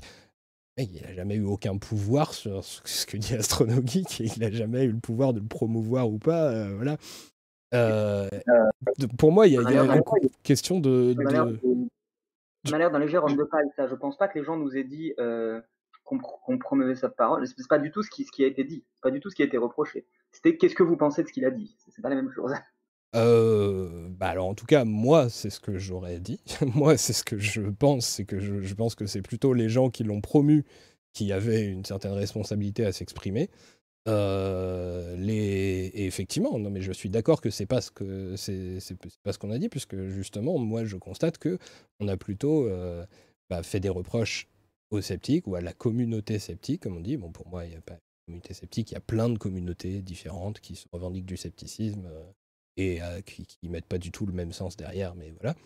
Euh, je dis pas qu'il n'y a pas de communauté, je dis qu'il y en a plein.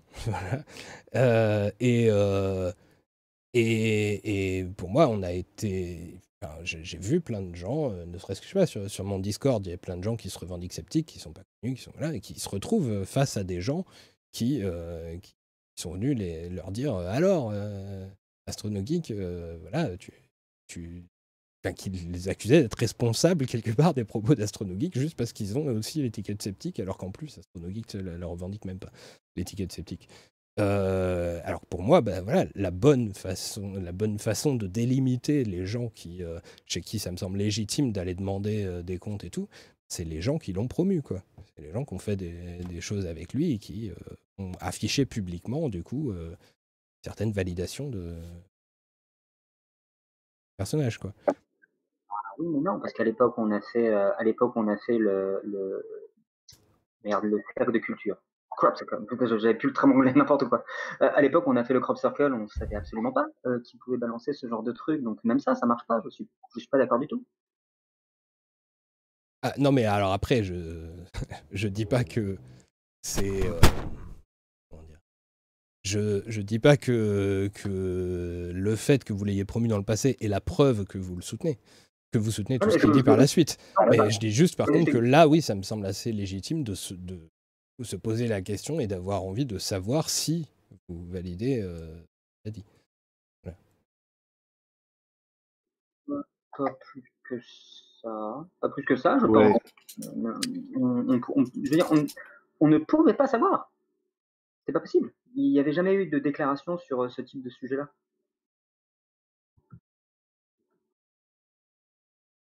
Je sais pas si j'ai appuyé sur le bon bouton et si on m'a entendu. Oui, oui, on t'a entendu. Non, non, mais c'est je pense que là, on, on, a exprimé chacun notre position. Je pense que ça sert à rien de, de on tourne, en rond là. Mais euh, je pense que... le, le bouseux, du coup, tu veux dire quelque chose là? Ou pas? Euh, Non, enfin oui, oui, oui. Euh, je voulais relever que ce qui a été dit par rapport à, l'acte d'Astronogeek, qui a été un peu considéré comme, de la provocation, mais ce n'était pas de la provocation. parce que quand, quand quelqu'un fait peur pour faire peur, si, si en effet tu montres que tu n'as pas eu peur, il, va arrêter. mais là, son but à Astronogeek, c'était pas de provoquer en fait. Il l'a fait de manière provocante, mais son but, c'était de faire passer un message politique de réaction contraire euh, à, en l'occurrence, euh, balance ton youtubeur. Hein. Et si euh, on imagine que tout le monde s'était dit non, non, ne réagissons pas, c'est ce qu'il veut, bah, qu'est-ce qu'il aurait fait? Il aurait continué, parce qu'il n'y aurait eu personne pour, pour s'opposer. Ça fait, un, ça fait un peu procès d'intention. Je, franchement, je, je, ne sais pas s'il a dit ça à dessein ou si justement c'était très très indolent, très très je ne me rends pas compte de ce que, de ce que je dis. Là, là j'ai pas envie de prétendre être dans sa tête le, seul, euh, la seule chose qui importe, c'est la manière dont le message a été perçu. Le message a été très très mal perçu parce que c'était très très mal dit. Et du coup, je suis pas choqué d'avoir, euh, je suis pas choqué qu'on nous ait demandé de réagir à ça. Et je ne regrette pas d'avoir réagi du reste parce que je trouve que ce qui a été dit était très grave. Et alors du coup, c'est au nom de quoi que, c'était légitime de vous demander euh, votre expression à vous spécifiquement? Si c'était pas par rapport au fait que vous les avez collaboré et que si c'était pas par rapport à ça, c'est par rapport à quoi? C'est légitime, j'ai dit que je comprenais euh, le, mécanisme, euh, le, mécanisme en, le mécanisme en place. Je comprenais pourquoi les gens nous demandent notre avis. Je, je, considère que je ne suis absolument pas responsable de ce qui a été dit. Je considère que je ne suis absolument pas responsable euh, de la médiatisation de ce qui a été dit. Par contre, je comprends que des gens ressentent le besoin d'avoir mon avis pour s'assurer, parce que dans la mesure où on évolue dans des cercles qui sont considérés euh, comme, euh, comme très très concentriques, euh, je considère que ce n'est pas étonnant que des gens viennent me voir pour me dire écoute, rassure-moi, tu ne penses pas la même chose. Parce qu'ils n'ont pas envie de continuer à suivre le travail d'une personne qui, est, qui a des opinions qui sont aussi incompatibles avec ce qu'il pense. Ça ne me surprend pas. C'est tout. J'ai juste dit que ça ne m'étonnait pas. J'ai pas dit que c'était une bonne chose. Et, ah oui, et du coup, par rapport à ce que, le désaccord qu'il y avait avec Christophe, c'était sur euh, la responsabilité juste en tant que personne publique à, à, donner un avis ou ce genre de choses sur euh, certaines choses. Ça? Voilà, c'est ça. C'est ça. Je pense que là, le, le, sujet était suffisamment grave et suffisamment facile à analyser pour, euh, pour qu'on puisse se dire que c'est bien de soutenir des personnes qui en ont, comme l'a dit très très justement Dominique, très besoin. En ce moment, il y a un réel besoin de s'intéresser à ces, à ces problématiques-là. C'est au centre de beaucoup de choses. Euh, du coup, je, je, pense que c'est complètement pas anormal que des personnes euh, veuillent s'intéresser à ce sujet-là. C'est dans, c'est dans les problématiques actuelles. On ne peut pas les ignorer. Si, si on prétend les ignorer, c'est vraiment qu'on fait pas l'effort. Voire même qu'on fait un effort pour les ignorer, ce qui est encore pire. Bon. Euh, est-ce qu'il y a d'autres gens qui veulent rajouter des choses sur le... Parce que là, sinon, euh, pour moi, on a fait pour des sujets qu'on devait aborder. Il est 23h44 aussi. je sais pas. Si vous voulez rajouter des choses, vous pouvez. Sinon, on va s'acheminer vers la fin. non. Ok. Ça me semble déjà pas mal. Oui, moi aussi. Oui, largement. Suis assez content. Alors, bah du coup, je remercie euh, bah, déjà euh, tout le monde, euh, tous les gens qui ont suivi le live. je suis absolument désolé pour le nombre faramineux de commentaires qui n'ont pas été pris en compte et qui n'ont pas donné lieu à des rebondissements du débat et tout, parce que bah, voilà, à six personnes, c'est vraiment compliqué. Hein. Je, vais, je vais essayer de faire plus souvent des lives à moins de gens. Euh, mais là, c'était, voilà, pour, pour moi, il y avait un objectif particulier avec ce live-là et qui nécessitait pour moi d'être nombreux. Mais, euh, mais voilà, on va essayer de faire ça différemment. Aussi, dans les autres objectifs, euh, je précise que j'ai essayé de plus en plus dans d'autres lives euh, de faire attention à inviter plus de femmes et tout, sachant que c'est pas facile parce qu'il y a beaucoup de personnes, quand je leur propose si c'est des hommes qui me disent oui, oui, pas de souci, si c'est des femmes qui me disent je suis pas légitime. Donc euh, voilà, il y, a un boulot là-dessus pour, essayer de le faire et tout, mais j'essaye de le faire un peu plus. Et du coup, euh, même si effectivement dans ce live-là, on peut dire que Dominique était là pour être la femme du, du, débat, euh, j'ai proposé déjà à l'avance euh, le fait que euh, le groupe Zététique Scepticisme et Féministe puisse revenir dans un autre live où cette fois il y aura beaucoup plus de femmes. on verra sur les, différents sujets. Le, normalement, le prochain live que j'essaye désespérément d'organiser depuis des mois et des mois, c'est censé être psychologie et politique et c'est censé être en septembre. Mais bon, euh, voilà, euh, je, ne garantis rien parce que c'est compliqué.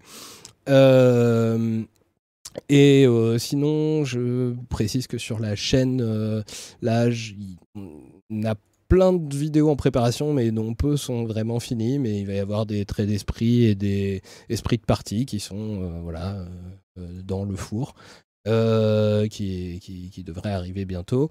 Il n'y a pas de. Euh, j'ai toujours la conférence sur l'économisme euh, qui était prévue en mars, qui a été reportée à octobre et qui euh, bah, du coup est toujours programmée pour, pour octobre. Si vous regardez sur, sur Facebook voilà trouvez la date je me rappelle plus exactement. Et j'en ai une autre en janvier toujours avec l'université populaire de Bordeaux. Il y aura et on essaie de relancer toutes les autres conférences qui ont été annulées. Donc il y en avait une qui était prévue à Nantes. On va essayer de la, refaire et tout ça. Voilà. Il va y avoir plein de choses sur, sur la chaîne. Euh, donc, euh, je vais vous demander, vu que je viens de le faire, à chacun si vous avez des choses à annoncer pour euh, prochainement. donc, je sais pas, bah, vas-y, dis-moi si tu as des trucs à annoncer. alors, rien de précis à annoncer, mais si, les gens veulent, suivre la page de la Tronchambier, de toute façon, on annonce toujours très très en avance ce qu'on fait. Euh, je peux vous dire que euh, là, on est en train de préparer un très gros truc, un, truc que j'ai très très hâte de faire, mais je n'en dis pas plus, mais voilà, ce sera dans la veine de notre interview avec Richard Dawkins. D'accord. Pour rendre désirable le scepticisme. Ça marche bien. Euh, du coup, on fait en remontant, genre le bouseux, t'as des trucs à annoncer? Toujours là Non, rien de particulier, parce que j'ai déjà, bien bossé. Euh, j'ai fait 4 heures, euh, quasiment 4 heures de vidéo sur euh, le débunkage sur Astronom Geek. Donc là, je vais faire une petite pause et je vous invite à, voir mes deux vidéos, hein, 3 heures, 3 quarts d'analyse de, son discours. Et voilà. Ok, Jean-Michel, tu as des trucs à annoncer? Bah, Juste, on va euh, commencé enfin, on a commencé à travailler sur le tome 4 euh, de Zach et Zoé, hein, en herbe. Et euh, on fera le, financement participatif Ulule probablement vers novembre. N'hésite, enfin, essayez de me suivre sur les réseaux sociaux pour être tenu au courant. Sinon, il y a le compte Zététicien qui est juste dédié, c'est moi qui le tiens, mais si vous faites le compte Twitter Zététicien sans accent et avec un S, Oh, c'est le compte officiel Zach où je ne mets que des informations pour Zach si vous voulez, euh, si vous voulez être au courant du prochain Ulule, puisque bon, pour euh, se procurer le livre, euh, ça sera Oui, c'est forcément via Lulul que vous devez le faire. Euh, ouais, je sais pas si, je dois faire des teas sur le sujet, mais j'étais en train de, débattre dans ma tête avec moi-même. en tout cas, on, envisage de faire deux, deux, petites choses différentes. Peut-être un, on, pense faire un alphabet. vous savez, les livres pour les enfants qui s'appellent euh, Z, enfin, c'est par exemple A est pour pomme, euh, B pour euh, banane, etc. on, on, en faire un qui s'appelle Z, Z est pour zététique, évidemment. Et puis, puis un autre tome, on parlera d'un sujet qui me tient à cœur. c'est probablement, je ne dirais pas. Ce sera la surprise. J'ai déjà, j'ai déjà fait un petit peu d'annonce, c'est déjà bien. ok. Voilà, en novembre. Alors, Dominique, est-ce que tu as des trucs à annoncer? Euh, bon, on va dominer le monde. Ah non, c'est pas ça. Euh, pardon, on va, on va créer un blog. Euh, ça, c'est vraiment en cours. On a, les premières choses sont faites. C'est une question de jours. Donc, dans les prochains jours, on sortira un blog collectif, euh, zététique, scepticisme et féminisme, avec un premier article sur l'illusion de neutralité. Donc, euh, ça tombe bien. Et puis, il y en a d'autres en cours, la PMA, l'IVG, je sais plus quoi. Il y a d'autres, plein d'autres choses qui vont sortir en blog. Voilà. Ok. Christophe Des annonces? Ou pas? Je ne t'entends pas, Christophe. Eh ben, ah, merci beaucoup, Tsi. Ça m'a fait bien plaisir de pouvoir discuter avec vous tous. Et puis ta chanson d'introduction était vraiment extra. Moi, je suis en train de plancher sur euh, la vidéo que je comptais sortir en août, mais elle rame, elle est finie à 99,9%, mais il y a un petit sujet mineur en plus sur lequel je doute. Ouais, c'est aussi un peu ça le problème des sceptiques. tu, tu utilises tellement bien. Euh, je donc ben, du coup, euh, alors merci euh, à vous tous les invités d'avoir été là. Merci à Richard aussi qui, est, plus là d'avoir été présent et d'avoir tenu. merci à vous tous d'avoir tenu aussi longtemps. techniquement, et un truc aussi à dire, c'est que pour les gens qui ont débarqué sur le Discord à l'occasion de ce live, si vous souhaitez euh, postuler, on va dire, pour rentrer dans la partie membre. Euh, voilà, il y a une mécanique en place et vous lisez les règles et vous validez les, les règles. Vous faites une petite présentation euh, dans le, dans, sur le, le, salon Le Palier. Euh, et puis on vous échangez avec les, avec les radiateurs, euh, voilà, et puis on verra si on vous fait rentrer euh, ou pas, sachant que donc je suis beaucoup plus sélectif dans ce petit monde de mon ma partie membre de mon Discord que, enfin on est beaucoup plus sélectif que dans les gens avec qui je discute partout sur les réseaux sociaux et tout, donc vous pourrez tout aussi rester simple visiteur qui pourra continuer à intervenir dans les lives, dans, sur le chat non membre, hein. vous n'êtes pas obligé de passer membre. Euh, voilà, mais surtout, euh, laissez euh, le temps de se reposer au radiateur.